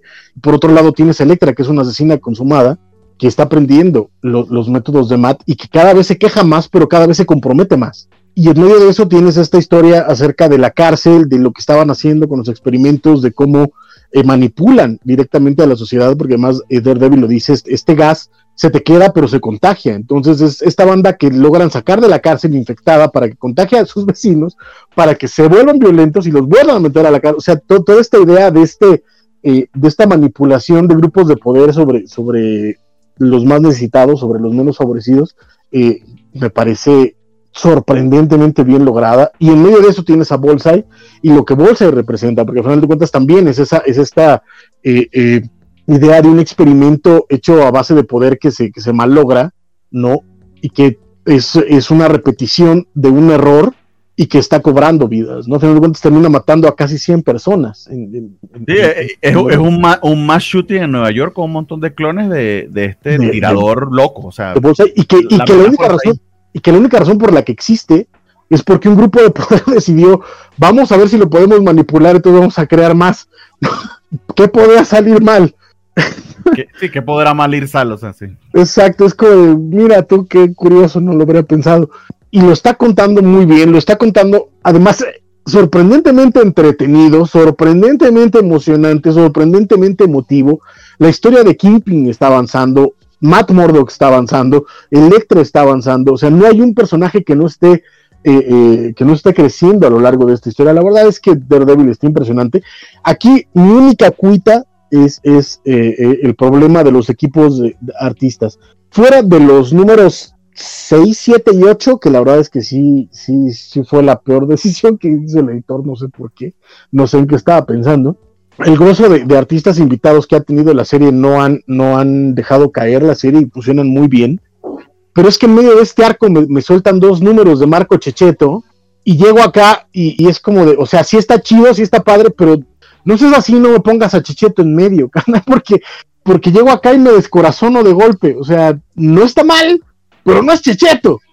Entonces, eh, esa, esa, es mi única, mi única cuita con, con, Daredevil, pero está asombroso, está sorprendente y, y bravo por Chip Zarsky, la verdad. Sí, exactamente, perfecto. Nadie más lo leyó. Eh, no, no lamentablemente hubo, hubo algunos cómics esta, esta semana sobre todo de los de Marvel, que de los que sigo mensualmente, que no sé, como este y el del Hombre Araña, pero este estoy puesto para seguir leyendo. Nos dice Isaías Secundino que Daredevil acabará cuando inicie el evento de Devil's Reign, que también Félix Faza nos recordó que sea el nombre del evento. Eh, y, y, cuando acabe dicho evento, va a ser una miniserie. Va a haber una miniserie de Daredevil con Electra. Eh, por lo que entiendo, todo esto también viene con Chip Starsky. Y pues ya veremos, ya veremos después qué pasa. Muy bien. Daredevil, y... la verdad es que a ver cómo, a ver cómo le va. Por lo menos la, la, minis, la miniserie esta de Devil's Reign sí aseguraron que va completamente con, con Chicheto. Ay, ojalá. Sí, exacto. No, no, eso es lo que tengo entendido y por eso pensaría que no ha dibujado la serie regular porque está dibujando esa. Pero es que entonces no me lo pongan a la mitad. O sea, mi problema no es ese, mi problema es que es que me lo ponen a la mitad. O sea, tu, problema es que te, números tu, problema de es que te, tu problema es que te antojaron. Eso es Exacto, es que es que está el arco bonito, es, vamos bien, ¿no? Son dos números de otro dibujante que lo hace bien, qué bonito, qué padre. Llega Chicheto y digo, ¡Ah! ay Dios mío, qué bárbaro, qué bonito está esto, y me cambian otra vez no, aquí es como. No antojar, primer aviso. Exacto. ¿Cómo te extrañaba? Está feo. ¿Eh? Básicamente, ¿no? ¿Cómo te extrañaba, Checheto? ¿Cómo está, te extrañaba? Ajá, es que es, sí. Y yo, y yo, que pensé que se lo estaba diciendo a Francisco, pero está bien. Yo también dije, ay, gracias, yo también. es que le escuché, le escuché suspiro al Francisco. Está bien. No Jugó con expectativas el. Hablando de lo de quizás Francisco extrañaba, yo imagino que para ponerte al día con Spider-Man te leíste, creo que te quedaste como unos 15 o 20 números de Nick Spencer. Yo estoy seguro ah, que los, leíste completos. Exacto, me quedé, me quedé 100 atrás, la verdad. Entonces, este, dije, ¿sabes qué? No me voy a poder leer 100 números en dos días porque la neta es que esto fue de ayer para hoy. Entonces nomás me leí los nuevos, la verdad. Pero sí planeo ponerme al día con los Spencer nomás porque, pues mira, ya estaba yo sufriendo, ¿qué más? ¿Para qué? No, no te hagas eso. ¿No viste cómo me quebró a mí?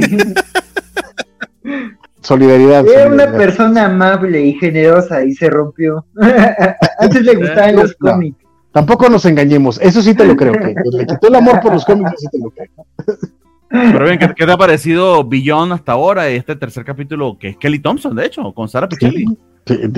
muy bien. Fíjate que me, está gustando. El primer número tuve ciertos problemas porque el twist creo que me lo metieron muy de golpe. O sea, no me dieron tiempo de, de, o sea, sobre todo para hacer un inicio de arco. Nada más es de pronto llega este güey, ah, sí, soy este y va a pasar esto. Así de, güey, cuéntame lo bonito, déjame, enamórame otra vez de tu Peter Parker, dime qué vas a querer contar con esto. Y este, y esto lo están haciendo hasta ahorita. Pero, pero creo que va bien. Este, los dos primeros números de, de, Wells, que además recuerdo, si mal no recuerdo, él ya había estado en, el equipo de, de, Brand New Day. Eh, entonces, el tono, el tono me agradó mucho, los diálogos me agradaron mucho, la situación me agradó mucho, el arte de, de Gleason en los primeros dos números me pareció muy bueno. Las portadas de Arthur Adams son, son, ay vida mía. Yo soy muy fan de Arthur Adams, entonces, pero lo que está haciendo está, está muy, muy interesante. Y vienen mejores portadas por lo que he podido ver en su Instagram.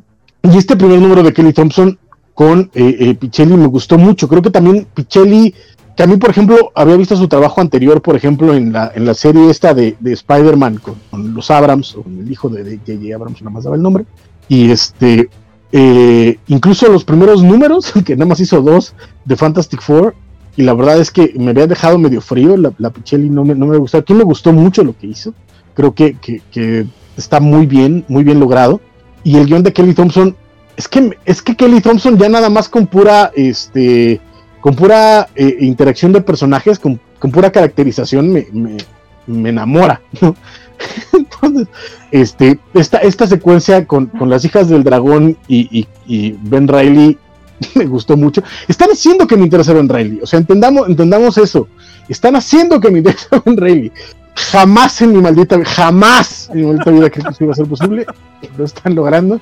Este, y a ver a dónde, a dónde van con esto. Este, creo que este status quo funciona bien, no, no para largo aliento, pero creo que funciona. Y, y, de nuevo, Seth Wells y Kelly Thompson me ha gustado mucho cómo están escribiendo.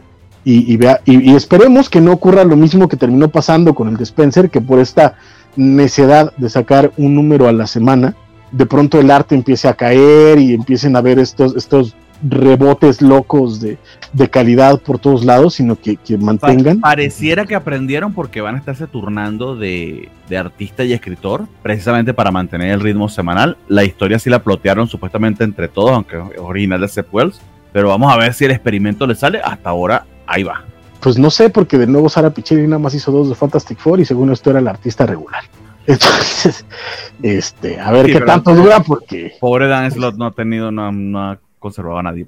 Estos, estos nuevos este, artistas de hoy ya no, ya tres números y piden descanso, así no se puede, mucho. Pero este, derechos humanos y derechos del trabajador, o sea, ¿qué les pasa? No, no, no, derechos del trabajador, mangos, que había artistas que hacían dos cómics al mes y se iban de vacaciones todavía. Pero bueno, en fin, este, pero me gustó, creo que va bien, este, e, esta idea de, de eh, de esta compañía que también tiene como sus intereses oscuros en medio de todo esto y que están jugando como con la idea de los clones y tratar de recordar esto, la, la, el, villano que aparece al final fue una sorpresa a ver cómo lo resuelven al final, pero me parece una lectura muy entretenida, más que plot porque creo que también venir aquí a contar qué pasa en este cómic en particular, porque la verdad lo que pasa no importa, hay que decirlo muy claramente. Este, lo que importa son los personajes y cómo te lo están llevando, y creo que eso lo están haciendo muy bien. Entonces, eh, eh, me está gustando, la verdad, mucho. De hecho, yo que literal tomé Spider-Man acá, eh, pues sí, o sea, me sigue interesando la idea. Eh, el personaje de, Ben Riley no ni, ni, lo conozco ni me interesaría mucho porque, o sea, si estoy leyendo Spider-Man, ah, pues quiero saber de Peter Parker, pero han mantenido el suspenso y sobre todo la, la, idea de lo que está pasando con él, que no me lo han contado de todo, pero me está dando como pequeños tips de un misterio. porque esta corporación lo escoge a él? ¿Cómo es esto de que su pareja está medio encerrada, no logra salir, o sea, o no la dejan salir? Entonces se está planteando como que un misterio que si esto fuera mensual sí que hueva, va muy lento, pero no, es semanal, entonces tienen el chance de, vamos de a poquito en cada número porque en, tiempo te vas a enterar. Pero incluso fíjate que para, para hacer eso creo que los tres números que llevamos han pasado muchas cosas. Sí. Entonces tampoco me parece, me parece también.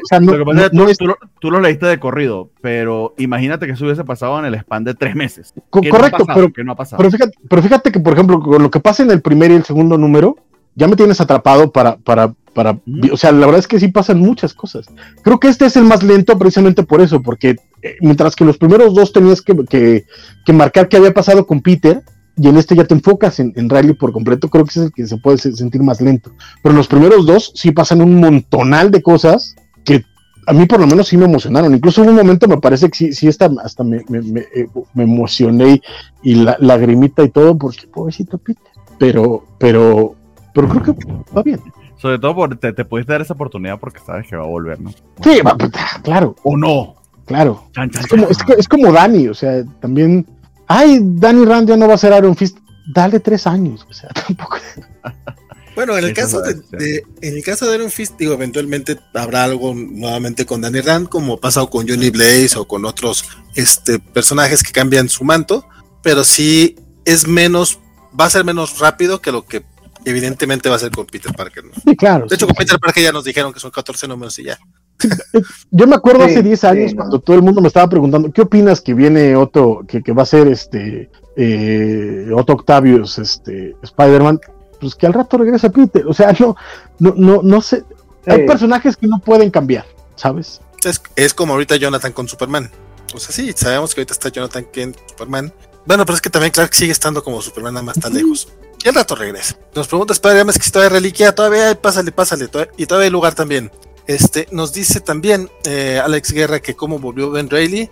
Eh, Félix Farsal dice que regresó en el autobús. Me parece una buena respuesta. Honestamente, no sé, compadre. Como acaba de decir Francisco, los personajes regresan y ya. No, también eh, Ben Reilly, Ben Reilly, Ben Reilly andaba por allá. O sea, en realidad Ben Reilly nunca lo mataron. No, no fue como. Sí. Ahí se fue. Sí, pero. Se desintegró, se hizo polvito. No, pero ya había regresó hace un de hecho, creo que incluso antes de Brand New Day, lo, lo, ya y, y, lo, ajá, y lo, la última vez que lo vimos fue hace unos meses, cuando por alguna razón Tony Stark juntó un equipo de, de, perdedores y llamó a Ben Riley. este, y, y, ahí apareció en las páginas de, de, Iron Man. Perdón, Axel, no te he dejado hablar. No, ¿Eh? Axel tampoco. Ah, Axel tampoco no, pues yo nada más no, yo no lo leí este, digo, me leí el 1 y el 2, la verdad estoy de acuerdo en que han pasado muchas cosas, digo, también el ritmo de publicación ayuda a que se sienta que están pasando más cosas, pero este tercero ya no le, le entré, digo, sí me quiero poner el corriente para próximas ocasiones, pero ahorita sí ya no me dio tiempo, pero sí, o sea, digo, yo, yo me acuerdo que Ben Riley había Digo, ya no supe cómo terminó, pero creo que eh, había regresado de la muerte en así, pero la verdad ahí yo ya me perdí, ya ahí fue cuando Dan Slot me perdió. Entonces, este, ya no supe qué pasó ahí, ah, pues cómo había vuelto como a su estatus. Fue para Spider-Verse, ¿no? No, no, creo que en Spider-Verse estaba Otto, estaba Kane. El que regresó fue Kane en Spider-Verse, que después se murió y regresó de otra manera. Un tema con los clones. Pero creo que Ben no estuvo en el Spider-Verse. Pero bueno, el chiste es que en esa etapa de slot creo que regresó y bueno, ya está acá y digo, que eso sí también me gusta la forma en la que resolvieron el tema de que ahorita sea él el, digamos, el Spider-Man oficial. Es como de, pues sí, legalmente sí eres el Spider-Man oficial, pero, pero pues a ver qué tal, a ver qué tal. Y se secundario dice que en la serie de Spider-Man Bloodlines, que era la que mencionabas Francisco, Pichelli nada más estaba por el cheque. Donde ha brillado más es en Ultimate Spider-Man y en la miniserie de Pix. En Ultimate Spider-Man pero de eso ya tiene años. O sea, la neta es que a mí a, mí a la Pichelle me la habían vendido como esta super artista. Es que sí hizo buen trabajillo ahí. Y Alex Guerra, que tu opinión experta sobre cómo Norman le metió el duende verde a Misterio. Dice, también a Misterio se le metieron de golpe. Pues déjalos, ¿qué tiene? no, Creo, no sé si llegaste a ser mame, Es lo, lo, rescatable de lo de Spencer al final. Lo, vi en redes, no lo, este, no lo he leído, no, o sea, no he leído la explicación, pero mira, cualquier cosa que deshaga las tonterías de, de, Straczynski, yo estoy ahí. Bueno, cuando lo leas, me dices. va, va, va. Inferno. Llegamos, llegamos al bloque de los hombres X. Avísele a Ravier Star que ya vamos a empezar con el bloque de los X-Men. Eh, creo que ya está durmiendo, pero ok. No, es que va y viene. Por eso ah, le grito, para que sepa que ya vamos a empezar con los X-Men. Pues la portada medio lo dice todo, está Emma en su forma cristal con los dos cascos de eh, estos dos idiotas. Este. Esta es una miniserie de cuatro números. Es lo último que supuestamente va a escribir Hickman de los X-Men en un buen tiempo. Dijeron en un buen tiempo, pero quién sabe si para siempre. Que se supone es el final de su épica de lo que nos empezó a contar en Hoxbox. Eh, o sea, no sé si lo voy a terminar en cuatro números, pero yo ya estoy así como que, ya, ya, ya eso me está dando, no hueva, pero sí con cierta tristeza de que ojalá hubiese podido contar esto con tiempito en los X-Men, pero bueno, las cosas no se dieron así, no sucedió de esa manera y tenemos esta, esta miniserie. Eh, un montón de movimientos políticos acá. La gran revelación del número anterior es que fundamentalmente lo único que les pidió eh, Moira a, Magneto y al profesor Javier que no pasara, pues fue lo que pasó porque, porque son Magneto de profesor Javier y obviamente su, su, su eh, megalomanía y, bueno, de hecho, eh, los adjetivos que, que, utiliza Emma al final son usted, usted par de, ustedes par de arrogantes, mi fidelidad la perdieron para siempre. Eh, creo que les queda bastante bien. Y hay un montón de movimientos perdidos que te explican cómo, cómo fue que Mystique logró eso, ¿no? Que está muy, muy interesante. queda la mar de bien al personaje y a lo que sabemos hasta ahora de Krakoa. A mí me gustó leerlo, pero siento muy cerca un o sea, no sé, tengo la, la mm, predisposición y la intuición de que el final no me va a gustar. Um, que, bueno, en fin, eso ya es una cosa muy mía. Pero en línea general, o sea, si leyeron Hawks, porque han estado siguiendo todos los, los hombres X, quieren saber más o menos para dónde iba Hickman o, o, o, lo que se supone que va a ser el final que tenía planteado, se supone que esta serie es, y hasta ahora en cierta medida es lo que nos han estado entregando. Pero hasta ahí lo dejo para no, no alargarlo demasiado el resto de la mesa que lo leyó, Axel, ¿qué te pareció a ti? Para que Francisco al final, pues, no sé si va a estar de acuerdo o no con nosotros, pero sé que le gusta esperar. A que... Muy bien. El desempate. No, pues digo, yo la verdad sentí este número muy, muy transitorio. Este, el número uno me gustó mucho. Este, es como dices, ¿no? Como mucho movimiento de piezas, mucha explicación de, de, de, de las revelaciones del número anterior. Cómo es que Destiny está de regreso y cómo es que las dos están planeando como ahí hacerse su lugarcito en el consejo. Digo, está interesante eso de cómo Mystique, pues, o sea, sí es una de las personas más peligrosas de la isla porque justo ella sabe como cómo negociar y cómo ofrecer cosas. Digo, pues esa parte es como muy rico eh, el número, pero sí, como dices, ¿no? Como que se siente muy apresurado este final.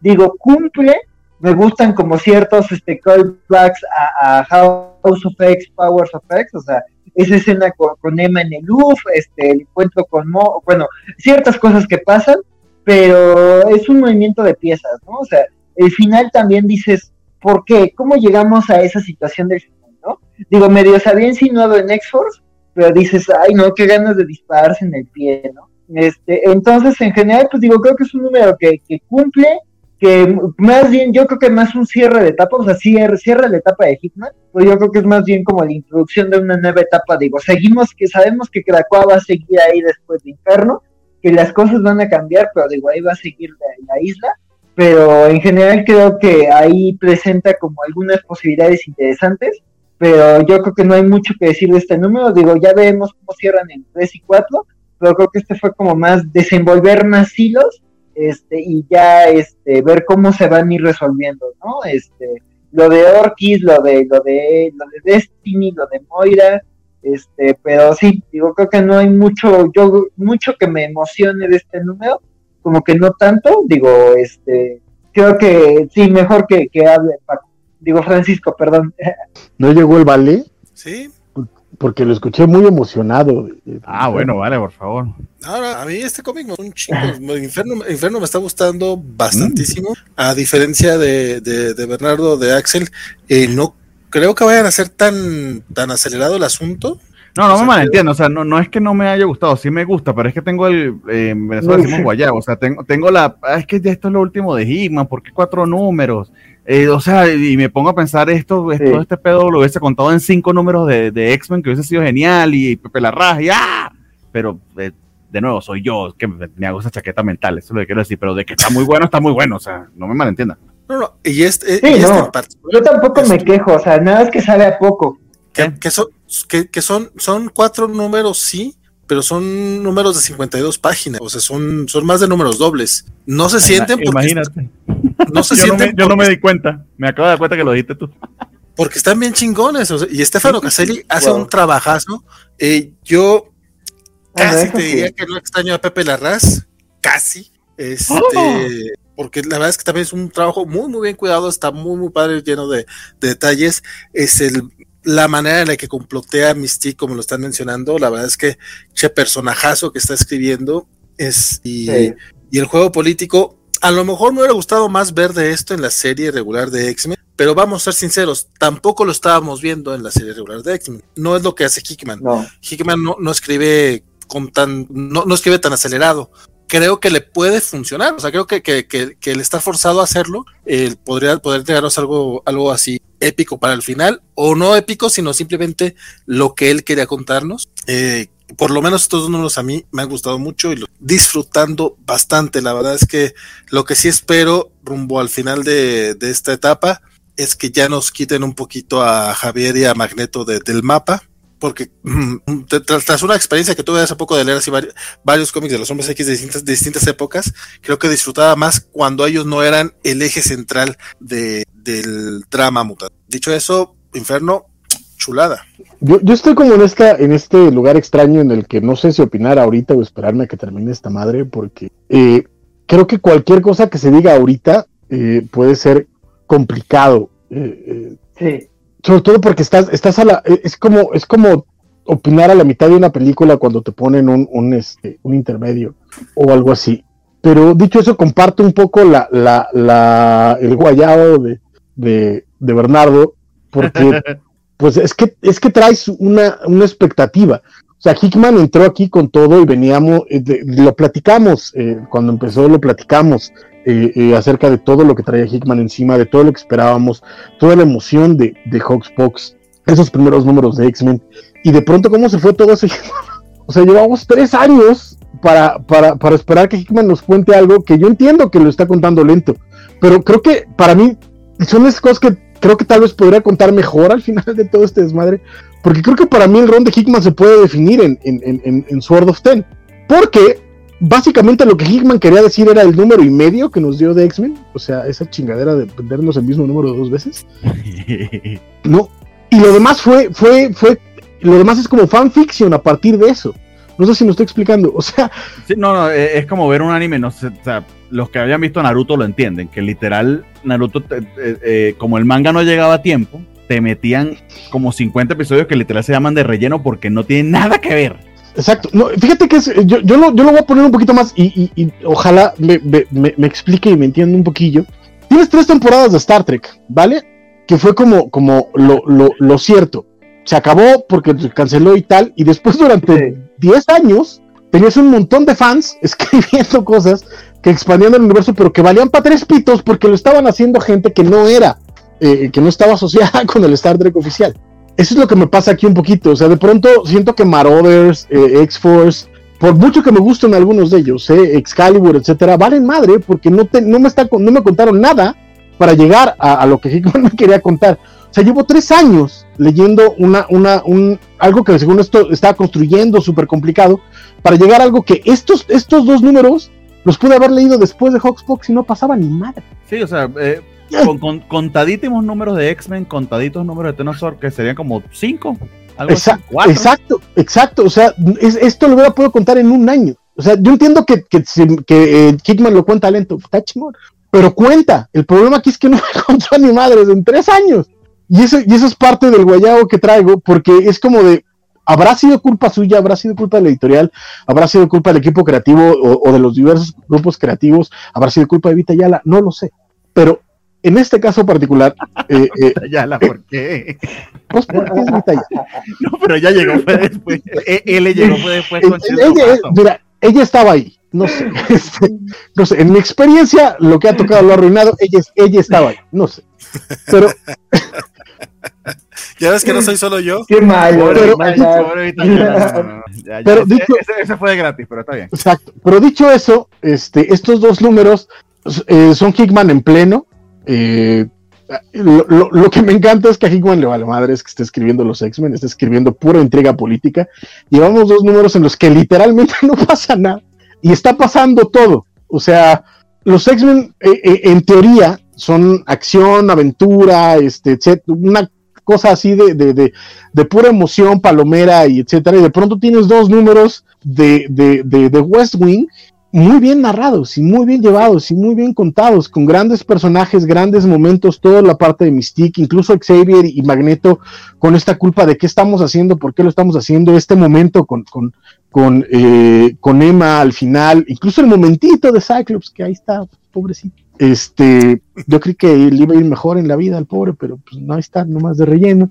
Este, pero, pero va bien. O sea, la neta es que. es tan puro para Hickman que lo retiró de todo el tema político para no embarrarlo con todo eso. ojalá, ojalá, ojalá. Yo creo, yo creo que aquí lo que, lo que va a pasar.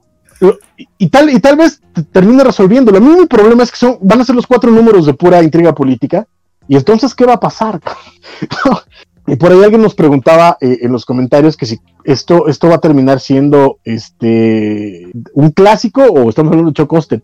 El problema es que yo creo que lo más lamentable es que no vamos a llegar ni a uno ni a otro. O sea, si tú vas a poner esto a un lado de, de, Morrison o de, o de Joss Whedon, que, que, lo comentamos hace tres malditos años, nosotros tenemos la esperanza de que iba a ser uno de los grandes momentos de los X-Men, va a quedar muy por debajo. Por eso, porque se alargó a lo eh, pero tampoco va a ser Chuck Austin, Chuck Austin, por ejemplo. Entonces, habrá que ver cómo lo, cómo lo resuelve, cómo termina, qué va a pasar después. Pero lo que yo sé es que esa emoción que tenía por Hawksbox se fue al carajo. O sea, Jack Hickman puede hacer lo que se le dé la gana y a mí ya me desencantó por completo.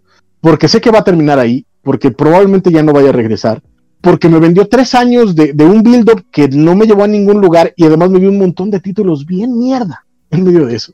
Entonces, mira, estoy disfrutando Inferno, lo voy a disfrutar, me parece que Hickman es un gran escritor, pero como experimento, por mí, este, que se acabe lo antes posible. Tito Ayala es el, culpable de la caída de Cracoa. Lo oyeron aquí primero, gracias por volver, Francisco de Sales Guerra. Este, en mi opinión, en mi opinión. Yo, yo lo secundo, Puede no ser cierto, pero yo secundo su opinión. Será Amber Stark, Inferno siente como la crónica de una muerte anunciada. Y Félix Farsar, cambiamos la alerta Standard por la alerta Vitayala. No, no, no, no. ¿eh? No, no, no, no, no, no. No, no. Hoy, hoy recibió hate gratuito porque ni siquiera escribió un cómic. no, no? Nadie ha dicho nada de Vitayala. Punch. Sí, that's too much. Exacto. Es, es, este es, es, como, es como mi versión escritor de Empire. coincido. Coincido con, con, Francisco en que no va a ser un Chocosten porque también te pasaste de lanza. ¿Quién fue Alex? o sea, Chocosten es Exacto. Es más, es más, así, así, así te la pongo. Sin Nacros no es Chocosten. O sea, o sea, a ese. Bueno, lo que pasa es que Pichi Chocosten no sé cómo chingado lo hizo para escribir los X-Men, los Vengadores, la Liga de la Justicia. O sea, el vato estoy involucrado y no hizo nada el hijo de la chingada. Pero bueno, seguimos con el bloque X. Sí, pero ya le propuse a Axel para ir moviéndonos a ver si llegamos a los indies antes de las 4 horas. Eh, salió Sword número 9, eh, Wolverine 17 y Marauders 25. Yo leí Sword y Marauders. Entonces les comento ambos rápidamente y Axel luego nos comentará porque él se echó los tres. Eh, Sword, eh, eh Aliwin continúa de verdad bastante, bastante bien. Eso sí, eh, muy comprometido con todos los eventos y todo lo que ha tenido que pasar alrededor, entonces ha hecho que la serie all over the place, pero es Halloween y tiene, digamos, los chops para mantenerla interesante. Este número en particular, de hecho, arranca un arco con los Shiar visitando al nuevo planeta Araco, recién formado, eh, y que de hecho, eh, no sé si recuerdan de aquel número noventoso de X-Men que tanto le gustó a, a Francisco, que justamente había escrito Hickman en el que eh, Storm pues eh, rescata a la princesa de los Shi'ar. eh, pues ahí tenemos un callback a eso porque va a visitar a, a, Aurora y, tienen ese ese, ese, ese, comentario entre ellos. Entonces, chido, bien, y uh, un thread de Immortal Hulk que se había quedado medio guindando, que era, olvidé el nombre del personaje, pero el que ahora está encargado de, la, de Alpha Flight, eh, resulta que está también asociado con Orchid, es un, supremacista humano contra los mutantes, cosa que era de esperarse. Eh, y algo interesante se traen a este héroe canadiense, el que está vestido con la, con la bandera de Canadá, se me olvidó el nombre. Guardian. Guardian, exactamente. Lo está metiendo en el fold y pareciera que Guardian está comprometido de cierta manera en ese plot. Interesante ese inicio de Sword de este nuevo arco. Y Morodes más bien cierra una historia en el espacio. Phil Noto otra vez está dibujando, eh, donde nos habíamos quedado con este eh, Lando Calrissian que le había robado, que Emma le había robado el arma. Pues básicamente logran los Morothers recuperarse de ello. Pero esto está completamente totalmente fuera de continuidad. Honestamente, como les había hecho hace ya varias veces, la continuidad de, toda la línea X que había sido cuidada tanto se fue a la verga hace mucho tiempo. Entonces, bien coqueto el número, pero poca sustancia, honestamente. Y ese es mi comentario sobre Sword número 9 y Marauders 25. Axel, coméntanos qué te parecieron a ti los números y qué te pareció Wolverine 17, que entiendo que también lo leíste. Eh, pues para irme rapidito, Wolverine irrelevante, o sea, lo que los dos números anteriores me había interesado por Solem, de que era una nueva edición y como que ahí está construyendo algo interesante, aquí volvemos a Maverick y la CIA y cosas de X-Force. Es un número ahí olvidable, la verdad, el, el arco anterior de Maverick también me, lo salté. Entonces, pues es, es cosas como de cómic de, de, Liga de Wolverine, no está nada muy interesante, entonces digo, ahí está ese muy, muy eh, eh, salteable, digo, Wolverine creo que ha sido de lo menos favorito que yo he tenido en, todo el relanzamiento, este, de Marauders, pues digo, yo creo que, lo, digo, como dices, es una historia bastante cumplida, un cierre como de este arco como transitorio, este, más como aventuras espaciales, más como Gary Dugan haciendo su versión de Star Wars. Este, digo, me gusta cómo resolvieron el cliffhanger, o sea, cómo otra vez volvemos, ¿no? Lo de las sinergias de poderes, como para justo eh, volver un pedazo de hielo a una nave espacial. Digo, se me hizo creativo esa parte, digo, sobre todo Show y Bishop. Y creo que lo más relevante creo que es el final. Digo, yo en esto de la continuidad que dices, yo no estoy de acuerdo contigo. Digo, creo que sí hay un poco de lío pero sí mantiene la continuidad, porque digo, esto que pasa en Inferno, de, que Bishop es el nuevo comandante de, de, Krakoa, sí lo mencionan, de que Bishop, o sea, a diferencia de Cyclops, que sí se entregó como a la orgía hippie, este, Bishop sí es como de, oye, muy, muy bonito el pacifismo, pero tenemos amenazas en todos lados, en todas las series ya surgieron villanos, y desde Hellfire todos nos odian, y vamos a hacer el servicio militar krakoano, o sea, ya nadie se salva del servicio militar, así como, como Israel, de que como todos nos odian, vamos a hacer servicio militar, este, entonces, este, para todos y todas y todes, este, entonces, este, creo que es lo más relevante el número, digo, creo que sí es como para tratar de como atar de nuevo la red, pero digo, esa página me suelta, me, gustó y como que un poquito el cómo resolvieron el tema con, con Lando, este, The Sword, pues la verdad creo que es una serie, creo que es de las series no Hickman que mejor se han mantenido. Este, eh, me, me, gusta mucho todo, creo que al fin ya está viendo ese payoff de, ese tema de que Kiddich está este, tras, tras, tras, Krakoa, de que es parte de Orkis, de que bueno, está comploteando con otros seres porque ya tienen como la histeria antimutante. Entonces eso me gustó, también eso, digo, me decepcionó un poco que el número anterior es como de Oro en su mejor pelea, ya que es de que a los de Araco no les importó y siguen retándole, entonces dices, bueno, no nos movimos de eso, pero en general es un número muy cumplidor, entonces, este, digo, la serie va avanzando bien y como dices, creo que promete bien este nuevo arco y además pues el tema de que ya se resolvió quién es el traidor dentro del equipo y yo es como de, ah, bueno, ah, anyway, bueno, iba a haber un traidor. Entonces, pues a ver qué tal juega eso, este, historia y cómo se resuelve. Pero sí, cumplidor, creo que de los tres, el mejor es Sport. Luego Marauders y vuelve y sáltenselo. Sí, vuelve, yo hace mucho tiempo lo abandoné, pero pero sí, sí, sí, sí coinciden que en Sword fue super, eh, superior a, a, Marauder en ese aspecto. Lo que prefiero la continuidad es básicamente porque, o sea, están en este otro pedo, o sea, pero literal lo que tienen que hacer es el juego mental de, ok, esto ocurrió antes y ya, básicamente. Siempre, siempre pueden saltarse Wolverine, siempre. okay. todo Rambler Stark dice: quizá el plot twist final sea que Cyclops volverá a ser el líder de la nación mutante. Alguien debe sustituir a Charles y a Eric una vez que queden fuera del con. Ya se tardó. Va a ser Emma. Sí, ya se tardaron. Y a Hickman quiere mucho a Cyclops, entonces ojalá sí, ojalá. Yo creo que lo, lo, lo, quiere mucho tanto como para no ponerlo en esa situación comprometida.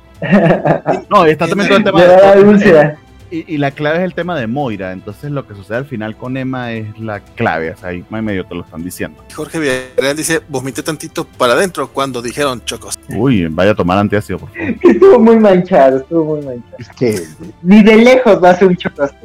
No, de, de nuevo, ni sin acros es chocoste. Lo que pasa es que eh, está poniendo la escala. Así sí, que le, digo, sí, le digo cuánto era el cero, el piso. Exacto. No, pero ese ya es el, el, el, subsuelo, eso ya es la capa de magma. Con la gente topo ya. Ajá. Pero creo que, creo que horas. en el programa 75 estamos llegando a un hito, Valentín. Por favor. 3 horas dinos. 40 para y vamos a hablar de indies. Ajá. Chan, chan, chan. chan, chan, chan. Express, express. Déjame, déjame citar a un gran sabio cuando digo, si ya me conocen, ¿para qué me invitan? Ah, si ya saben cómo me pongo, ¿para qué me invitan? Por eso. Pero lo que sí le digo de inmediato a, a, la mesa para que no se me. Porque tampoco la idea es que después se nos, se nos enoja a nuestro compañero, recuerda, el que, el que le gusta que conversemos de los indies. O sea, vamos adelante. Yo veo qué hago con el, con el audio luego. O sea, continuemos para que tampoco que, que 20 minutos vamos a meter todos los indies porque hay, hay bastantes números uno. Entonces, hablando de eso, pues el primero es un spin-off de Something's Killing the Children, del cual todos estamos esperando con muchas ansias eh, el, el, el, hardcover deluxe que ya vimos algunos previews. Eh, y no escribe directamente el guion eh, no recuerdo el nombre del escritor, es Brumball, y tampoco hace directamente el arte de Ledera, pero supuestamente hace layouts. Eh, pero creo que eso sí, sigue coloreando a Miquel Muerto, valga, la, valga allí el, el, el comentario. Entonces es como que una sucursal de la serie principal, pero creo que mantuvieron muy, muy bien la esencia, es decir, los tanto el artista que escogieron como el escritor eh, lograron transmitir muy muy bien eh, ese feeling eh, tan propio de Sophie Quiero decirle que la hace tan especial como serie. Esto básicamente es un vistazo a, la vida del compañero de Eric, es un flashback, flashback, flash forward en cierta medida, el que sabemos que en las páginas de Sophie decir en ese primer arco desafortunadamente falleció, que era el otro miembro de estos pañuelos negros lo que me parece virtuoso de esto es como muchísimas cosas sobre la, la, la Orden de San Jorge y la, y la de House of Slaughter que no nos habían revelado del todo en Suffering Kill de Children, ni siquiera en este segundo arco en el que tuvimos el flashback de Erika, logran meterlo aquí de manera tan orgánica y, eh, y tan, sí, tan interesante en, este, eh, en esta serie que, aunque es un spin-off, se hace necesarísima para entender toda la historia. Me da a mí la impresión, al menos con este primer, primer número. Entonces, yo que estoy encantado con lo que ha pasado en Sophie Kill the Children, de verdad que disfruté muchísimo este, eh, esta serie paralela y esperaría que si va a haber un segundo tomo del Deluxe, capaz que van a ser pues los siguientes cinco números, porque van a ser los primeros 15 del Deluxe, los siguientes cinco números y probablemente esta, esta, esta miniserie. Entonces, poco más que decir, me gustó bastante. Si les gustó Sophie Kill the Children, esto es necesarísimo. Pero no sé, Valentín, eh, eh, Francisco, ustedes lo leyeron, ¿qué les parece? Francisco lo leyó, yo, yo no llegué. Ah, bueno, por favor, Francisco. Eh, yo no sé si, si, usaría la palabra necesario, pero sí sin duda es lindo y agradecible la, la historia porque, como bien mencionas, nos está expandiendo el mundo, ¿no? Y creo que yo no usaría la palabra necesario porque, aunque me quedé yo en el número 15, no he leído posterior a eso, y se supone que lo que sigue es un flashback de Erika viendo qué es lo que pasa con, con su vida. Uh -huh. Entonces, igual lo que vemos aquí se puede contar en la, en la historia. Lo interesante de aquí es eso, como ver a otros personajes, ver otras perspectivas, ver por qué los hacen pasar, ver qué es lo que significa la casa Slaughter eh, eh, y los distintos pañuelos y cómo conviven, cómo viven, eh, cómo, cómo, resuelven eh, su vida y cómo se van conociendo. Incluso el misterio del de, personaje, de lo que va a ser la trama de esta miniserie, me, parece interesante. Entonces, simplemente creo que es un gran spin-off, está muy bien logrado, como bien mencionas, eh, tanto escritor como artista capturan todo el espíritu de, la serie original. Creo que también mucho tiene que ver el colorista, por supuesto. Pero eh, eh, muy bien, yo la verdad es que dedito arriba, este, creo que va muy bien y ojalá lo incluyan en, en posteriores ediciones de lujo, porque no voy a comprar este pesueldo. pero es, ojalá, ojalá lo incluyan en los deluxes. Pues sí. Bueno, cre- creo que Manera leyó, ¿no? No, pero estoy, lo que estoy leyendo es que eh, ejecutaron a Octavio Caña, el actor que, el que era el chavito este Benito en la serie de vecinos. Y está bien, está bien feo porque lo, lo, lo mataron eh, en Iscali, pero sí está bien fea la foto. Y es Pero, como ¿cómo? que ape- apenas lo están dando a conocer, o sea, las fotos. Fue, fue la tarde, pero apenas están dando el, el reporte. No, no han dicho por qué fue que la ejecución, pero sí es. Hay unas muy gráficas de esas fotos que no deberían de, de- de dejar ¿Y por qué, y por qué andas viendo eso, man? Pues me salió la nota ahorita en Twitter y fue así como que qué pex. Digo, yo no era muy fan de la serie de Venos, pero pues el- es el es el del meme de, de claro el rico humillando al pobre, entonces por eso siempre lo recordaremos. Perdón por la nota al respecto, pero la acabo de ver y la quise No, comentar. y, a- y además el cómic que viene no, no va a deprimir primero todo. También va a ser muy triste este cómic, pero pues, lo leyó nada más mi buen Axel. Con No, eso. Ah, Solo, eh, solo quiero que me. Por, por, qué, por qué está disfrazado Spam de Halloween de, de. ¿Cómo es que se llama? El, que- el del tío San, el que persigue a Box Pony. Porque tiene sombrero. Gamer Foods.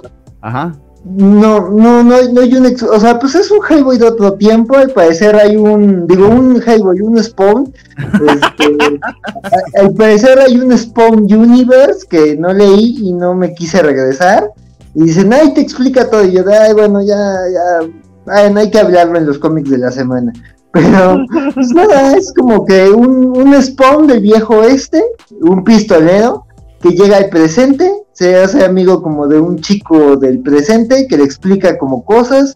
Hay chistes de vengo del pasado y no entiendo nada.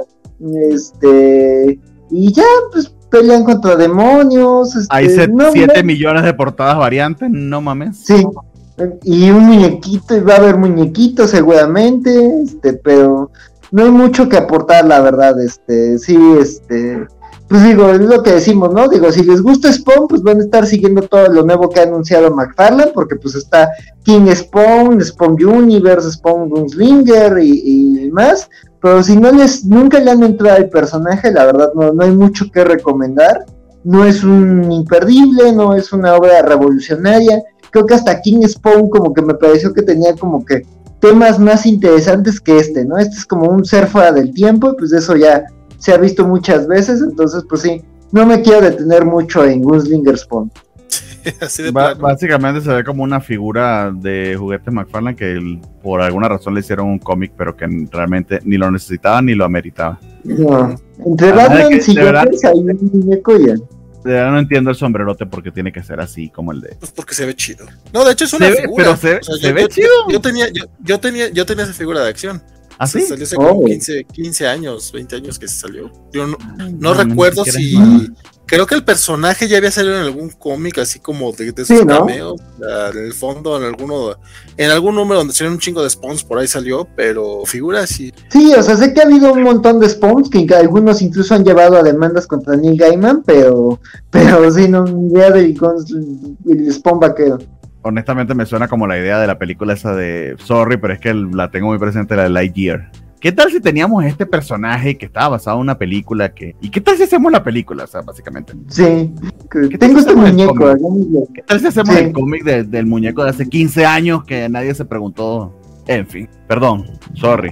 El El cómic siguiente. ven- este cómic vendió un chingo, digo, justamente por lo, por lo que decía Francisco de las portadas variantes, porque obviamente hubo muchas portadas variantes, algún. Este fue el, fue el- fue incluso el que hizo este McFarlane que, que iba a hacer unas firmadas, ¿no? Eh, con Chito, algo así, por el estilo. O sea, hubo, hubo una preventa muy grande para este, este cómic. Sí, Spawn es una cosa que Pues- vende, o sea, de verdad que va a mantener a McFarlane va a mantener a su familia por generaciones porque de que tiene Sí. una- un fanbase súper fiel, es súper súper fiel. Ah, no, no, pero, pero McFarlane es, es riconario por los juguetes. Sí, Sí. pero, volvemos, mira, es un para coleccionarse, no para leerse. Y eso es lo triste. Y, y- y la lista, o sea, después de esa noticia que nos dio Valentín y la lista de verdad que nos ayuda, eh, pues también lo leí yo porque pues solamente Axel y yo nos sometemos a estas cosas aparentemente. Eh, a número uno, este es el nuevo cómic de Eric Larsen en el que es una superheroína, pero lo que más destaca es que sus pezones son rock hard y tienen que verse bien definidos eh, en su traje. Es un fanservice de verdad increíblemente gratuito.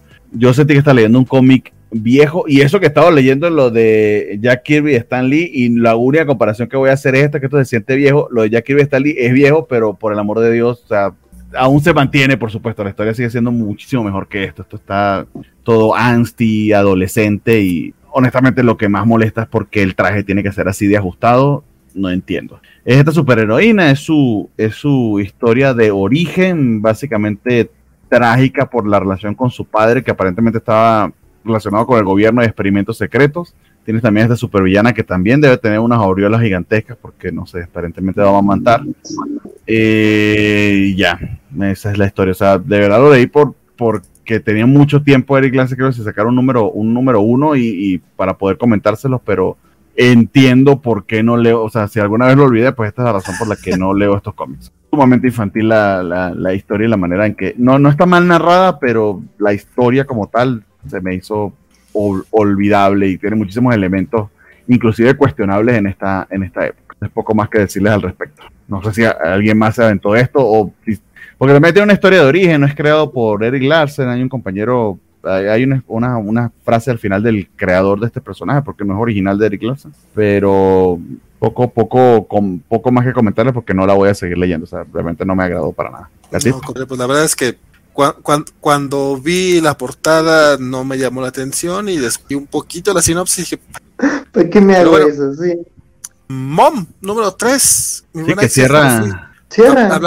hablando, de cómics este, largos, porque esta vez es como de 50 páginas. Sí. ¿Cómo se siente? Sí, pues, pues se sostiene, eh, digo, se entiende eh, que, que la, la, extensión de este número, eh, la verdad creo que me parece un buen cierre, digo, cuando vi que era el cierre, cuando vi en la lista que ponían que era el cierre, yo de, pero pues, apenas venía el segundo, y el segundo como que apenas introdujo ciertas cosas y digo, ya habíamos comentado, ¿no? De que a mí el segundo me pareció como muy interesante y como que se reponía mucho de un primero que fue super preachy. Y digo, creo que aquí combina como esos dos mundos, o sea, sí es un cierre y dije, se va a sentir apresuradísimo. Y sí, el tema como del antagonista final y digamos que la verdaderamente detrás de, la, de la serie. Es muy abrupto, pero digo, se entiende, ¿no? Era como un experimento de tres números. Eh, la, eh, leía la serie y fue como de Emilia Clark hizo su Axe Cop. O sea, digo, si topan Axe Cop, que es este cómic como escrito por un niño de seis años, que era como, y en eso pasa esto, y pasa esto, y pasa esto. Y dices, bueno, es, es Emilia Clark haciendo eso y como que cavilando a ciertas ideas que tenía como de, de, la de lo contemporáneo de las luchas de las mujeres. Entonces digo, hay partes que se sienten muy plichi, pero la propia serie como que las cuestiona. Digo, aquí esta superheroína que, que al parecer tiene como 20 mil poderes que dependen de, de, de, su ciclo menstrual, este, que es un poco como los escorpiones de Ricky Morty, este, acá, pues digo, o sea, te dicen, es, es la mujer perfecta, te dicen el primer número, ¿no? Y acá el último número es como de que, güey, he metido la pata muchas veces, o sea, literalmente el papá de mi hijo es mi mayor error, no, no, no tengo el control de mis poderes, o sea, como que sí la confrontan, y la antagonista, pues es justo esta idea como de la, la mujer rica, que es rica a pesar de todos y que no le importa usa el feminismo como, como eslogan corporativo, como que me gustó ese, esa comparación, o sea, dices, güey, hay quienes ayudan a un sector para enriquecerse de ellos y quienes lo ayudan porque genuinamente le importan. Digo, ya uno decidirá dónde queda el, equipo creativo, pero digo, me gusta como que ese mensaje y ese cuestionamiento, y al final la protagonista es como de, yo no soy, yo no tengo por qué ser perfecta, sí tengo poderes, pero tengo 20 mil errores he metido la pata muchas veces, tengo una vida que no es la norma y es inusual, pero es la vida que me gusta y es la gente que yo quiero. Entonces, como que en eso me pareció redondo. Sí puede ser una serie muy cansina como por los mensajes y que sí es muy, muy villano de caricatura de, ah, te voy a explicar mi plan, ja, ja, ja, ja, ja. O por ejemplo esta escena, ¿no? De, ah, ¿cómo lo descubriste? Ah, porque tienes una taza. Ah, con muy humor muy cartoony digo, lo entiendes que lo hace, lo, argumenta alguien que no tiene experiencia en cómics, pero se ayuda con alguien como que también hizo mucha cosa como más ridícula, como digo, Margaret Brenner tiene cosas interesantes, pero también escribió cómics de lobo, ¿no? Entonces, pues sí, dices, ahí como que juega un poco con el absurdo, se me hizo una serie adecuada, se me, se me hizo una serie interesante, o sea, se me hizo un buen experimento. Digo, ya lo mencionaba, de, de estos experimentos de celebridades escribiendo cómics, o sea, este se me hace como, tiene propuesta, como que se divirtieron haciéndolo. Quizás yo no soy el público, pero creo que para una mujer joven, una mamá soltera o alguien como de mi generación, sí como que le va a interesar y le va a hacer clic en ciertas partes. También tiene ahí como ciertos chistes de, de Juego de Tronos. Este, pero la verdad está muy loco, está muy divertido y digo, me ha gustado más que los cómics de CM Punk, que los cómics de Tabú de los Black Eyed Peas, entonces digo, la verdad le, salió interesante el experimento Emilia Clark, dices, bueno, creo que querías decir cosas de cómo te sientes respecto a cierto tema político y lo sacaste en cómic, ¿no? Y dices, bueno, se valora que voltees a ver al medio y que te hayas juntado de gente del medio, ¿no? Y el arte se me hace como muy simpático, este, muy, este, justo como muy acorde con esa serie tan inusual. Entonces sí me pareció un buen cierre, entonces sí, digo, si pueden conseguir ahí un tomito y les interesa, y digo, si, si consideran que es el público de esta serie, digo, no, no es un mus como el que comentábamos la otra vez del Mo, ¿no? Que si eso, este sí es un poco más preachy, sí es un poco más autoparodia, entonces sí, ¿no? Digo, Mouse sí habla de cosas muy serias, muy directa, sí es como de, güey, vamos a divertirnos. Es un cómic de superhéroes y es la mujer perfecta que se da cuenta que no es la mujer perfecta, ¿no? Entonces digo, en eso sí me, se me hizo interesante y como que sí, se me hizo un, un cierre adecuado para la serie. Sí, y, comparado con otros Star Conduit, creo que queda mejor parado. Pero claro, es, es, un nichito que la comparación quizás no sea, no, sea, no sea el mejor grupo, desafortunadamente. Sí, no, no, no, no es el mejor, la mejor comparación, pero dices, está interesante como experimento y si te lo encuentras ahí en cosas de Image o luego con los descuentos lo ves, dices, pues está interesante que le eches un diente para también decir, ah, leí el cómic de, la Calici. de la Calici. muy bien. Y el siguiente en los, en los indies, ahora sí eh, pasamos de que creo que pasamos el bloque de lo, aunque creo que con Modern Madness creo que se puede hacer un cierto aparte, pero ahora vamos directamente con alguien con muchísimo caché, que es eh, no solo es My, eh, Hellboy, sino que es Hellboy según veo aquí, ah, tiene un crédito Mike Miñona, no sé si hizo algo, nada más puso el nombre, pero coméntanos Francisco y Valentín que lo leyeron. Pasto, compadre. Oh, pues luego dices que luego dices que estás muy callado. Este, sí, eso de que tiene crédito, pues es cierto, sí lo tiene. Este, pero digamos que es de los que pone la historia para que alguien más la escriba. Entonces, pues a lo mejor nomás dijo, ah, mira, pues más o menos se va a tratar de esto el asunto, ya tú escribes lo que se te venga en gana. Básicamente es una historia de, no es de Hellboy, más bien de lo que le llaman este la linterna, el club de la linterna plateada, que era un grupo de gente que buscaba lo paranormal, en el que participaba el papá o el abuelo del profesor que recogió a Hellboy. Pues básicamente llegan y el tío, eh, básicamente lo ven a él en un, en un bar y es como que, ah, cuéntanos esta historia, ¿no? Ah, o me recuerda esta historia, déjenme les voy a contar. Entonces todo el cómic es este flashback de esta, de esta historia, de este, de esta anécdota, en la que una un ente, un demonio sobrenatural,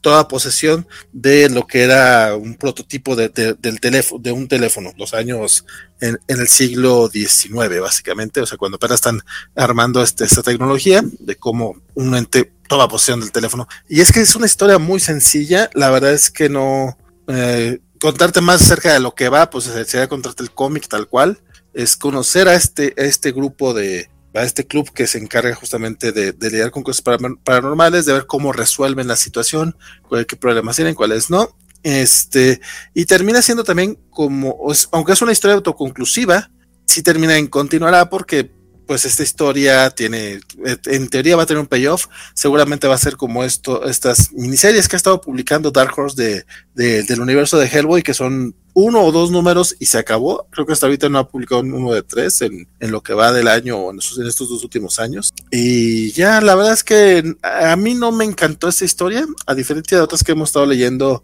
eh, recientemente, que por lo menos sí me entretenían. Esta se se me hizo hasta un poquito cansada pero también puede ser que le haya leído con, mala gana. No sé, Francisco, ¿qué le pareció? Hoy casi no estamos de acuerdo, mano. A mí me divirtió muchísimo la historia. Eh, creo que. Eh, Valentín, tienes, que, comer de lo que está comiendo Francisco o fumar de lo que está fumando Francisco, no sé. Chavo, chavo, ya recupérate. Se desincronizaron, se desincronizaron. Es que en serio, no, no vayas a leerlo después, compadre. Busca, busca tu corazón, mano, busca tu corazón. ¿Dónde quedó? ¿En qué cajón lo guardaste? Junto con el mes de abril. Oh, es que el Spider-Man de el mes de abril. Una piedra al engrane de Valentín. Exactamente, pero fíjate que a mí lo que me gusta, sí quiero ser un poquito claro en esto.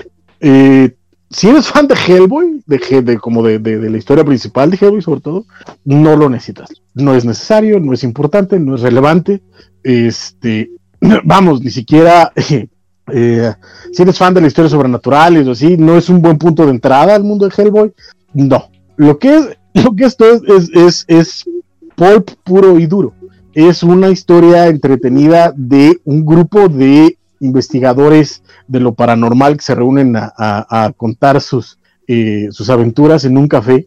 Y eso me, gustó mucho porque además la historia es ridícula, ridícula a madres. O sea, eh, eh, hay un momento donde hay, está la posesión demoníaca en pleno, ves que salen demonios y hay cuates al fondo platicando, lo que está pasando porque están cotorreando acerca de tecnología y son bien ñoños.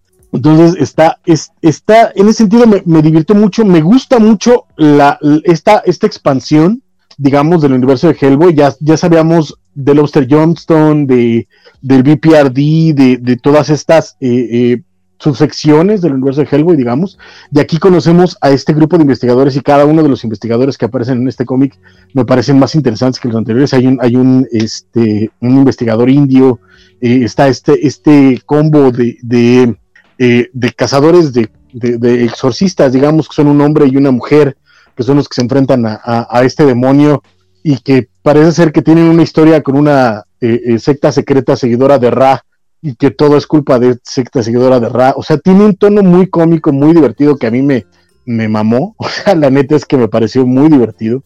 Entonces, a mí me gustó, lo voy a seguir leyendo. Creo que, que, tiene eh, tela de donde cortar. Si puedes avanzar tantito eh, eh, en, las páginas, ahorita te, te, digo, ahí, ahí, por ejemplo, en la página anterior, en el cuadro final, vemos cómo están estos, este grupo de, de la linterna plateada platicando.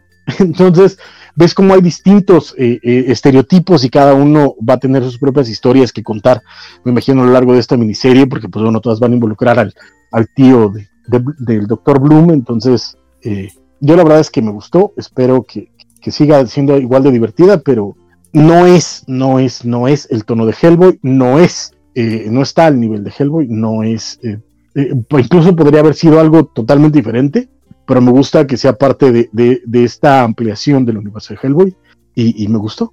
No, no, no creo que tampoco sea un desperdicio, nada más no, me encanta. Entiendo, entiendo, entiendo. Por cierto, llegando a estas horas, don Pedro M dice que va llegando, este, dice, sorprende que estemos por aquí, compadre, ese es el, es el capítulo 75 y aparte, pues, tarde porque hubo chisme al inicio y tuvo una jornada de 8 de la mañana a 2 de la mañana, entonces se merezco esto, compadre, pues qué bueno que todavía podemos acá echarte el cotorreo en lo que en lo que te vas a dormir porque seguramente vas a caer rendido. No, pues sí, ¿cuántas horas son eso? Dios mío, 20, no, no, perdón, 12 no, pues casi, casi 20 horas, ¿no? Son como 16, ¿no? Ajá, 16 horas. Sí, perdón, ya no me funciona el cerebro para sacar cuenta. Son un chingo de horas. si nosotros llevamos cuatro y tú ya tú ya tenías te habías cumplido tus 12 horas y padre, ya, Y dice Rambler que nos va, que va a confiar ciegamente el juicio de Cobacho porque no leyó casi nada. Pues mira que hasta ahorita ha habido una mala racha de indies, pero ya creo que mejora un poco después. Pues les tengo buenas noticias. ¿Sí mejora? Eh, al menos esto lo leyó en, en Comixology Original. Eh, es un número nuevo indie del señor Chip Sedarsky, acompañado por Jason Lu, con quien escribió Afterlift, que si aún no lo han leído, Está el trade paperback en este momento en Comixology a 0.99, es decir, una ganga. Oh. Eh, de hecho, tiene Comixology un. Lo puse en el Twitter y copié a la covacha, pero después me di cuenta de que copié fue la covacha anime, porque ahora me sale primero la covacha anime antes que la covacha, y por eso creo que no se enteraron los de la covacha. Pero ahí vaya, vaya a salir tañoña porque está Afterlife, Snow Angels de, de Jeff Lemire, está 0.99. El sí, digamos que es el trade, ¿no? Que son los seis números condensados.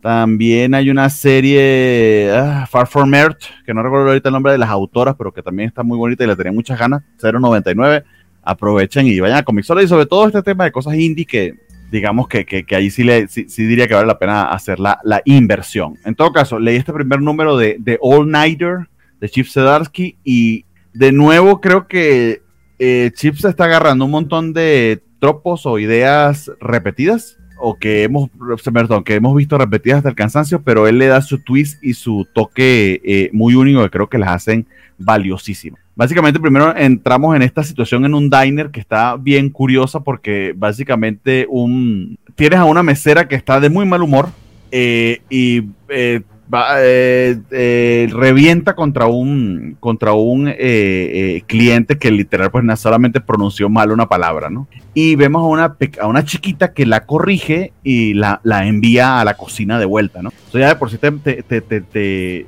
te causa mucho, mucho ruido porque cómo es eso que, que, que una niña esté, esté eh, eh, mandando dentro de un diner que pareciera ser la jefa o la dueña del diner.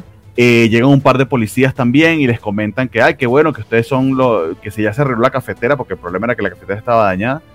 Y, y, les, y les dicen, o sea, ustedes porque siguen volviendo acá y les dicen es que ustedes son el único diner de 24 horas que queda en nuestra zona. Y le dice, o sea, no, no de 24 horas, de hecho, solamente abrimos en la noche porque, y le comentan la condición, la condición que tiene esta niña, que le dicen que supuestamente tiene seroderma, que es una, un problema que no que eh, en la piel que no le permite estar en, en contacto con la luz del sol eh, y que por eso ellos abren solamente en la noche. El tema es que todo eso que nos venden eh, en las primeras dos páginas, bien lleno de, de, de, de diálogos y demás, realmente eh, lo, que, lo que están haciendo ellos es cubrir la, su, su, verdadera condición, que es que todos son vampiros. Y el diner no es más que un front que tienen para pues subsistir por, por, por una parte y, y, por otra pues eh, para tener cierto contacto y, so, y socialización. Entonces la chica descubre que es una vampiro que literal está en, en su cuerpo congelado de, de, de, 12 años, pero realmente tiene como 45 o 50 de edad real. Y sus compañeros pues también son igual, de, igual o más longevos. El tema es que todo esto es un, pre, un pretexto para que se, se, se, presente un conflicto dentro de ellos. Algunos pues eh, quieren hacer uso de sus poderes en cierta, en cierta medida, se sienten atrapados en este tipo, en esta, en, esta vida como tal de, sencillamente trabajar en el diner y ya, pero aparentemente existe una, un ente regulatorio que, está muy pendiente de lo que los vampiros hacen o no hacen, sobre todo si atacan a humanos. No son vampiros violentos ni tienen necesidad de atacar eh, a, al resto de los humanos, pero sí tienen ciertos poderes que, que se, sienten limitados en medio de toda esta Eso al final se termina convirtiendo en una, eh, en una excusa para que, de una manera de verdad bastante orgánica, eh, consiga una manera, un outlet, uno de los personajes para, para eh, eventualmente salir de, este, de ese aburrimiento en el que se encuentran. Eh, y hay todo un plot y un montón de enredos que, que suceden de, de, esa manera en que el personaje termina, termina por salir. Pe pero está muy, muy bien escrito. Los diálogos son de verdad divertidísimos, súper fluidos. El arte de Jason Lu lo están viendo aquí en pantalla, de verdad que funciona, funciona la mar de bien. De verdad que disfruté muchísimo de este primer número. De hecho, está bastante más económico que los que estuve comprando de, de Scott Snyder, que también estrenó tres series este último mes en Comixology. Eh, este está en 2.99 cada uno de los números. Y no solo eso, sino que salió el número 1 y el número 2. Yo solamente compré el 1 porque digamos que me estoy limitando por semana lo, lo máximo de compro de cómics y como estaba lo demás en oferta, pues me, me, me, ya, me, ya me pasé de mi, de mi tope, pero muy, muy seguramente la semana que viene estoy comprando el segundo número. Eh, y creo que de las series de Comixology Origins que he leyendo este mes, que incluyen las tres de Snyder y esta de Sedarsky, creo que con la que me voy a quedar sus, suscrita va a ser precisamente esta de, de Chip Zdarsky porque de verdad, verdad me gustó, me gustó muchísimo eh, tanto el planteamiento de la historia como la manera en que está ejecutándolo. Tengan en cuenta, de hecho, que este equipo, Chip Zdarsky y Jason Lu, de hecho, se ganó un Eisner por esa, esa serie que le comenté de Afterlit como mejor cómic digital. Así que pinta, pinta de verdad la mar de bien para que se desarrolle, se desarrolle muy, muy bien esta historia. Entonces, le puse el ojito y de verdad me, me gustó bastante, quedé gratamente agradado con eh, The All Nighter. And that's it. Creo que, no sé si, si alguien más tuvo la oportunidad de verla, creo que no. No, joder, ¿para qué te, para qué te miento? Oh, pero suena bien. Sí, suena, de verdad que sí, que está muy bien, se lo, se lo, se lo recomiendo. Se lo recomiendo. Dice el buen que cuando puedan top 5 de cómics de demonios, tómala, compadre. Ok, este, ahorita, ahorita que terminemos los indies, porque pues, al parecer lo que quiere este muchacho es que nos vayamos a seis horas. No creas que no me di cuenta, Félix, no creas. Dice Rambler, está que el señor Francisco nos comparta el contacto del retiro místico al que fue. Por favor, a mí sí, a, mí sí me gustaría alcanzar ese nivel de paz interior. No, no, no sé qué parte de mi interior estés viendo, pero, pero no, no, no hay tal. este Cristian Vázquez dice que ya llegó a su casa y listo para escucharnos, compadre, estas horas. Te lo agradecemos un chingo.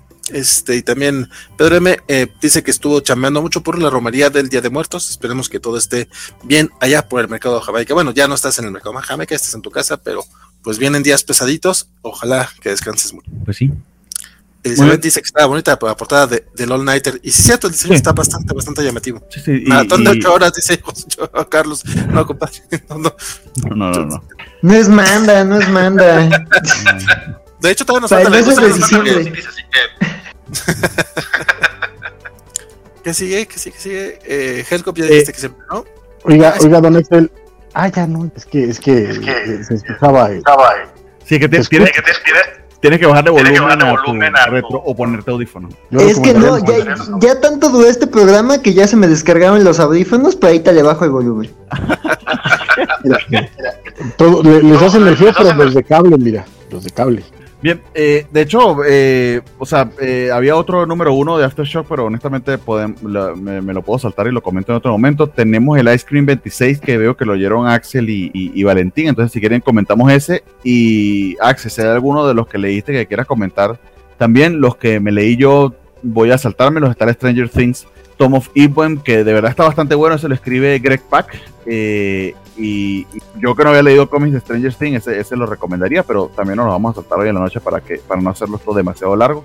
Entonces, no sé si nos quieren comentar del Ice Cream 26, que es la vuelta de Ice Cream Man después de una pequeña pausa de que habían llegado 25 números y entiendo que tiene ciertas características interesantes este, este número. Sí, pues digo, eh, este pues es un número que salió para, se pensó para eh, una revista impresa, pues está padre que retoma como esto que ya hemos comentado mucho como del cómic en un formato vertical.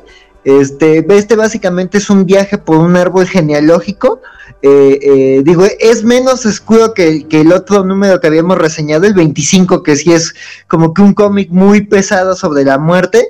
Este es más bien como de, de, de los vicios generacionales, ¿no? O sea, una persona está viajando, ella, una persona reconoce que tiene muchos defectos, que es adicto, que depende de muchas cosas y hace un viaje por su árbol genealógico, ¿no? Y, y repasa como de dónde vienen hasta donde conoce eh, el tema de la dependencia de su familia con las adicciones, pero creo que eh, eh, aunque digamos puede ser un poco oscuro por esa parte, el final es un poco más como esa reconciliación generacional, como ese de, bueno, pues nadie es perfecto, al final todos somos seres humanos, entonces digo, creo que, digo, está, está bonito, está interesante, está muy llamativa la narración, este, digo, creo que hemos hablado de cómo es- estos experimentos narrativos como con los formatos, este, entonces, pues este la verdad se me hizo un número muy interesante, eh, eh, digo, creo que sí rompe un poco como que, un, bueno, son historias autoconclusivas, en eso es muy coherente, pero digo, este, si, si el 25, le- les, a mí que el 25 me dejó como muy enganchado, dije, ah, pues el 26 como que fue algo artístico muy distinto, me gustó que se atrevían a, a contar con tanto una historia de otra índole, en donde no gira tanto en- eh, a la muerte, digamos, como un acto trágico, sino como algo natural que pasa por generaciones. Este, entonces sí, muy llamativo el Ice Cream Man 26. Y pues si quieres me, me sigo con los otros que me leí para ir cerrando. No sé si estés de acuerdo, si esté de acuerdo la mesa. Este, pues Sí. digo, como comentar muy rapidito este la búsqueda de Search for Who de de de de, de, de Aftershock que pues es esta historia de crimen, básicamente eh, un, un soldado estadounidense de origen asiático que descubre que es heredero de unas fa- familias en pugna ahí eh, eh, en, en Asia, este, en Corea. Entonces la verdad el número ha aumentado de, de tensión, me gusta cómo se resuelve el tema de la familia y exploras como un poco más que los conflictos que van desde distintas generaciones. Entonces, Factorio, quiero entrarle al, al 3 la verdad está siendo como una, una sorpresa, además como que algo muy distinto a, los superhéroes y a todo esto, pero al final siguen siendo como héroes con arcos, entonces la verdad me, me gustó, los personajes se me están haciendo interesantes, entonces enganchado con The Search for Who, y ya este, lo último que yo me leí que quería como dejar sin, no que dejar sin mencionar, es Made in Korea 5, yo creí que ya era el cierre de la serie, y no, resulta que pues ahí continúa, este, este se me hizo como un número conmovedor por el tema de que pues la pequeña sintesoide no termina de encajar en ningún lado. Digo, ya después de su viaje en Estados Unidos regresa a Corea, pero pues e incluso las reglas que tienen para los niños este sintéticos, pues evitan que ella encaje, ¿no? Ya no encaja como un niño, no encaja como una máquina. Entonces ahí se ve que la tragedia continúa porque va, a llegar a un nuevo destino. Entonces sí es como muy Pinocho, ¿no? O sea, de que no sale de una y ya está como en otras tres aventuras. Entonces yo no veo cuándo esta pobre niña va a terminar dentro de una ballena, pero tiene paneles muy bonitos como este. Existe un viaje como muy, muy oscuro, pero también como que con mucho potencial este personaje. Este, entonces, pues también digo, me da gusto que no se termine acá, pero también quiero ver ya que, que me vayan diciendo para lo lleve, para que lo lleven. Entonces ahí, ahí termino mis comentarios Indie Express, y pues sí, veo que esta semana sí hubo mucho que leer, digo, no todo de maravilla, pero sí hay cosas que, como dice, como nos decía Francisco, sí es como de destinarle bastante de la vida. Sí, de hecho, Made in Korea yo lo tengo ahí esperándose, esperándose, a, que llegue a, que termine la, miniserie y va a ser en el próximo número para leérmela de corrido porque cada vez que la comentan y veo alguna de las páginas me llama muchísimo la atención y entiendo que se, que se ha mantenido en cierta medida. Sé que, que también la estuvo leyendo como hasta el segundo número más o menos. Sí, no, iba bastante interesantilla. Este, de hecho, el Ice Cream Man también me lo aventé yo, digo, básicamente eh, Axel hizo el comentario general, pero se me hizo muy curioso cómo eh, juegan con esta idea de los cómics infinitos, o sea, básicamente a lo mejor a la hora del impreso mm, se puede perder un poco, que es lo que tenemos también con el Nightwing 85, va a ser, ¿no? Al 85, 88, algo así.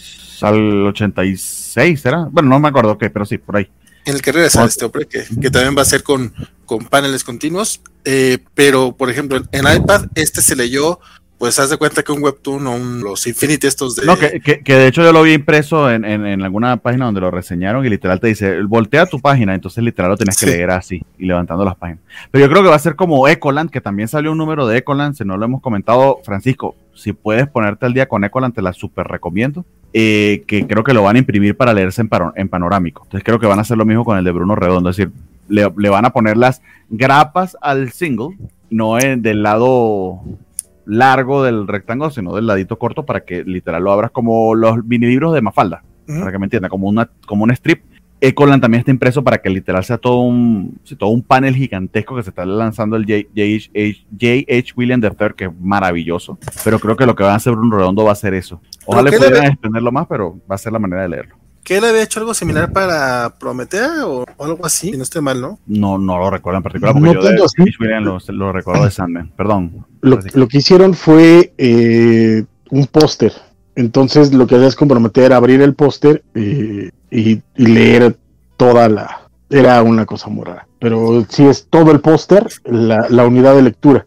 Entonces, cuando lees eso en cómic, pues lo tenía que cortar en, páginas. Entonces, sí es un pedo. Pero sí, era, era, era todo el póster. Sí, de por ahí lo tengo. Estos formatos para, para impreso está un poco curioso. Se pierde el encanto de, del continuo, pero pues a ver cómo, cómo queda. Más bien creo que Ecoland, en el Ice Cream sí que, sí que veo muy bien cómo funciona como un webtoon y sobre todo la idea porque literal es el, el todo el árbol que se va extendiendo. Similar a como hicieron los Infinity Comics también, que era la espada de Zor, que, bueno, no la espada, la nave de Zor que te la ibas recorriendo. ahí sí, sí lo veo, pero creo que en el caso de Ecoland sí está pensado más en un tema impreso, porque inclusive leyéndolo en el iPad con todo y que volteo el iPad, no, no ves el, el scope del panel que creo que este, este cómic se lee hasta en tres niveles, ¿no? La primera impresión que te da el panel grande y luego cuando lees la historia y después el montón de detalles que le consigue. No lo estamos resumiendo también porque digamos que este tercer número eh, sí lo leí, pero ves medio transicional, pero de verdad que como experimento y y por el calibre del artista, de verdad que no se lo, no se lo pierdan. Si, si les es posible, inclusive conseguirlo impreso, creo que vale la pena. O si no, ya cuando venga el recopilatorio, que seguramente va a ser un hardcover bien mamalón así para abrirlo. Y todo. Sí, sí, con Ecolan sí tengo que darme el tiempo, no lo he hecho todavía. Este, y esos fueron los indies. ¿En serio? ¿Ya, ya fueron todos? No, pues quité, quité un montón porque 4 horas 22 minutos, amigo. Pero eh, hicimos un muy buen resumen y de hecho le agradezco mucho a Axel porque los que leyó los resumió bastante bien. Perfectísimo, pues ya con eso, con eso vamos terminando lo que fue el, el episodio 75 de los cómics de la semana. La verdad es que cuando, cuando for- cambiamos el formato, Francisco, ¿te acuerdas? Fue, fue como, pues, por, básicamente después de, de que, de que Radio 13 nos dijo adiós. Y ah, me agradó, me agradó cómo, cómo fue evolucionando esto. La verdad es que estuvo muy chido porque también era algo que nos faltaba, como que, güey, pues éramos, pues como, como los forasteros, como dijo Francisco, los- como, como los forasteros, ¿no? De repente eh, tienes el programa de cómics, pero casi no lees cómics nuevos, pues no, no tiene chiste. Y la verdad es que, pues a mí sí me ha ayudado a, no solamente a, a acercarme a los, a los cómics actuales, que de repente durante unos 3, 4 años les perdí la pista muy feo. También el, el New Marvel no me ayudó a, a, a mantenerme en, en, en los cómics eh, regulares güey, tantas cosas chidas que hay que mucha gente luego se las pierde por, porque quiere seguir leyendo lo mismo de siempre. Perdón, de repente me quedé con, con, con mi reflexión acerca de los 75. Oh. Eh, Y no, y cu- cuando lleguemos a los 100, imagínate, te vas a poner que no falta nada, amigo. Eso pasa volando. Eso son seis meses. oh, sí, pero bueno. Jovenazos, no sé si tengan últimos comentarios, algo que quieran decir, redes sociales, este, todo, si quieres empezamos contigo, mi buen Axel, que estás este, ya en, En las últimas. en las últimas. Sí, ahora sí se me acabó. Estoy como Bloodsport en Suicide Squad, que se me está acabando todos los gadgets. Este, eh, pues nada, ahí este, síganme en mis redes sociales, R. Alonso. Ahí este, si quieren seguir comentando alguno de, de- las cosas que platicamos hoy, pues ahí con mucho gusto tuiteenme. Este, si no, pues estoy en Friki Progress con esta Sofi. Este, eh, también ahí luego en la sección de comentarios de la Covacha y en variopintos sitios de páginas de memes de, de superhéroes para comentar los cómics de la semana, ¿no? Entonces, pues nada, encantado de estar con ustedes otra semana, encantado de al fin compartir pantalla con Francisco. Este, ha estado emocionante y pues nada, ahí a seguir leyendo cómics que de eso se trata, ¿no? No de enojarse de agrapa. Lo de la grapa lo dijiste con, con, con intenciones, ¿verdad? Pero vamos con Bernardo porque vamos a dejar a Francisco para el final. Bueno, lo, lo, lo bueno de último, por supuesto. No, de verdad que muchísimas gracias a que nos acompañaron hasta ahora, los que dos de la mañana pues siguen aquí con nosotros, de verdad, 20 personas nos están viendo. Eso solo lo logra Francisco con su pijama de Goku. Eh, eh, y nada, pues eh, yo estoy en Twitter como Bartiak. Eh, el lunes tenemos programa de la Covacha Anime, tenemos handle de la Covacha Anime y ya inclusive logramos nuestra primera controversia en Twitter. Muy orgulloso de ello. Entonces, nada, pues síganos por allí y coméntenos y el lunes estaremos, con- continuaremos con, los- con los estrenos de, de- temporada. Y voy este fin de semana a ver Dune, el domingo, eso sí, no creo que llegue el programa de la Covacha, entonces lo, lo espero para que para escuchar sus impresiones y, escucharlas el domingo después de que la vea, porque sí busqué verla en IMAX y si, y si iba el sábado, literal lo iba a ver detrás de la pantalla, entonces preferí comprar entrada para el domingo. Entonces eh, ahí les diré qué tal, pero sí bien entusiasmado por ver esa, esa peli y también por los estrenos que se vienen. Entonces, de nuevo, muchísimas gracias y perdón, Valentín, ¿ibas a comentar algo? No, no, no. Eh, tú termina. eh, nada más, antes de terminar, este menciona por lo menos un cómic de demonios, porque se nos olvidó el top 5 de el buen Félix. Madre mía, un cómic de demonios. Demon Slayer. Ahí lo tienes. Va, va. Está en Axel, el cuéntanos. Sí, sí, sí. Pues la eh, eh, Hellboy, la semilla del mal, o sea, un basiquito. Sí, sí, sí. Ahora sí, este me, to- me toca a mí porque dijimos que es al final. Este, pues muchas gracias a todos este, los que se quedaron. La verdad es que eh, lo que dice Bernardo no es mentira. la- tenemos mucha gente todavía conectada y esta vez estoy seguro que es por el regreso de Francisco y mucha gente le está diciendo en el chat. No sabemos todavía si Francisco eh, regresa así de, de regular. Vino por los 75 ¿no? eh, episodios. Yo le agradezco un chingo eso, la verdad. Como sabe él, la puerta siempre está abierta y si decide no regresar la próxima semana, igual yo lo voy a estar chingando cada dos, tres semanas, nomás porque me gusta que esté aquí. Creo que eh, es bastante divertido platicar de cómics con el buen Francisco. Eh, mi nombre fue Valentín García. Mañana, sábado, bueno, hoy sábado, a las 4 de la tarde tenemos especial de la película Dune. eh, va a estar, justamente va a estar Sophie de Freaky Progress, va a estar el Biscochan desde Madrid, porque ya tiene ya como un mes, mes y medio que quiere hablar de esta película, ya se leyó los libros, anda súper emocionada con el tema. Eh, Isaac de la Rocha y un servidor, y ya veremos si alguien más se quiere sumar al, al chisme, porque pues, parece que va a estar coquetón y parece que yo, yo voy a ser el que va a estar ahí sin corazón, criticando, porque pues alguien tiene que llevar las contra, la contra en estas cosas. Este, eh, como bien ya dijo Bernardo, sigan las nuevas cuentas cobachas que andan por ahí. Por lo pronto eh, están tres que son las que tienen como una personalidad más propia, que son este, la covacha anime, cobachando, que es con los rocazos, y ñoñonautas, que es de Isaac y un servidor, hablamos con cosas muy específicas. Y durante todo noviembre vamos a tener programas dedicados a los hombres X. Son cuatro programas, uno con un cómic de los 80, uno de los 90, uno de los 2000 y otro de los 2010, para tratar de, de abarcar un espacio, eh, bueno, abarcar varias, varios tipos de, los mutantes y su analogía sobre pues el racismo y la discriminación y cómo lo, lo abordó, el, cómo lo abordaron los distintos equipos creativos a lo largo del tiempo. Eso suena más chido que realmente decir nomás estuvimos leyendo muchos comiquitos viejitos porque nos encantan, que, que esa es la verdad. Este, y nada, nos vemos aquí la próxima semana en los cómics de la semana y Francisco, redes sociales, comentarios finales, lo que tú nos quieras decir. Tu cómic del demonio. Ah, mi cómic del demonio pues yo voy por el del demonio azul, no, no es cierto. Qué bruto, eh, me voy con Demon Bear. Demon Bear, claro que sí, de los hombres X de Chris Claremont y Bill Sienkiewicz, que apenas lo leí hace, el año pasado, no lo había leído.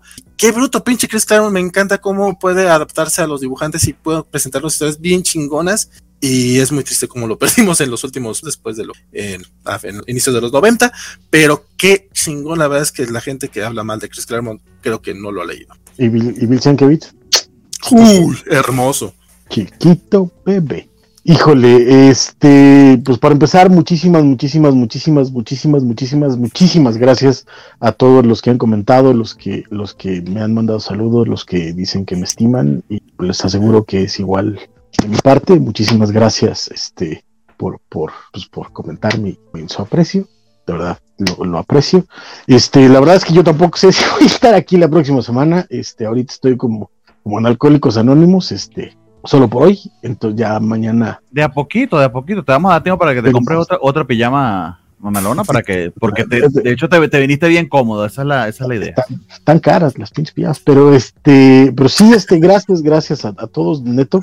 Este, créanme que yo también extraño estar acá, pero, pero pues también ya hay cosas. Y este, muchas gracias. Eh, yo les quiero recomendar, si pueden, este, porque nadie más la está viendo y, y, me gustaría que alguien más la viera. Este, estrenaron en Paramount Plus, si es que lo tienen, creo que nadie lo tiene, pero, pero si tienen este, alguna cosa en Telcel, este, les dan gratis una cuenta en Claro Video y ahorita en Claro Video está incluido ya este Paramount Plus todo el contenido, entonces si tienen su, su Telcelcito, abran su cuenta en Claro Video y en Claro Video pueden ver Paramount Plus y vean Star Trek Lower Decks porque la verdad me parece divertidísima, es encantadora, entonces estaría súper chido que la vieran. Ya estrenaron la segunda temporada, entonces ya pueden ver 20 episodios de corrido de una serie súper divertida.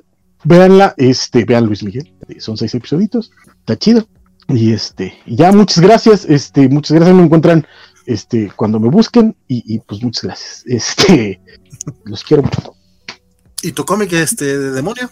Ah, mi cómic del demonio, este, híjole, estoy, estoy, estoy, estoy, estoy bueno, Daredevil, por ejemplo, es un diablo, es un tipo de demonio, ¿no? Es que, es que, es que ahí, ahí, ahí, está, ahí está la cosa, porque no sé, mira, por ejemplo, de, de, de, de, perdónenme, yo sé que me alargo, pero es que la cabeza funciona así. Este, de, de, de, de cómics puedo recomendar, de, de, manga les puedo recomendar eh, Death Note, porque está el chamuco este. Este, en, en, en, en, el, en cómic europeo quería mencionar uno, uno eh, es que va a ser complicado que lo que lo encuentren igual en, en, en, la red está. Hay un, hay un, una historia corta, lamentablemente no recuerdo cómo se llama, es una historia corta de Milo Manara que publicó en, en este en, eh, en Metal Hurlant. Eh, eh, está contenida en el tomo 9 de la colección completa de Milo Manara de Norma. De hecho, es la portada, y si lo quieren buscar así, que básicamente es una historia super porno que nota. ¿Mande? The Devil's Beauty, la belleza sí. del demonio. Ajá, que es una historia súper cortita. ¡mua! Belleza eh, impresionante. Y en, en cómic, aunque en realidad no sale tanto el demonio, más bien es de ángeles, pero pues es básicamente la misma chingadera. Este, eh, búsquense si pueden el libro de Gabriel, de Carlos Trillo y Carlos Meglia, que este, de nuevo, aunque más bien son los ángeles, está el malvado persiguiéndolos eh, detrás muy cerca y es una maldita belleza de cómic. Este, recomiéndolo. Muchas gracias. No, fíjate que no es esta, porque es una, es una historia, es una historia, no, no, no, no, es una historia corta, muy cortita. Si puedes buscar, nada más para que vean la, la, la imagen, porque es, bastante clara, el, el, la portada del Milo Manara 9 de Norma, eh, eh, sí, es que es, es, colección Manara 9 de Norma. Es que nada más tengo los primeros cinco. que por cierto, si quieren comprar cómic europeo ahorita, en eh, Buscalibre están en 40% de descuento. Eh, esta, eh, vean qué bonito dibuja este hijo. Pero este, ahorita los cómics eh, de, de, de, Norma y así están bastante baratos en, en Buscalibre, con 40% de descuento. Buscalibre.com.mx para que pidan este eh, eh, bandé de cine y cómic y así. Yo estoy, espero que me caiga una lanita y poder este, pedirme eh, el, el, uno de, de, Teresa Valero, que le traigo muchas ganas, y alguna otra cosita por ahí, eh, ojalá. Y muchas gracias. Y ya me voy. Y Félix dice que él lo completa con, con recomendado Etrigan. De Demon. Pero, pero ¿cuál? ¿El de Garth Ennis o el de o el de el de Kirby? Porque son muy distintos. Dice, dice fueron, que sí los cuenta como un demonio. Porque es demonio. Es el demonio. Sí, sí, sí. Pues bueno, con eso cerramos esta, esta noche. Muchas gracias a todos, muchas gracias Axel, este Bernardo, eh, Francisco y muchas gracias a todos los que nos han seguido. No sé si todos nos han seguido por 75 programas, pero si no, la verdad es que desde donde hayan empezado, muchas, muchas gracias. Obviamente agradecemos a todos los que siempre están por acá, este, platicando, platicando comentando, eh, Cristian Baca, Félix Farsar, Elizabeth Ugalde, obviamente también este Diego Brizón, que hoy, hoy no lo vimos por acá, pero siempre nos está comentando Javier Sabrio, La Mofeta, eh, Golded, también este eh, Chucho, Chucho Monroy, Antonio Soaín, Rambler Stark, vamos, Fernando Cano, este, cercano, claro. Todos, todos, todos, todos, todos. Abrazos. Goldel, Rambier, Mario Rodríguez, Fernando Cano, Joao Carlo, Cristian Vaca, Pedro, que también Pau, Pau. por allí, Oyasumi Pampao. Muchísimas gracias a todos los. A todos los Luchamex, eh, no estuvo Luchamex. Pero este, después, no, no, después no ven el recalentado. Perdón, este, sí tienen los Torgal integral, tienen Blueberry integral, tienen este, todo lo tienen y no están tan caros. Este, este, gracias Bernardo, este Axel, un gustazo estar contigo por primera vez, un gustazo, este, vale, muchas gracias por invitarme. Igualmente. Gracias. Y pues eso fue toda esta noche. Eh, Bernardo, discúlpanos por esta media hora extra que vas a, a valerle tantito. Este, pero sigamos ñoñando, nos vemos aquí la próxima semana. Cuídense mucho.